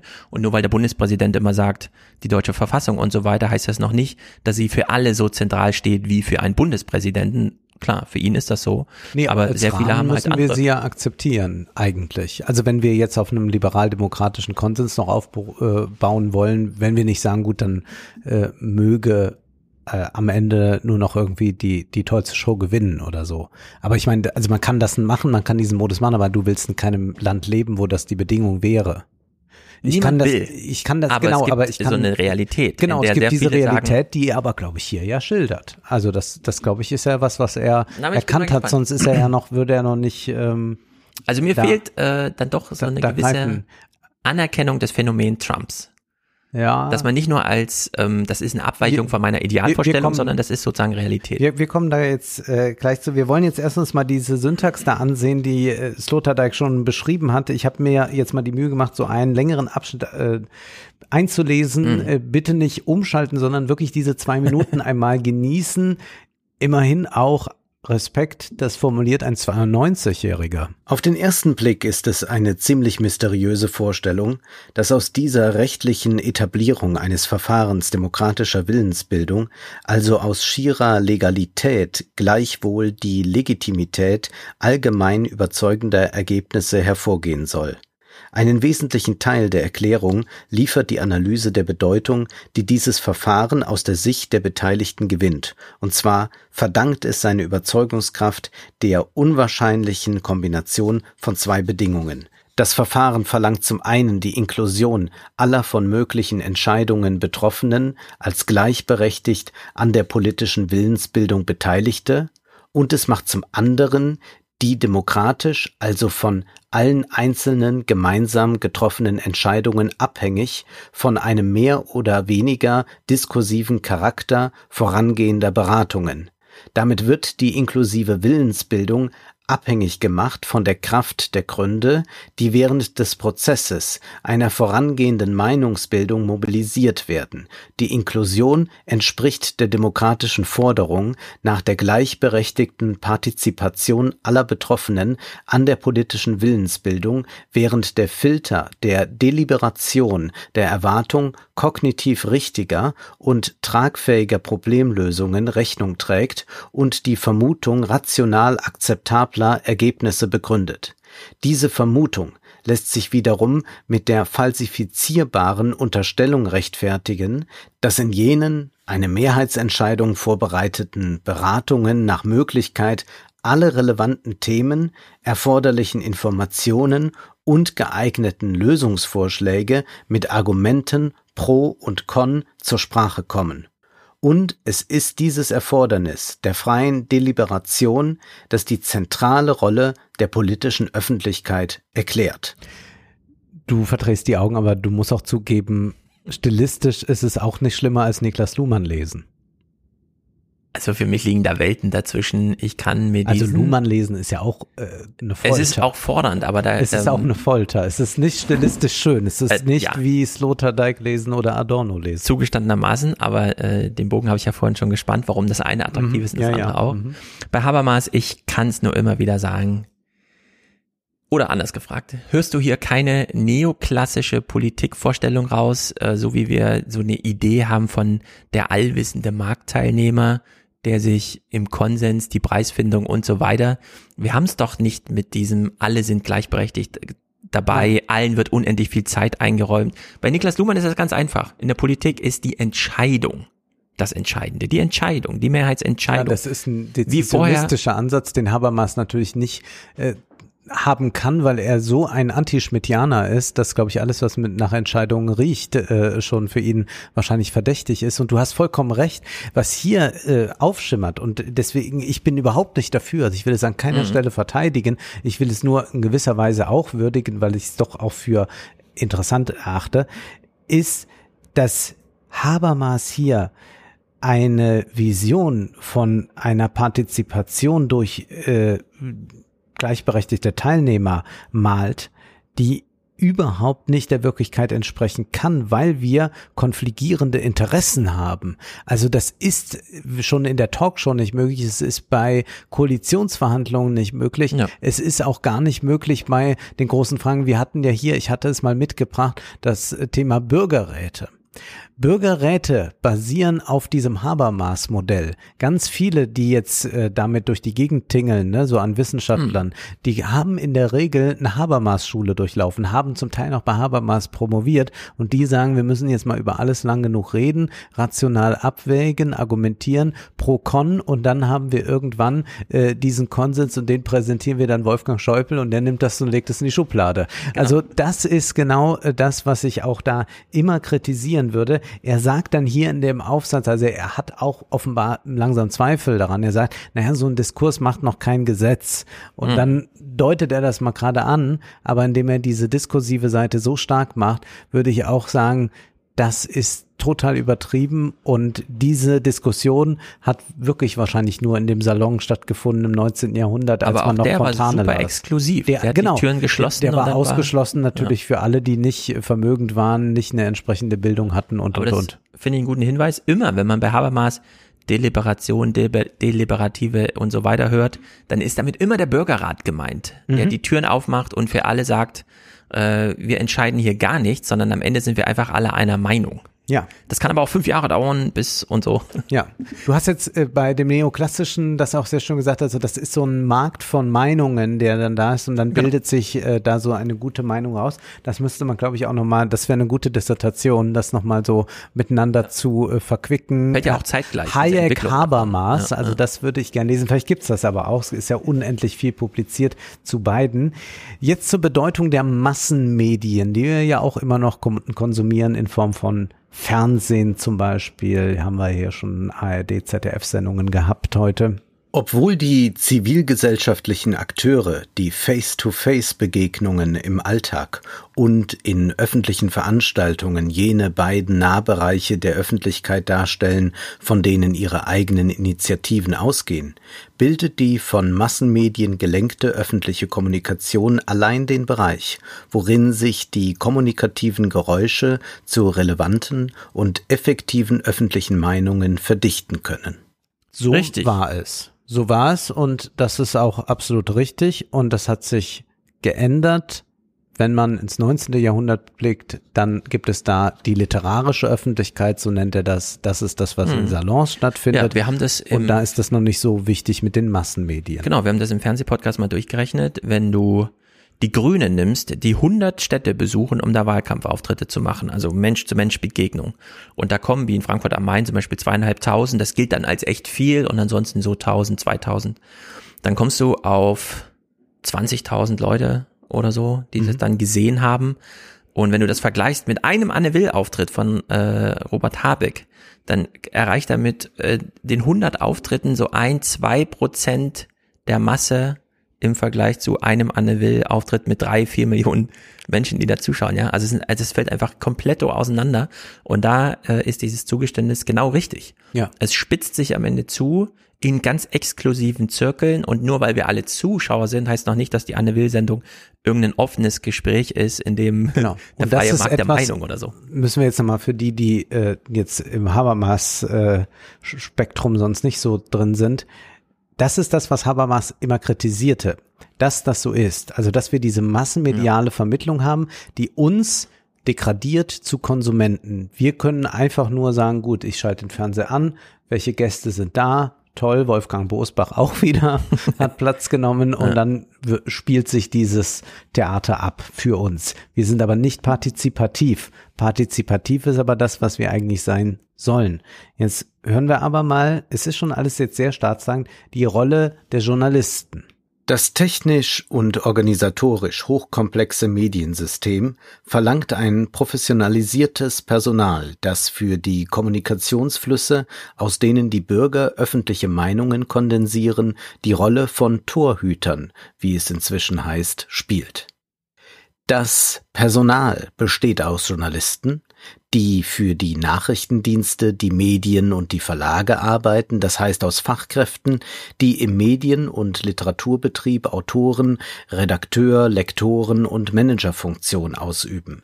Dieses Personal lenkt den Throughput und bildet zusammen mit den Unternehmen, die die Technik der Herstellung und die Organisation des Vertriebs organisieren, die Infrastruktur der Öffentlichkeit, die letztlich über die beiden entscheidenden Parameter der öffentlichen Kommunikation entscheiden, über Reichweite und deliberative Qualität des Angebots.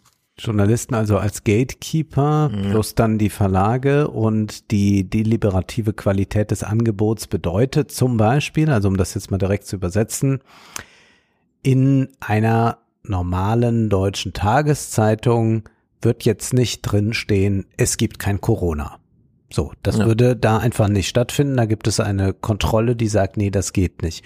Oder es finden andere Themen äh, nicht statt, die äh, extremistisch sind. Oder mhm. es finden auch vielleicht äh, Dinge nicht äh, statt, weil man sie als nicht so wichtig erachtet, wo man schon genau wieder ins Fragen kommt. Aber was ist denn jetzt gerade wichtig. Ja. Also wir diskutieren ja hier laufend, warum kommt das nicht vor und das müsste man doch viel größer machen. Warum ja. ist die EU so wenig äh, repräsentiert genau. in den Medien? Also da sieht man, diese Gatekeeper-Funktion Funktion hat auch äh, das, also dieses ähm, Loben hier eigentlich, was hier schon so ein bisschen stattfindet, äh, so, so zwischen den Zeilen. Der Gatekeeper ist ja sehr, sehr kritisch zu betrachten. Man kann sagen, ja gut, so das Gröbste halten die jetzt irgendwie uns fern. Also, mhm. dass wir jetzt nicht äh, da die großen Xavier Naidoo-Interviews jetzt drin haben. Mhm. Aber man kann ja schon jetzt fragen, wie gut dieses Gatekeeper-System funktioniert mit Blick auf Geldpolitik zum. Beispiel. Ja, entsprechend seines normativen Anspruchs sollte er auch einfach mit dem Wort sollte ein bisschen häufiger arbeiten, mhm. statt immer so zu tun, als wäre es so. Er wünscht es sich halt so und dann wäre alles besser, ist dann so ja. ein Argument.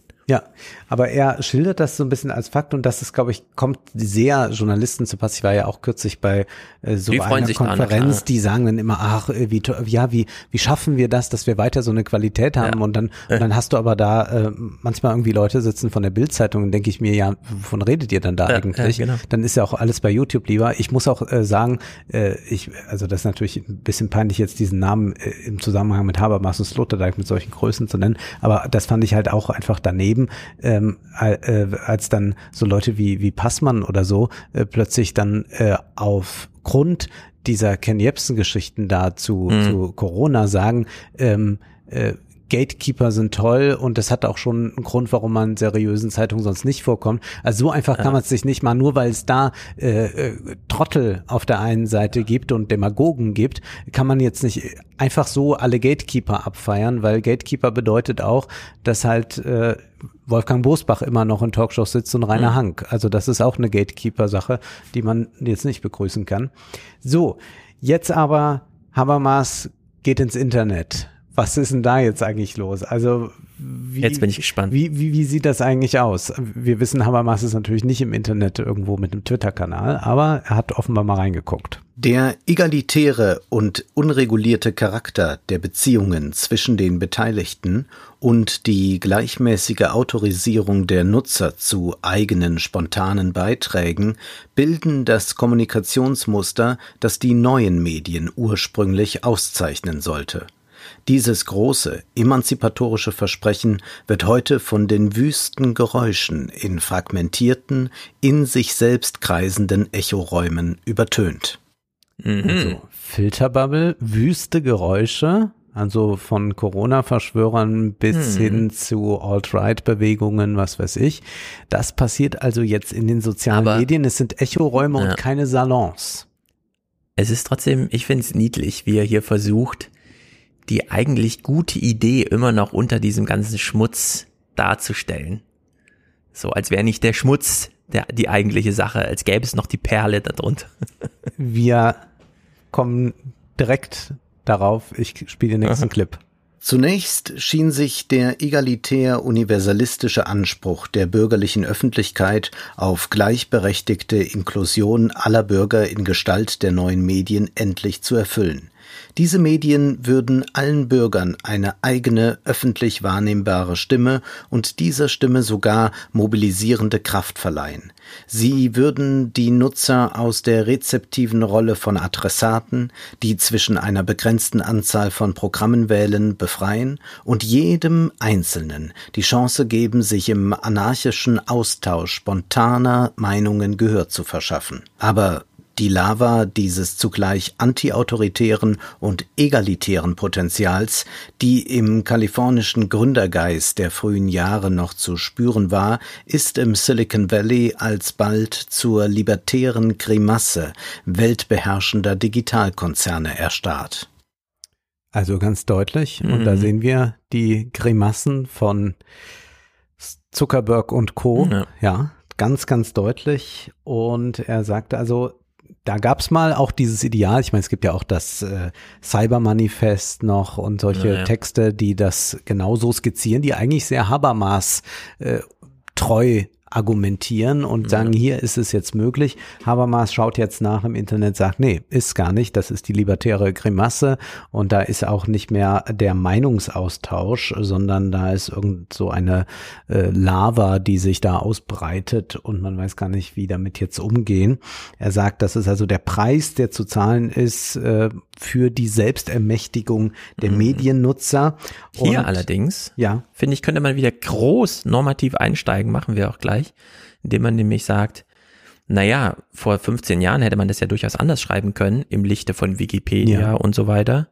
Nur es wurde halt korrumpiert. Mhm. Also da, wo Geld eine Rolle spielt, ist halt einfach abgewichen ja. vom eigentlich durchführbaren guten Ideal. Ja, absolut. Und er sagt dann auch, dass das große Problem sei, dass die Bürger diese neuen Medien noch nicht hinreichend gelernt haben. Also dieses noch nicht ist ganz schön. Er glaubt also nach wie vor an dieses Projekt der Aufklärung und da haben wir noch ja. nicht genug getan und wir können da vielleicht aber noch was ausrichten. Er sieht aber äh, tatsächlich, dass mit diesen Plattformen äh, ein solcher Umbruch äh, da äh, stattgefunden hat, wie mit dem Buchdruck und er sagt da das Problem, sagt das, ja? Wie ja, ja, da, da, dass er da, das Problem sieht er allerdings darin, dass man sehr viel Zeit braucht, um lesen zu lernen. Ja. Und ist natürlich das war immer das große Argument von Neil Postman. Ja. Also du kannst, äh, auch wenn du Kinder im Haus hast, alle Bücher eigentlich frei stehen lassen. Äh, die gehen ja nicht mit sieben Jahren hin und äh, fangen jetzt an, sich in das Werk von Marquis de Sade einzuarbeiten, ja, ja. Äh, sondern erst wenn man erwachsen ist, wird man überhaupt sich damit auseinandersetzen können und kann sich dann auch der Gewalt, die dort in Schrift ja. äh, übertragen wird, stellen.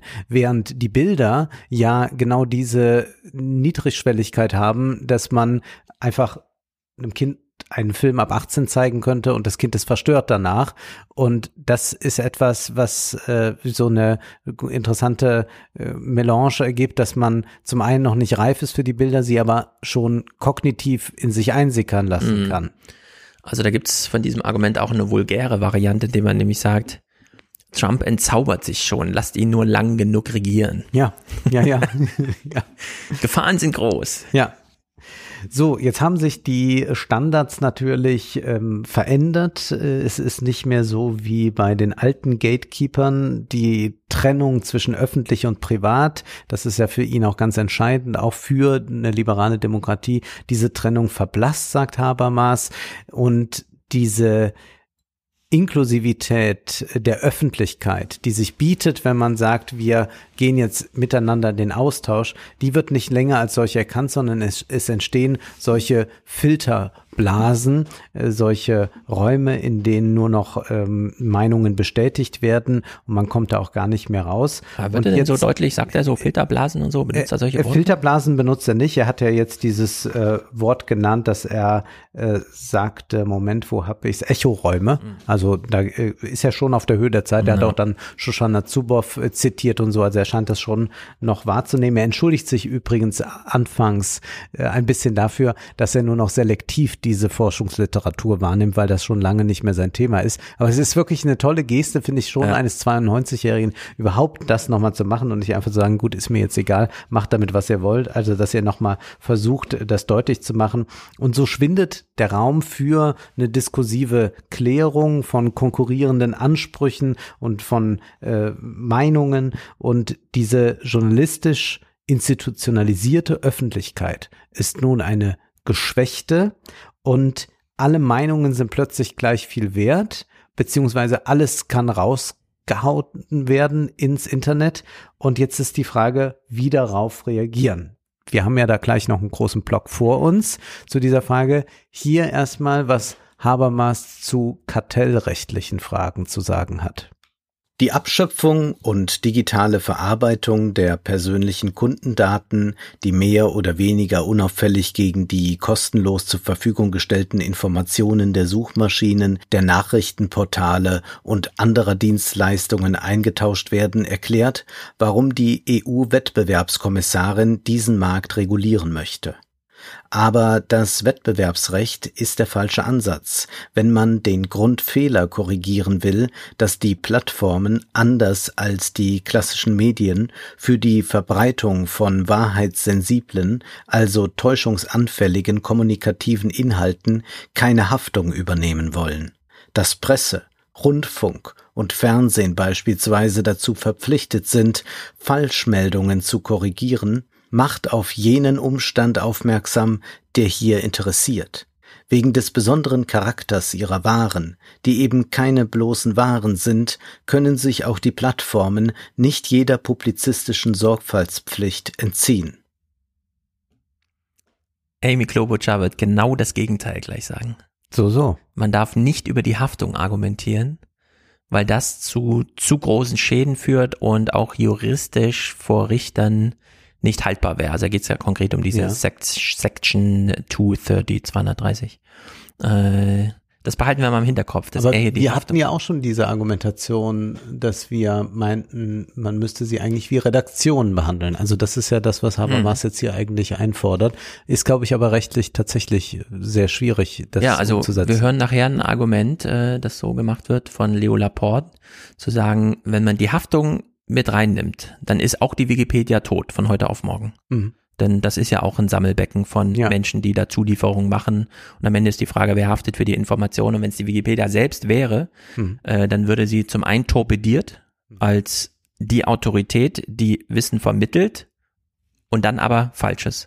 Ja. Und wenn sie dafür haften müsste, gäbe es sie nicht. Und in der Hinsicht greift diese Haftungssache ein bisschen zu weit. Amy Klobuchar macht da gleich einen ganz eleganten Umweg. wenn man eben schon, wie macht man Investitionen trotz Schuldenbremse? Das macht Amy Klobuchar auch gleich nochmal. Wie macht man, ähm, wie findet man Verantwortung trotz Haftungslosigkeit? okay. Wir behalten das im Hinterkopf und jetzt hören wir nochmal Habermas, der nochmal jetzt ganz deutlich sagt, also das kann nicht, das darf nicht sein in einer liberalen Demokratie, was da gerade stattfindet. Wir wissen also beim Historikerstreit, hat er schon gesagt, Ernst Nolte, das geht nicht. Und jetzt sieht er natürlich noch mal ganz anderes. Also ich glaube, es ist auch diese Überraschung, was überhaupt alles geäußert mhm. werden wird. Das war einem ja gar nicht klar. Also man wusste immer mal von Stammtischen oder so, was da so erzählt wird, aber dass es in dieser Dimension da ist, ist überhaupt nicht da. Und jetzt muss er irgendwie versuchen, so eine Argumentation zu finden, dass man die Redaktion anerkennt, was aber zugleich bedeutet, dass Habermas sich andocken muss an die Massenmedien, die er einst kritisiert. Na. Äh, um das vielleicht mal auf so ein ganz dummes Beispiel zu übertragen, es wäre etwa so, wenn ich jetzt sagen würde, ich hätte immer Kritiken, äh, hätte immer, hätte geschrieben, äh, wir müssen das Kino verbieten, dann ist das Fernsehen gekommen und dann äh, ah. sage ich, jetzt müssen wir die Leute äh, sehen, dass sie ins, wieder ins Kino gehen, damit sie ja kein Fernsehen gucken. Also so ein bisschen, um es jetzt ganz platt das kleinere Übel. Das äh, es ist das kleinere Übel, für das er sich offenbar hier entscheidet. Ja. Jetzt hier äh, Schlussbeamte, wo er nochmal sehr äh, energisch wird. Auch die Plattformen sind verantwortlich und müssten für News haften, die sie weder produzieren noch redigieren. Denn auch diese Informationen haben eine meinungs- und mentalitätsbildende Kraft. In erster Linie unterliegen sie nicht den Qualitätsstandards von Waren, sondern den kognitiven Standards von Urteilen, ohne die es für uns weder die Objektivität der Welt von Tatsachen noch die Identität und Gemeinsamkeit unserer intersubjektiv geteilten Welt geben kann. In einer schwer vorstellbaren Welt von Fake News, die nicht mehr als solche identifiziert, also von wahren Informationen unterschieden werden könnten, würde kein Kind aufwachsen können, ohne klinische Symptome zu entwickeln. Es ist deshalb keine politische Richtungsentscheidung, sondern ein verfassungsrechtliches Gebot, eine Medienstruktur aufrecht zu erhalten, die den inklusiven Charakter der Öffentlichkeit und einen deliberativen Charakter der öffentlichen Meinungs- und Willensbildung ermöglicht. Komm, das ist schon sehr schön. Das ist schon sehr schön ja. nochmal formuliert, äh, auch mit den klinischen Symptomen, die sich bei Kindern herausbilden, ja. obwohl ich ja gerade sagen würde, hat sich das auch bei Alten besonders gerade herausgebildet, diese klinischen Symptome. Ich finde auch gut, dass er nochmal dieses Verfassungsrechtliche so klar macht, dass das äh, das äh, entscheidender ist, um überhaupt äh, ein System äh, wie dieses zu erhalten, dass man das irgendwie braucht. Das hat schon eine gewisse Schlagkraft, wenn gleich ich doch sagen würde, es ist wahrscheinlich sehr utopisch, das zu machen. Dieses, was du jetzt angesprochen hast, äh, das ist das kleinere Übel. Man muss dazu sagen, Habermas ist wahrscheinlich der treueste SPD-Wähler aller Zeiten. Und äh, da haben wir eben schon bei Kühnert gesehen, das kleinere Übel ist dann halt immer noch besser als nichts. Insofern ist es ganz typisch, dass Habermas hier auch mal so argumentiert. Ich will nur noch ganz kurz mhm. äh, Oliver Weber zitieren aus der FAZ, der seinen Artikel dann äh, so beendet, Rationalisierung setzt an Rationalisierungsansprüchen an, wo die idealisierenden Unterstellungen an die politische Öffentlichkeit wegfallen, kann auch keine echte Kritik mehr stattfinden. In der von Habermas noch ganz in den Bahnen klassischer Fachöffentlichkeit vorgetragenen Kritik ereignet sich selbst eine Akzentverschiebung, die auch als Revision gedeutet werden könnte. Die Massenmedien, die ehedem nur als Türöffner der anarchischen zivilgesellschaftlichen Kommunikation taugten, erscheinen jetzt als eine der letzten Bastionen demokratischer Öffentlichkeit, gerade weil sie filtern, was unvermittelt den Köpfen der Bürger entspringt. Auf Twitter meldete ein Professorenkollege die Neuveröffentlichung, was auch Anlass zu vorliegendem Artikel gab. Der 92-Jährige selbst besitzt keinen Twitter-Account. Wenn Jürgen Habermas mit 92 Jahren 2021 feststellt, dass die Welt, in der er lebt, von allen nur bekannt ist aus den Massenmedien, äh, ist das natürlich äh, eine tolle Errungenschaft. Nee, das hat er nicht festgestellt, sondern er, äh, also das ist ja seine Feststellung für die 1960er Jahre. Seine Feststellung ist ja, dass äh, die klassischen Massenmedien nicht mehr diesen Durchsatz haben, sondern dass die Leute sich über Alternativmedien informieren. Und dies sieht er als Problem an mit Blick auf Fake News, wenngleich man ja auch mal fragen könnte, ob es nicht bei einem 30-seitigen Artikel, der nochmal mhm. bis zur französischen Revolution zurückgeht, angemessen wäre, aufzuzeigen, dass im Internet gerade durch diese Neustrukturierung, durch den Wegfall der Gatekeeper so etwas entstehen kann wie ein blühendes Podcastwesen, wo die rationale Argumentation, zum Beispiel hier zwischen einem Systemtheoretiker und einem mhm. Ideologiekritiker, mhm. durchaus möglich sein kann, sogar mit Konsensbildung bei einigen Themen, ob das nicht äh, gerade mal ein Zeichen dafür wäre, dass anderes möglich ist und da jetzt einfach nur zu sagen, äh, ich schreibe mal so einen Text, also das könnte man ja, also ja. wenn ich jetzt hier vom, vom äh, Bundesverband der deutschen Verleger wäre. Das würde ich also mir sofort kopieren und jedem Politiker so reichen und sagen, wir brauchen dringend noch mal so eine äh, Anschubfinanzierung für mhm. unser Digitalisierungsprogramm oder Geld, sie passen aber auf, dass wir nicht den Mindestlohn auch für die Zeitungsausträger äh, zahlen müssen, denn wir sind ja hier ganz wichtig, wir stützen euch. Das ist ja die Argumentation seit Trump hier von allen Verlegern gewesen. Also eigentlich ist das äh, eine Position, die irgendwo nachvollziehbar ist, aber ich finde es doch ein bisschen schade, dass wenn man eine Geschichte wie den Strukturwandel der Öffentlichkeit äh, schreibt, wo man sich hauptsächlich beim 19. Jahrhundert auf literarische Salons, also auf ein Klein-Klein äh, konzentriert und das als das Eigentliche herausarbeitet, man jetzt so etwas wie zum Beispiel äh, die Podcasts oder interessanten Blogs oder so, die es gibt, äh, einfach ausklammert und nicht da einfach auch mal diese Geschichte vom 19. Jahrhundert fortschreibt und sagt, ja, genau so eine bürgerliche Öffentlichkeit findet jetzt auch da statt, was mhm. nicht heißt, dass wir dem anderen nicht mit kartellrechtlichen Fragen äh, uns entgegenstellen müssen. Aber das ist ja auch ein Potenzial, das gegeben ist. Und man braucht jetzt nicht einfach sozusagen jetzt aber nochmal die Gatekeeper stärken. Richtig. Aber immerhin erkennt er die Eigenleistung und Eigendynamik von diesen Art, wie wir jetzt sagen, alten Mediengatekeepern an. Das ist ja auch schon mal eine Errungenschaft. Ich würde trotzdem sagen, äh, das Eingeständnis in eine Realität der Massenmedien hätte man auch in diesem Maße Jahrzehnte vorher machen können, indem man dann einfach Luhmann auch ein bisschen wohlwollender gelesen hätte. Dann will ich noch sagen, äh, es ist ja ein globales Argument, so insgesamt immer. Habermas macht es ja nur immer ganz groß. Und ich war ein bisschen überrascht, dass von Samira das Buch äh, Erzählen der Affen ja auch so ein globales Argument ist.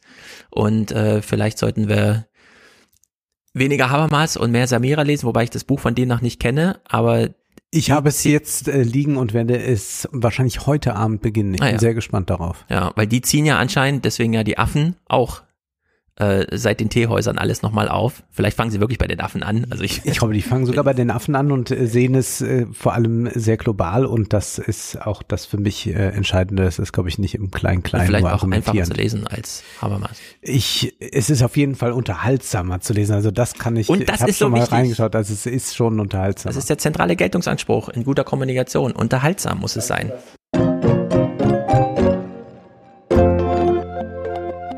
Bleiben wir beim Thema, werden aber ganz lebensweltlich. Du weißt ja, Dirk Becker hat ja immer gesagt, was willst du Systemtheorie studieren? Mach doch einfach Facebook an und nimm teil. Dann weißt du, wie Netzwerke funktionieren. Aber was ist, wenn Facebook down ist? Wir beginnen mit einem Clip, äh, in dem Shira Frankel auftritt. Äh, wir kennen sie alle, denn sie hat, zum einen schreibt sie für die New York Times und hat das Facebook-Buch, was wir zuletzt gelesen haben, mitgeschrieben in Co-Autorenschaft, war also zugeschaltet. Und sie macht hier einen ganz interessanten Punkt, denn zuerst dachte ich auch, will Facebook jetzt ablenken von den all den Problemen, indem sie einfach mal down sind. Äh, sie ist anderer Meinung. Um, and then hearing coming tomorrow on Capitol Hill. I mean, this is, they are in the crosshairs as much as possible on the very day that their website goes down. You couldn't really think of worse timing as far as Facebook is concerned for people to be going to Google and Twitter and putting in there what is wrong with Facebook or what is the problem with Facebook because they're going to come back with hundreds of articles that were written in the last week pointing to really deep systemic problems within Facebook. Das ist natürlich ein schönes Krisenexperiment für die Habermas-Idee. Man ja. will eigentlich zu den neuen Internetmedien Die funktionieren aber gerade nicht. Also fragt man, was ist eigentlich mit den neuen Internetmedien oder was ist das Problem mit Facebook ganz konkret? Und dann kriegt man in den alten Medien die ganzen Dinger serviert, die einem so den, die Augen aufschlagen. Und man will da gar nicht mehr zurück zu Facebook. Naja gut, Facebook war ja nur sechs Stunden down. Frances Haugen, Haugen, äh, wir kennen jetzt alle ihren Namen. Sie ist äh, der Snowden für Facebook. Sie hat Aussagen im US-Kongress und war auch in England äh, und hat da auch nochmal zweieinhalb Stunden sonst haben wir ja immer diese Kongressanhörungen hier in voller Länge geguckt. Wir machen es heute ein bisschen anders. Wir kümmern uns um die Diskussion drumherum, denn die Argumente, die da vorgetragen werden, kennen wir ja eigentlich ja. durch unsere äh, etwas ausführlicheren Thematisierungen. Und äh, sie ist vom Kongress und wir nehmen nur dieses eine, was dann wiederum bei PBS aufgegriffen wurde als Zitat. Und ich würde sagen, völlig zu Recht, denn hier kommt der ganze Anspruch von ihr da nieder und man muss echt sagen, das ist dann wie bei Snowden. Armed with a trove of internal company documents, former Facebook employee Frances Haugen implored senators to rein in the social media giant. The company's leadership knows how to make Facebook and Instagram safer but won't make the necessary changes because they have put their astronomical profits before people. Congressional action is needed. They won't solve this crisis without your help. Ja. Sie kommt, um den Politikern Informationen zu geben, sagt dann aber, nee, ich komme nicht hierher, um euch Informationen zu geben, sondern um euch zu sagen, ihr werdet jetzt gebraucht. Also wir mhm. brauchen jetzt hier Politik. Das ist natürlich super. Wenn Facebook wüsste, wie es geht, aber die ja, haben andere Absichten. Genau, die können es nicht, die wollen es nicht. Ihr seid hier gebraucht. Und um mal die große Phalanx darzustellen, also es wird in Europa total unterschätzt, was das gerade für Facebook hier bedeutet, dass sie gestern ihren Namen da geändert haben in Meta und so. Das kam mir nicht von ungefähr, wir hören es auch gleich. Das sind alles lange, lange Debatten.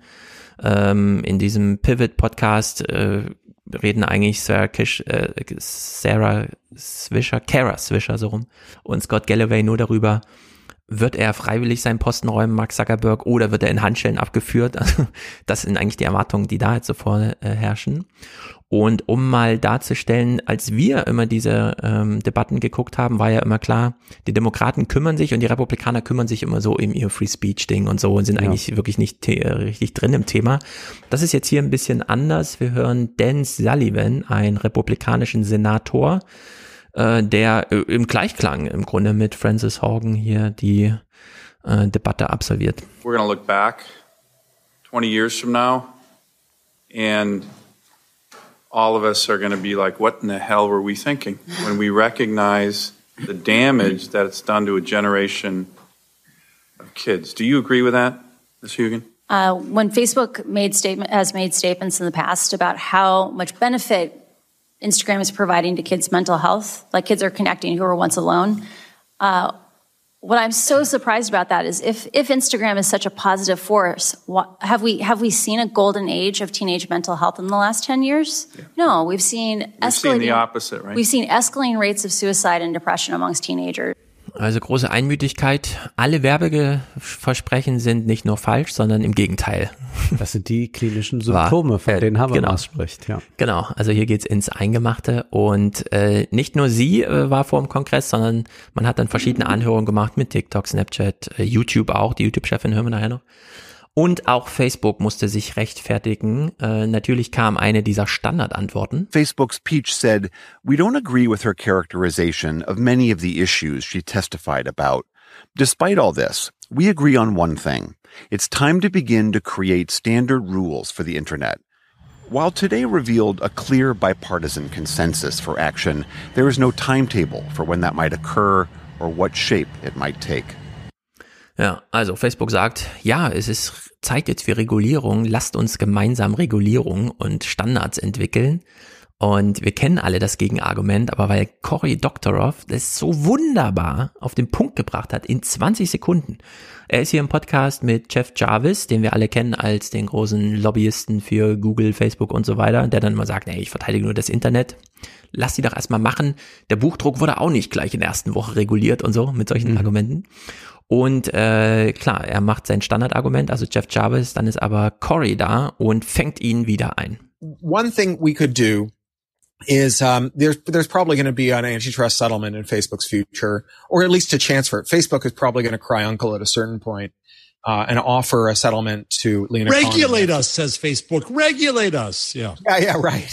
Well, it depends if they do that from a position of strength or weakness. I mean, the regulate yeah. us, the Facebook version of regulate us is, um, please impose a bunch of rules that will cost us 1% of our annual turnover to comply with, but will be so expensive that no one can ever enter the market and compete with us, right? That's Bingo. Monopolist. That's good. Regulatory capture that's defined. Good. That's good yeah. regulation. Yeah. Yeah. The first preference is no rules. The second preference is rules only they can comply with, right? right. Yeah.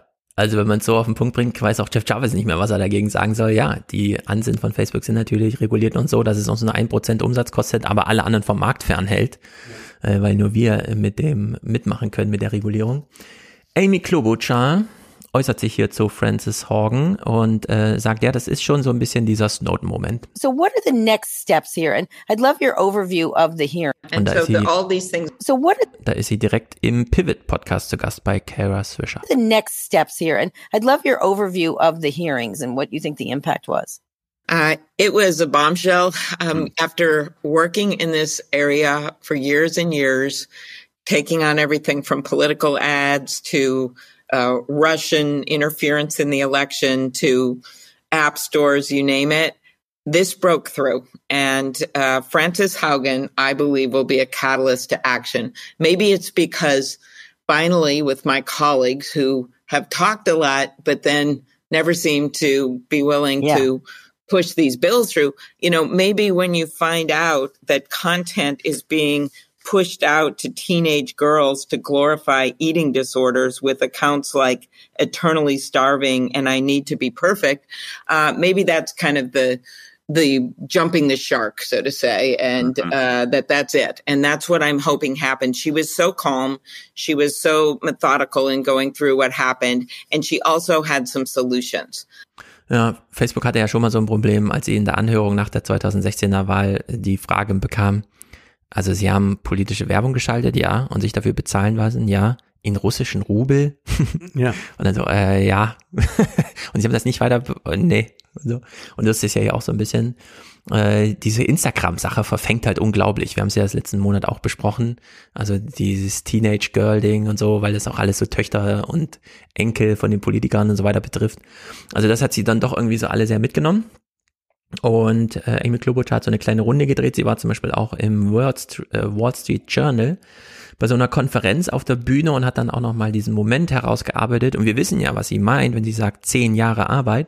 Sie hat ja in ihr Antitrust-Buch zum Beispiel mit einfließen lassen. And so the, all these things are happening at once. So this is the first breakthroughs that we have had when I've been doing this for, I think, about 10 years. Uh, this this is our big year. And a lot of it has to do with the fact that people started lifting the hood and looking at the effect on real people. And that's part of what the whistleblower did. That this isn't just big company versus big company. These are real people and it's our democracy at stake here. Ja, und das ist ja dieser neue Dreh, wir haben es ja ausführlich besprochen, es ist nicht mehr der Markt und dann großer Player A gegen großer Player B und der eine wirft dem anderen Monopol vor und es ist auch nicht nur die Kundenbeziehung zu die Preisgestaltung äh, ist nachteilig für den Kunden, weil jemand die Preise dominiert, sondern nein, es sind jetzt aus äh, also kompliziertere Gefüge, die da da sind. Facebook kostet ja nichts und ist trotzdem halt da einfach ein Marktplayer. Und sie dreht jetzt das Argument um und jetzt kommen wir auch zu diesem Habermas Vorwurf. Er meinte ja, die sollen einfach Verantwortung übernehmen, also Haftung für das, was sie tun. Und äh, bisher kennen wir das Kartellrecht und das Monopolrecht und alles, was sie unter Antitrust und sie will es ja auch neu nennen, Wettbewerbsrecht und so weiter dass man sagt, eher wenn der Kunde über die Kosten, die ihm auferlegt werden, Nachteile erfahren durch ein Monopol, dann ist es für ihn problematisch. Und sie hat jetzt diesen Dreh, der ist eigentlich gar nicht wahnsinnig kompliziert, aber dann doch innovativ, zu sagen, wir bleiben nicht auf der sachlichen Ebene und sagen einfach Verantwortung, Haftung und so weiter, sondern wir nehmen trotzdem das Geld, aber nicht das Geld der Kunden als Ausgabe, sondern das Geld auf der Einnahmenseite, also den Profit der Unternehmen. Und in der Hinsicht kriegt sie nämlich ein ganz elegantes Argument hin, indem sie sagt, die haften nicht für Inhalte, aber für die Profite, mit denen sie äh, die Inhalte ausbeuten. Also die Verwendung der Inhalte hinsichtlich der eigenen, des eigenen Gewinns. Aber wie sähe das aus? Wie stellt man sich ja, wir das hören vor? uns mal den Clip an und dann kann man es, glaube ich, äh, dann versteht man es. Äh. Uh, right now, these social media companies aren't putting that content on themselves. But they are broadcasting that content. And here's the key making money off of it because that's how they get more money from polarized speech, targeted things. So the argument would be you could do it by type of speech. I've suggested, at least for vaccine misinformation, Senator Ray, Ben Ray Lujan and I have a bill to do this, um, that you shouldn't have immunity if that's getting amplified. Um, we're not talking here about people's comments. We're talking about the money they make amplifying it or if they are amplifying it. But you know you could if i, I think there's more and more interest i've heard in the hallways i will say um, from senators on both sides of the aisle on a more blanket uh, getting rid of the section 230 immunity. Ja also die amplification es ist ja nicht so dass sich da einfach äh, neoklassische Marktteilnehmer, alle haben die gleichen Rechte, das deliberative Modell der Konsensfindung, sondern nein, die greifen ja mit generativen Mechanismen ein und verstärken einige Inhalte und äh, dimmen andere runter ja. und generieren darüber Profit, haben dann als Kollateralschaden plötzlich hungernde Mädchen und einen Sturm auf die Bastille, so ne? Und äh, da greifen sie ein. Sie sagen halt, die Inhalte sind ja nicht von sich aus so attraktiv, sondern sie werden so attraktiv gemacht, um ökonomisch ausgebeutet zu werden. Und genau das ist das Problem. So, und dann will sie eben wissen, wo kommt denn jetzt der Profit her? Wie viel Profit macht eigentlich Instagram und wo genau setzt er denn an? Spielen. Das heißt aber, diese Unternehmen müssten ja und vor allem Facebook müsste genau das ja ist genau bilanzieren, genau. Das genau bilanzieren. genau bilanzieren, was da Sache ist und genau dem geht sie nach, beispielsweise bei der Frage U13 Kinder sind auf Instagram verboten. Also die App ist einfach nicht für U13 Kinder gemacht. Das hält aber Facebook offenbar nicht davon aus, Kinder, die dann trotzdem U13 da sind, denen Werbung anzuzeigen und trotzdem von ihnen zu profitieren.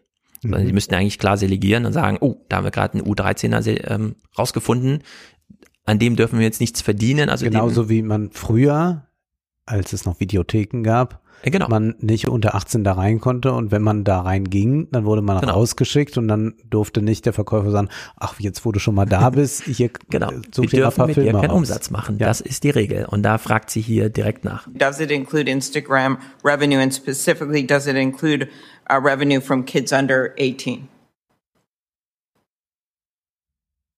Klobuchar, that, that that is is not something I work on, but it's sort of not how we build products, particularly in relation to to, to young people. We actually uh, have always limited ads for for for young people, and much more recently, we've we've reduced it so that based on actually guidance from experts that we don't target um, young people okay, but again, I appreciate the we're, we're good at filibustering in the Senate too, but I am really concerned about uh, the answer because I, I, th- I, think it's specific. And again, I will do this in writing. I will publish the answers, but I'm just asking a fact. You guys published your these quarterly uh, revenues. We have them on different uh, different countries, right? How much money you make. We got that information, and so I'm trying to figure out if it includes Instagram. I'm trying to figure out. Um, if it includes kids, which I assume it does, and I will keep pursuing it another way. Ja, sie kriegt keine Antwort auf die Frage, wo man schon sieht, aha, da denkt auch mhm. Facebook, da liegt der Pfeffer begraben, also äh, tänzeln wir mal da drum. Also das ist sozusagen die Anhörungsgeschichte bis hierhin. Da wird man dann mal sehen, inwieweit sie diesem Geldargument nachgeht. Aber ganz wichtig, nicht die Haftungsfrage stellen, denn oder sagen wir mal, bevor wir das hören, hier noch ein kleiner, weil sie gerade sagte, Filibuster. Ich habe ja im Senat auch immer Filibuster-Probleme und jetzt filibustern sie mich hier auch mit so einer blöden Antwort. Das dreht sie so ein bisschen um. Sie ist bei The View zugeschaltet, bei ABC, dieser sonntagslichen äh, Kaffeeklatschrunde. Und möchte einfach nicht aufhören zu reden. Yeah. And now we get back to some of the things that's been kind of hanging over this discussion Senator, when you talk about immigration reform and climate change and Senator, getting some of these other things done, I, I hate to uh, interrupt you, Senator. Rights. We're going to go to black. I believe that we should get rid of the filibuster. well, this I, is an archaic law yes. uh, that is containing right. our country from tackling what are really Amen. the hardest problems. Amen. The things that you can't get done in a minute that aren't just overwhelmingly popular, but take courageous stands to get them Thank done. you so much, Senator, for You're coming right. by. Yeah. I'm sorry to interrupt you, but this is a one-hour show. ja. Während sie über den Filibuster redet dort, ne? Ja. Also so ein bisschen vertreten, naja.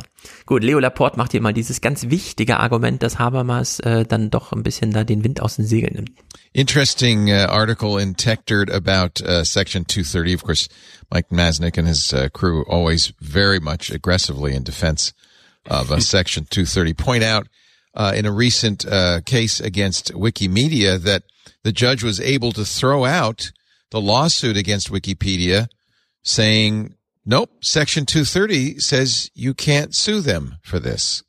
Uh, and if you want to save Wikipedia, basically the, the, Mike's contention, or actually it was, uh, Glenn Moody writing in uh, Wikipedia's contention, uh, is that if, if, if you want to, if you want to know why section 230 matters, without it, there'd be no Wikipedia. Yep. Yep. They're, they're highly at risk. And boy, that, yeah. that, that brings it home. Und das würde im Prinzip auch für jeden Blogger dann Für alles, ja. Deswegen, das ist ganz heikel, äh, diese Verantwortungsübernahme, weil sie, man weiß auch nicht, wo endet das dann, ja, beim Kabelleger, äh, der einfach nur das hm. Internet als Service zur Verfügung stellt. Also diese Verantwortung würde ich da rausnehmen, aber am Ende, und das ist ja das Problem, es ist diese Werbestrategie, die dahinter steht, diese, dieses punktuelle Zuschneiden von Publikum und so weiter und so fort. Ja. Also wenn man das Geldargument im Sinne von Klobuchar geregelt bekommt, hat man, glaube ich, schon relativ viel gewonnen. Dann kann man sich immer noch angucken, wie viel Verantwortung man noch nachbauen muss über Haftung, aber dann ist schon viel. Gut, aber das müssen wir abwarten, wie das ist. Äh, wir hören jetzt nochmal in diese Diskussion allgemein rein, wie es um Facebook so insgesamt steht. Und da ist ja Scott Galloway äh, wirklich einer, der jetzt da immer all in geht. Also diesen Pivot-Podcast, den kann ich wirklich sehr, sehr, sehr empfehlen. Jetzt hat sich äh, Facebook umbenannt. Schon vor Tagen und Wochen war das natürlich klar, dass es äh, dazu kommt. Nur das wird in Deutschland, glaube ich, ein bisschen zu verkürzt. Er hat sich umbenannt. Nee, das ist ja, es gibt jetzt ein neues Mantelunternehmen, Meta, und Facebook ist nur noch eins von vielen, so wie Alphabet und dann Google, YouTube und so weiter. Nur weil wir immer noch alle Facebook sagen, heißt das ja nicht. Es ist allerdings eine sehr große strukturelle Änderung für Mark Zuckerberg. But I think it's a smart strategy. He wants to reposition himself around something more benign. He wants to distance himself from Facebook and he wants to position, reposition, if you will, or increase the positioning of the company and the association of the firm mm-hmm. and him personally around mm-hmm. quote unquote the metaverse. It's much less toxic. It's much more hopeful. It's much more visionary. And then at a minimum, he'll probably get out of a couple, um, summons or calls to come speak in front of the House antitrust subcommittee because they'll mm-hmm. say they will argue and the committee will go for it saying, well, you should speak to the CEO of Facebook. Mm-hmm. That's the right person mm-hmm. to come testify. I hope you're right. I hope people don't, don't fall for it. Ja, ja, das ist eine sehr gewitzte Strategie ja. von Zuckerberg, denn ihm gehört der Mantel. Richtig. Und dann sagt er, ja, hier wird jetzt jemand eingesetzt. Also Sheryl Sandberg musste ja auch schon einige hm. Kohlen aus dem Feuer nehmen ja. und da wird er vielleicht noch jemand anders jetzt finden oder sie macht's, das wird man sehen.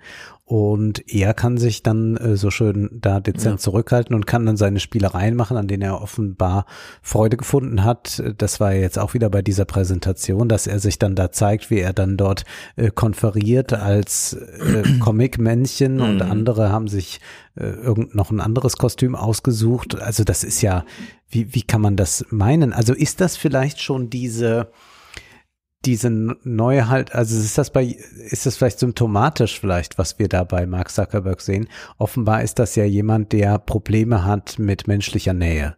Also das ist ja ganz offensichtlich auch, wie er sich verhält bei diesen Anhörungen oder so. Das ist ja, ich äh, erlaube mir mal diesen Ausdruck, nicht normal, sich so zu verhalten. Und ja. ich habe den Eindruck, dass das vielleicht aber symptomatisch ist. Also und zwar hat mir ein Freund ein Foto geschickt aus einem Berliner Café. Mhm. Da war so ein Schälchen aufgestellt und da stand äh, überschrieben da Tipps, also Trinkgeld. Und folgendermaßen wurde dann Trinkgeld erklärt. They are like hugs without the awkward body contact.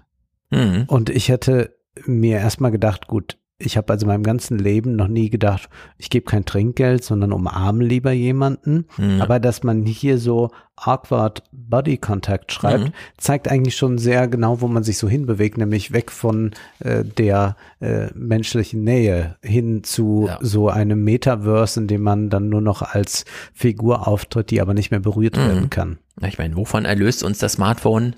Nach dem Weg zu fragen, mhm. Informationen einzuholen, an der Kasse zu stehen. Mhm. Machen wir alles mit dem Smartphone.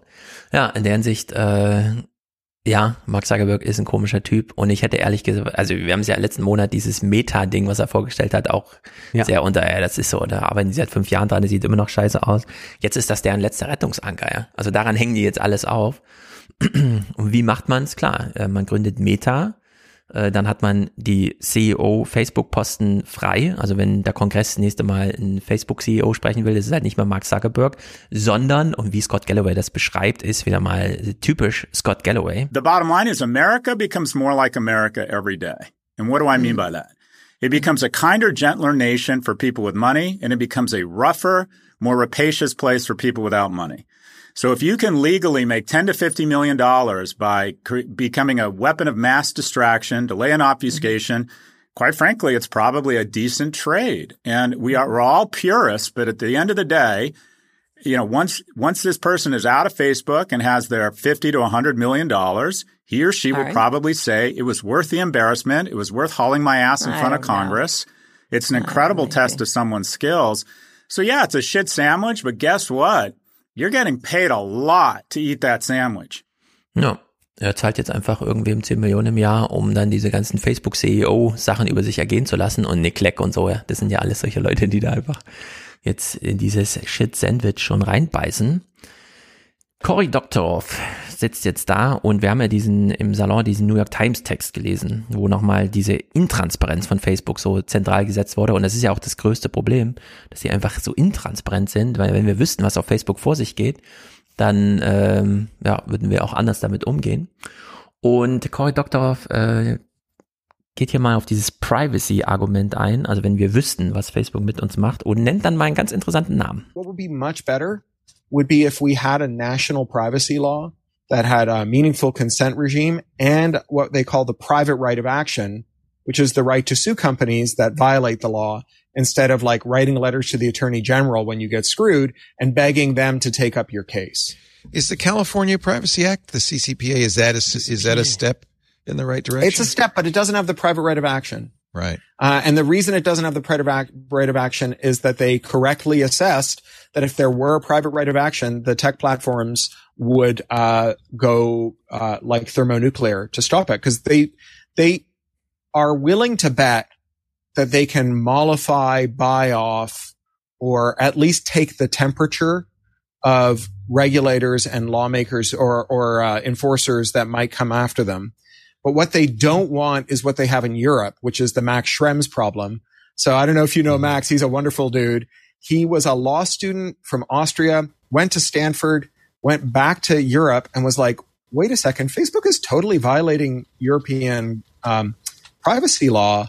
I'm going to make them give me my data and find out how bad it is. And they like stonewalled him. And he was like, I've got a law degree and nothing else to do. Like I can make your life a living hell. You got to give me my data. Right. And, and they, they gave him his data and, and the violations it revealed were the, the impetus that created some of the largest fines in corporate history anywhere in the world.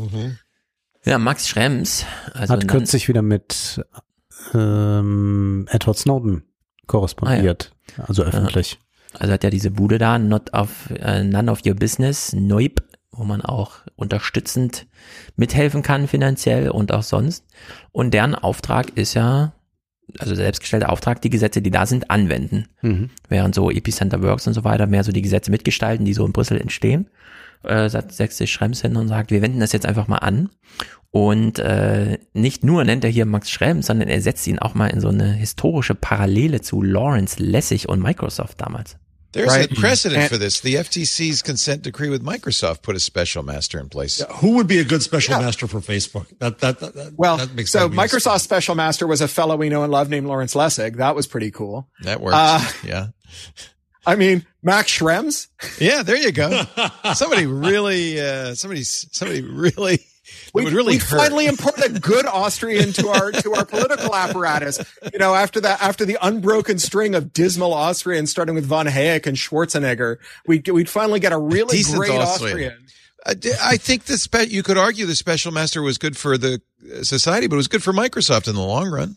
Ja, ich habe es ja schon häufiger angemerkt, der Mund, Kartellrechtschef in Deutschland, hat ja schon 2014 oder so gesagt, wir brauchen den Datenschutz mit hier im Kartellrecht. So, und Max Schrems bietet sich ja sehr, eigentlich eine gute Kombo, wenn er jetzt einfach die Beziehung aus Unternehmen und Nutzer fürs Kartellrecht und dann Vestager und so weiter aufwärmt, so dass die mal schön europäisch da nicht Ja. nur Gesetze anwenden, sondern auch mitgestalten. So wie Lawrence Lessig damals äh, eingesetzt wurde, um bei Microsoft eben ein bisschen unterstützend tätig zu werden als Microsoft, das kennen wir alle noch, was weiß ich, den eigenen Browser und so weiter, den Internet Explorer immer mit installieren. Aber die Frage, darf man die Plattform und das Produkt so nah miteinander verkoppeln? Dann hieß es nein und große Strafe. Und Cory Doctorow erzählt die Geschichte häufiger und kommt hier auch nochmal drauf zu sprechen, wie nachhaltig traumatisiert Microsoft durch dieses politische Verfahren damals war. Being dragged through antitrust hell for seven years was hard on Microsoft. Yeah. The Bill Gates deposition that went viral on VHS, in which Gates just loses it, and just it's like hours of him being like petulant and idiotic, and you know, like just just awful and and humiliating. And it's you know, it's on YouTube. You should look at it now. Um, that really changed the internal calculus. Like when you talk to to Microsofties who were executives who were top people about why Microsoft didn't crush Google the way they crushed Netscape, because they they could have done it just as easily. They say we didn't want to end up in front of the FTC again. Yep.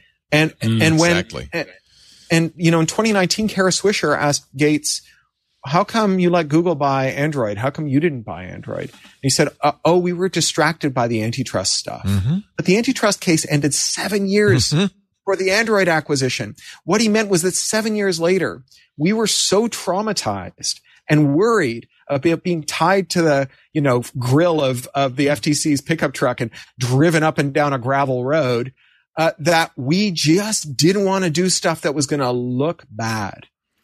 Ja, also Facebook ist ja auch gerade, macht auch gerade traumatische Wochen durch, das muss man sagen, aber es ist halt noch nicht so konkret, was passiert jetzt und so, aber dass es da zur Sache geht, sieht man ja schon. Und äh, die Einigkeit ist so groß, dass nicht nur die Republikaner und die Demokraten äh, zusammen äh, da einfach mit Francis Horgan äh, wissen, worum es geht und Cory Doctorow hier schon das Argument gegen Jeff Jarvis macht, der dann auch darauf einschwenkt, sondern am Ende dieses New York Times Dings zum Thema Transparenz müsste Facebook nicht einfach radikal transparent werden, so dass da jeder einfach reinschauen kann. Da ist dann sogar Jeff Jarvis noch mit einverstanden. This is the, to me the key of the whole discussion now. Is we desperately need research on impact, and the only way we get research on impact is by having data, and that that's what the regulators should be pressing the companies for is transparency of data for this research to occur because we're we're making up all kinds of interventions and laws um, and and moral panics, not knowing what's actually happening. Ja. Nur frage ich mich immer, wie das durchgesetzt werden soll. Also das kann ich natürlich einfordern und ich kann auch entsprechende Gesetze machen, aber Fakt ist ja auch, dass Facebook jetzt einfach viel zurückgehalten hat wo man sagen kann, das ist eigentlich nicht rechtens, dass das zurückgehalten wird. Jetzt kann man natürlich die Gesetze verschärfen, dass es dreimal nicht rechtens ist. Aber die eine Sache ist, einzufordern, das und das wüssten wir gerne, mhm. da hätten wir gerne die Zahlen. Aber wie will man etwas einfordern, von dem man gar nicht weiß, dass es existiert? Ja, und da könnte man ja, und da haben wir ja auch schon über CrowdTangle kurz gesprochen, also dieses kleine Projekt von Universitäten, die so besondere mhm. Schnittstellen zu Facebook hatten um da einfach mal nachzuschauen, was da da ist. Und äh, da sieht man ja auch nur, Cory Doctorow kann sich nur darüber lustig machen, dass solche Projekte eben enden. Dabei müsste man die jetzt so hochfahren. If we could just uh, adjust the rules for violating terms of service such that Facebook couldn't intimidate small yes. engineering groups at public universities from out of out of um, doing accountability work that just measures how the service works right? Especially like in light of them shutting down CrowdTangle, which was their internal analytics thing that they let researchers use to figure out how Facebook worked. And it showed that the most popular stuff on Facebook was objectively terrible. So they said, oh, CrowdTangle's broken, right? It was broken because it was accurate. Yeah. Facebook hat gesagt, CloudTangle funktioniert ja nicht und dann stellte sich raus, nee, CloudTangle hat rausgefunden, also die Uni, äh, ja, die meistgeteilten Inhalte, Top 10 waren äh, Impflügen, äh, so, ja. und das stimmte und Facebook wollte es nur nicht wahrhaben und deswegen die API da gekippt. Aber man kann ja durchaus sagen, äh, also ich, gesetzlich wäre das doch zu reglementieren, dass man sagt, ein berechtigtes Interesse der Öffentlichkeit, formuliert als Forschungsfrage durchgeführt von Forschungsinstituten, kann ein AGB nicht widersprechen. Mhm. sondern das ist dann einfach so geregelt. Wer auf dem Markt teilnehmen will, das ist wie eine, halten Sie an, wir durchsuchen jetzt Ihren Gefahrguttransporter, ja, und dann muss man anhalten und kann nicht einfach weiterfahren. Und so wäre das ja hier eigentlich auch. Cory Doctorow ist da in diesem Gespräch und jetzt wird so ein bisschen wahnsinnig. Wir hören uns mal, ohne dass ich vorher sage, an, was er hier 40 Sekunden sagt. The thing that I share with China is I think that that um, firms should not be able to subordinate the state to their shareholders' priorities. But I think that where I differ with China is how I think the state should be constituted. Right. Right. I just think, I think that the state should be like democratically accountable. But, you know, the idea that like, um, in a democracy, it's good to have firms that are so big that you can't regulate them is not really coherent, you know. that's that's that's not that that kind of says, well, okay, you've got democracy and everything except where these giant companies act on your life, which is everything. And that's not really what we want, right? Das sehr, sehr gut, denn Demokratie ja. bedeutet ja, dass äh, Macht aufgeteilt ist, Richtig. bedeutet, dass Partizipation, sie mitmachen. verändert werden kann, ja. dass sie nicht auf Dauer ist und so weiter und so fort. Und wenn man aber Konzernstrukturen schafft, äh, die eigentlich auf Ewigkeit und Allmacht angelegt sind, dann stellt sich die Frage, wie das noch äh, zusammenpassen kann. Und es passt natürlich nicht zusammen. Ja. Mark Zuckerberg ist auf Lebenszeit ernannt wie Xi Jinping. Ja. Und äh, beide bestimmen das Leben der jeweiligen Bevölkerung in Amerika ja. und in China. Und klar, er lacht selber ein bisschen darüber, aber warum nicht? So muss man es, also in dieser äh, Monstrosität muss man sich eigentlich mal äh, vergegenwärtigen. Scott Galloway hat auch was zu China zu sagen. I think we should learn from what China has obviously learned from us. And China looks at our society and says, okay, where has this thing really come off the tracks? And uh, one of the things they've obviously clearly registered is that big tech has overrun government and subverted national interests to private interests. So they've gone after mm. one. Tutoring companies because they found that their their equivalent of Harvard, I think it's called Tsinghua, is uh, got a one mm-hmm. admissions rate, and increasingly it was being filled with the children of rich people because they get to they get to participate in the tutoring industrial complex. So China comes in and literally kneecapped these companies that have like a hundred billion dollars in market cap and said, "Sorry, you're out of business." Didi wasn't sharing their data or wasn't they didn't like what they're doing. They, they cut them in half. Das haben wir ja auch schon gehört. Ich hatte das mhm. mitgebracht, das letzte Mal, glaube ich, vom Doppelgänger-Podcast. Philipp Klöckner hat ja auch mhm. gesagt, mh, die machen das ja, was das hier anbelangt, eigentlich sehr richtig, beziehungsweise werden wir uns in zehn Jahren die Frage stellen, ja. hätten wir nicht damals auch ja. erkennen müssen. China lernt vom schlechten Beispiel Amerika und ja. will es besser machen, auch wenn das hunderte Milliarden Vermögensvernichtung erstmal bedeutet. Und das ist natürlich äh, schon mal ein hartes Statement. Naja, die Sachlage, die thematische Tonlage ist in Amerika auch so, dass die Kongressfragerunde für TikTok, Snapchat und YouTube mit einer Triggerwarnung bei PBS gestartet wurde. More apps facing congressional scrutiny. William Brangham has our coverage beginning with this report and a warning. This story contains sensitive subject matter including discussion of suicide. Also das, was es nicht mehr gibt, wenn man bei TikTok ist. Da haben wir mal äh, im Salon kurz mhm. drüber gesprochen, glaube ich auch, wie schnell es geht, bis man dann irgendeine Blase hineingerutscht ist und plötzlich bekommt man nur noch Inhalte zu zum Beispiel Suizid oder so angezeigt. Mhm. 55 Minuten dauert 40, es, glaube ich, oder mhm. 40 Minuten sogar. Und hier sind wir wieder bei diesem Habermas-Thema, ja. Also Habermas mhm. sagt jetzt toll, dass es die Massenmedien gibt, denn die machen genau das, was sie jetzt gerade hier macht, die Moderatorin, zu ja. sagen, Vorsicht, also das sind jetzt äh, sensible ja.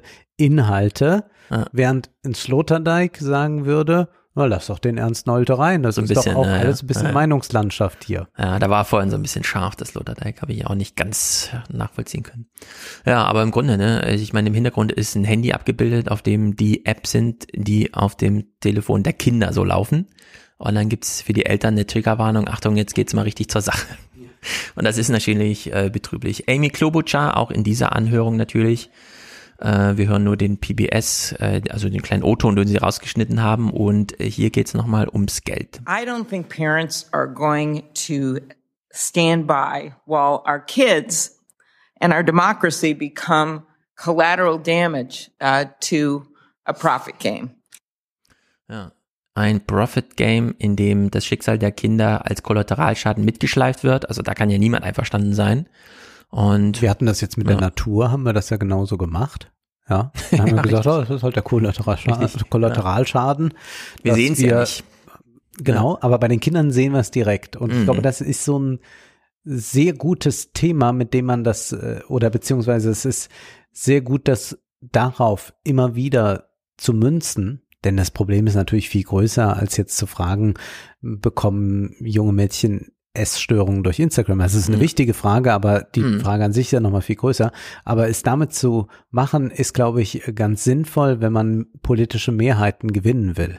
Ja. Denn jeder hat Kinder oder kennt Kinder oder möcht, und möchte Kinder beschützen. Enkel vor allem. Und ja. Enkel. Und deswegen ist es sehr, sehr sinnvoll, auf diese Weise jetzt äh, das Ganze einzubetten. Denn mhm. sonst halte ich das auch wieder für eine Diskussion, die so sehr im kleinen Kreise bleibt, ja, also für Kartellrechner interessant, für Ökonomen interessant, aber die nicht darüber hinausgeht. Und das ist noch so der Punkt, wo man, glaube ich, etwas erreichen kann. Ja. Ja, und äh, da gibt's große Einigkeit. Äh, und jetzt hören wir nochmal eine zweite republikanische Stimme, in dem Falle die Senatorin Marsha Blackburn. Die fragt nämlich eine ganz einfache Frage an die YouTube-Chefin Susan Wojcicki oder wie sie heißt, wie auch immer. Ähm, kann man mit ihren AGBs und ihren Community Guidelines Suizidvideos verbieten oder nicht? I'm quoting from uh, searches that we've done. Songs to slit your wrist by vertical slit wrist. Do the self-harm and suicide videos violate YouTube's content guideline? Senator, I would uh, certainly welcome following up with you on that video yes. you may be referencing. Ja, kann sie nicht genau sagen. Kann sie nur, er muss sie nachliefern. Ja. Das ist wirklich grotesk. Wir wollen aber hier noch eine positive Sache nennen. In Europa und Deutschland haben wir ja keine große sozusagen Consumer-Elektronik, was diese Software-Schmiederei angeht. Aber es gab diesen Monat den AI Act des Europaparlaments. Mhm. Das Europaparlament ermächtigt sich nämlich jetzt selbst immer schon durch Beschlüsse kommende Gesetzgebungen, die natürlich nur aus der EU-Kommission geben darf, einzuhegen. Und äh, da haben sie jetzt einfach schon mal ihre Vorstellung, äh, wie so ein Gesetz aussehen könnte, das äh, Leitplanken zum Umgang mit äh, künstlicher Intelligenz und so weiter schon mal eingehegt. Waren da wohl auch sehr mutig und wir hören mal kurz im Netzpolitik-Podcast, äh, wie das Europaparlament über Gesichtserkennung als Spezialunterthema zum Fall denkt. Ging jetzt so nicht in, ganz in den Beschluss ein, aber die äh, sind dann doch recht äh, meinungsfreudig dort. Ähm, erst vor einigen Monaten gab es eine Abstimmung, wo das Parlament äh, gesagt hat, es soll ein Moratorium geben auf Gesichtserkennung im öffentlichen Raum, ähm, aber sich eben nicht recht durchringen konnte, zu einem dieser, dieser Sache komplett die Absage zu erteilen. Was wir jetzt ähm, sehen, ist, dass das Parlament immer stärker in die Richtung geht, aus ethischen Gründen ähm, Gesichtserkennung äh, äh, eine völlige Absage zu erteilen. Und das ist quasi die Debatte, die wir dann auch haben werden mit der eigentlichen Verordnung, wo das Parlament in einigen Monaten seine Position festlegen wird. Ja, wir haben ja hier vor Monaten auch schon mal drüber gesprochen. Ja. Haben wir auch gesagt, das kann man auch mal ächten. Ganz so wie genau. eine Landmine. Und das Oberparlament ist auch so fast der Meinung. Schafft man vielleicht auch eine Sensibilität für, denn das Gesicht spielt eine wichtige Rolle. Jetzt, wo wir es äh, so lang verdecken mussten unter der Maske, wurde auch mhm. nochmal so von konservativer Seite gesagt, ja, aber das Gesicht ist doch ganz entscheidend für uns, wie wir miteinander umgehen und, und, und. Also ich glaube, auch dieses Thema kann man nochmal ganz gut aufladen. Mhm. Jetzt ja. Also mal gucken, wie weit die Debatte da geht. Ja. Äh, letzter Satz, Scott Galloway hat mehrere Vermutungen. Zum einen, irgendwer bei Facebook wird so in Handschellen abgeführt, dass es alle mal sehen äh, und dann auch wirklich zur persönlichen Verantwortung gezogen. Könnte natürlich gleich der Eigentümer sein, warum nicht? Und es wird auch für YouTube nochmal brenzlig, denn so wie Facebook, Instagram mit jungen Mädchen umgegangen ist, geht ja YouTube mit jungen Männern um. Äh, das haben wir ja in Sinzig auf der Bühne schon besprochen. Das ganze Rapid Hole und äh, Incels und äh, QAnon-Ding und so weiter und so fort. Und beide, Kara Swisher und Scott Galloway, sind in der Erwartung, dass der 6. Januar nochmal eine ganz große Rolle für Silicon Valley spielt, wenn nämlich klar wird, und das werde ich am Sonntag mit äh, Thomas auch besprechen, dass es doch sehr viel Zusammenarbeit gab äh, zwischen Kongressabgeordneten und dem Weißen Haus, inklusive des äh, Stabschefs Mark Meadows von Donald Trump, mit denjenigen, die zumindest die Demo mitorganisiert haben, die ja dann äh, hochgestürmt ist auf äh, den Kapitolsberg, um dann da wirklich einzubrechen. Äh, und vermittelt über die Silicon Valley Technologien, allen voran Facebook. Insofern also in Sicht, gut, dass Habermas das hier erwähnt in seinem Aufsatz. Also da blubbert noch zumindest einiges. den richtigen Riecher, dass er ja. genau darauf verweist. Ja, ja. Also er spart ja sonst mit aktuellen, tagesaktuellen Verweisen, aber das macht er nochmal ganz deutlich. Ja, also 6. Januar ist da ganz wichtig. Nun sind wir schon äh, spät in der Zeit, deshalb würde ich sagen, wir machen nicht nochmal ein großes Fass auf, nochmal ein eigenes Thema. Das äh, verschieben wir, was ich äh, noch vorhatte, aber ich möchte doch zwei Clips jetzt zum Abschluss äh, noch spielen und zwar Horst Seehofer ist ja auch der scheidende Innenminister, gibt aber immer noch gerne mal eine Pressekonferenz. Aha. Und wir haben jetzt hier gesehen, nicht nur Demokraten, sondern auch Republikaner zeigen Kompetenz in Sachen Plattformregulierung und so, ganz bemerkenswert. Und jetzt äh, nochmal deutsche Wirklichkeit, meine Damen und Herren. Es ist eine Bundespressekonferenz, es geht um Sicherheit, IT, bla bla bla. Mhm. Und Seehofer wird aber jetzt nochmal grundsätzlich, ich muss sagen, ich habe es dann in dreifacher Geschwindigkeit gehört, jetzt hören wir es in einfacher. Also man kann darin jetzt nochmal richtig baden. Ich kann mich immer nur wundern, wenn Politikerinnen und Politiker in der Öffentlichkeit äh, ständig ähm, äh, die Qualität äh, der Digitalisierung in der Bundesrepublik Deutschland problematisieren. Also das ist äh, Gebiet, ich wusste nie, dass ich mal in einem wesentlichen Bereich zuständig werde als Politiker dafür. Ähm, äh, was mich seit 40 Jahren interessiert, vom äh, Commodore 64 beginnend und Amiga, nicht Amigo, sondern Amiga.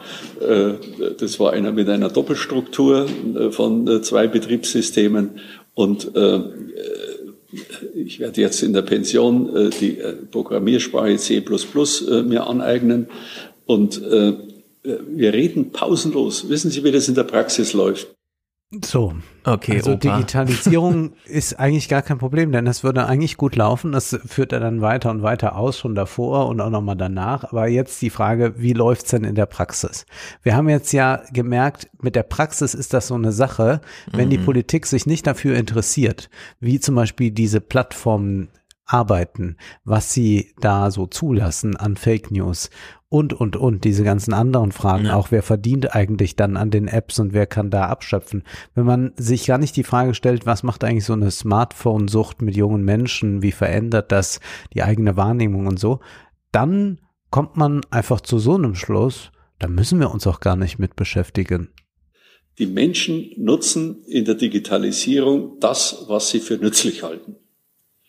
Ich kann mich nicht erinnern, dass der Deutsche Bundestag sich zu irgendeiner Stunde mal mit der Anwendung von Smartphones, äh, von äh, Tablets und von äh, Laptops beschäftigt hat. Sondern das haben die Leute sich gekauft, wenn sie damit einen Nutzen verbunden gesehen haben.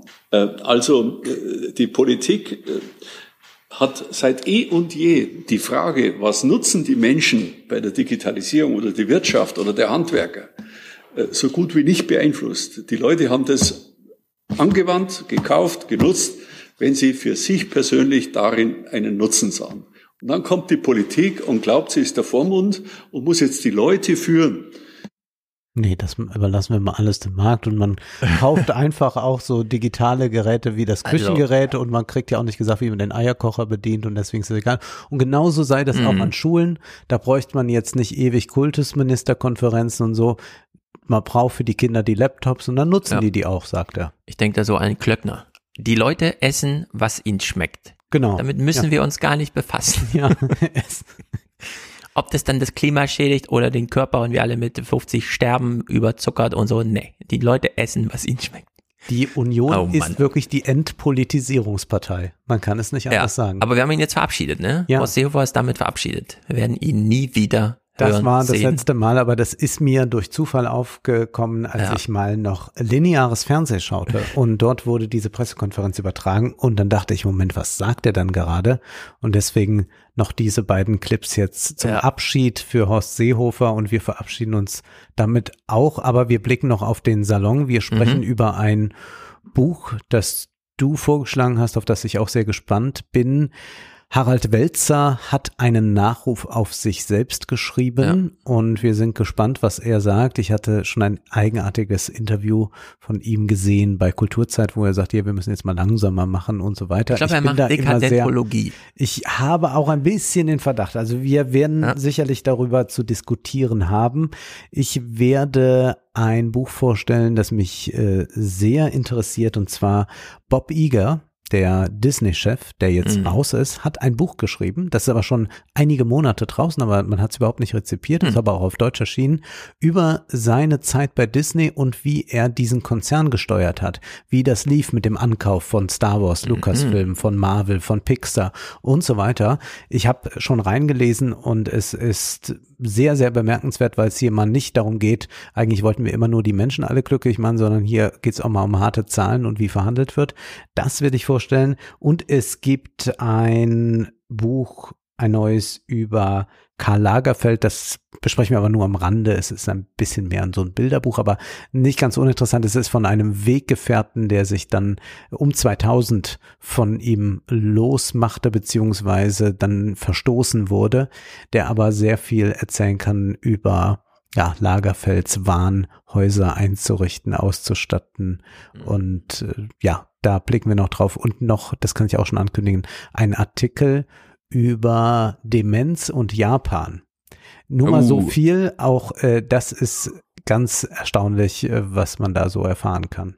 Viele über Roboter und so? Nee, ich verrat's mal noch nicht. Okay, sehr gut. Es gibt wohl eine Biografie von Chi, geschrieben von Aust. Ja. Wir sind gespannt. Ich werde mal reinschauen. Ansonsten hat hier, und ich trage mal nur aus meiner Liste von Optionen vor, Thomas Ruttig eine erste Bilanz nach zwei Monaten Taliban-Herrschaft in Afghanistan geschrieben und Caroline Amlinger und Oliver Nachtwey machen sich Gedanken über sozialen Wandel, Sozialcharakter und Verschwörungsdenken in der Spätmoderne. Mhm. Immer sehr hochtrabend, aber bei den Autoren kommt vielleicht noch was bei rum. Und so in die. Richtung. Außerdem kann man sagen, der Salon läuft ganz wunderbar. Es sind weniger als zehn Prozent der Leute, die sich anmeldeten und jemals wieder abgemeldet haben. Also wir haben eine hohe Treue. Das spricht für uns. Genau, sehr gut. Also sehen wir uns. Oh, aber oder Salon. oder für unser Publikum gleichermaßen. Für Publikum natürlich. Gleichermaßen. Ja. ja. Wir wir sind ja nur die Anbieter. Wir sind die Anbieter. Gut, wir wollen jetzt nicht wieder in die Habermas-Debatte. Das äh, werden wir fortsetzen ja. auf anderen Wegen. Richtig. Aber erst einmal einen schönen Monat und bis zum Salon alles Gute. Haut rein. Bis denn. Música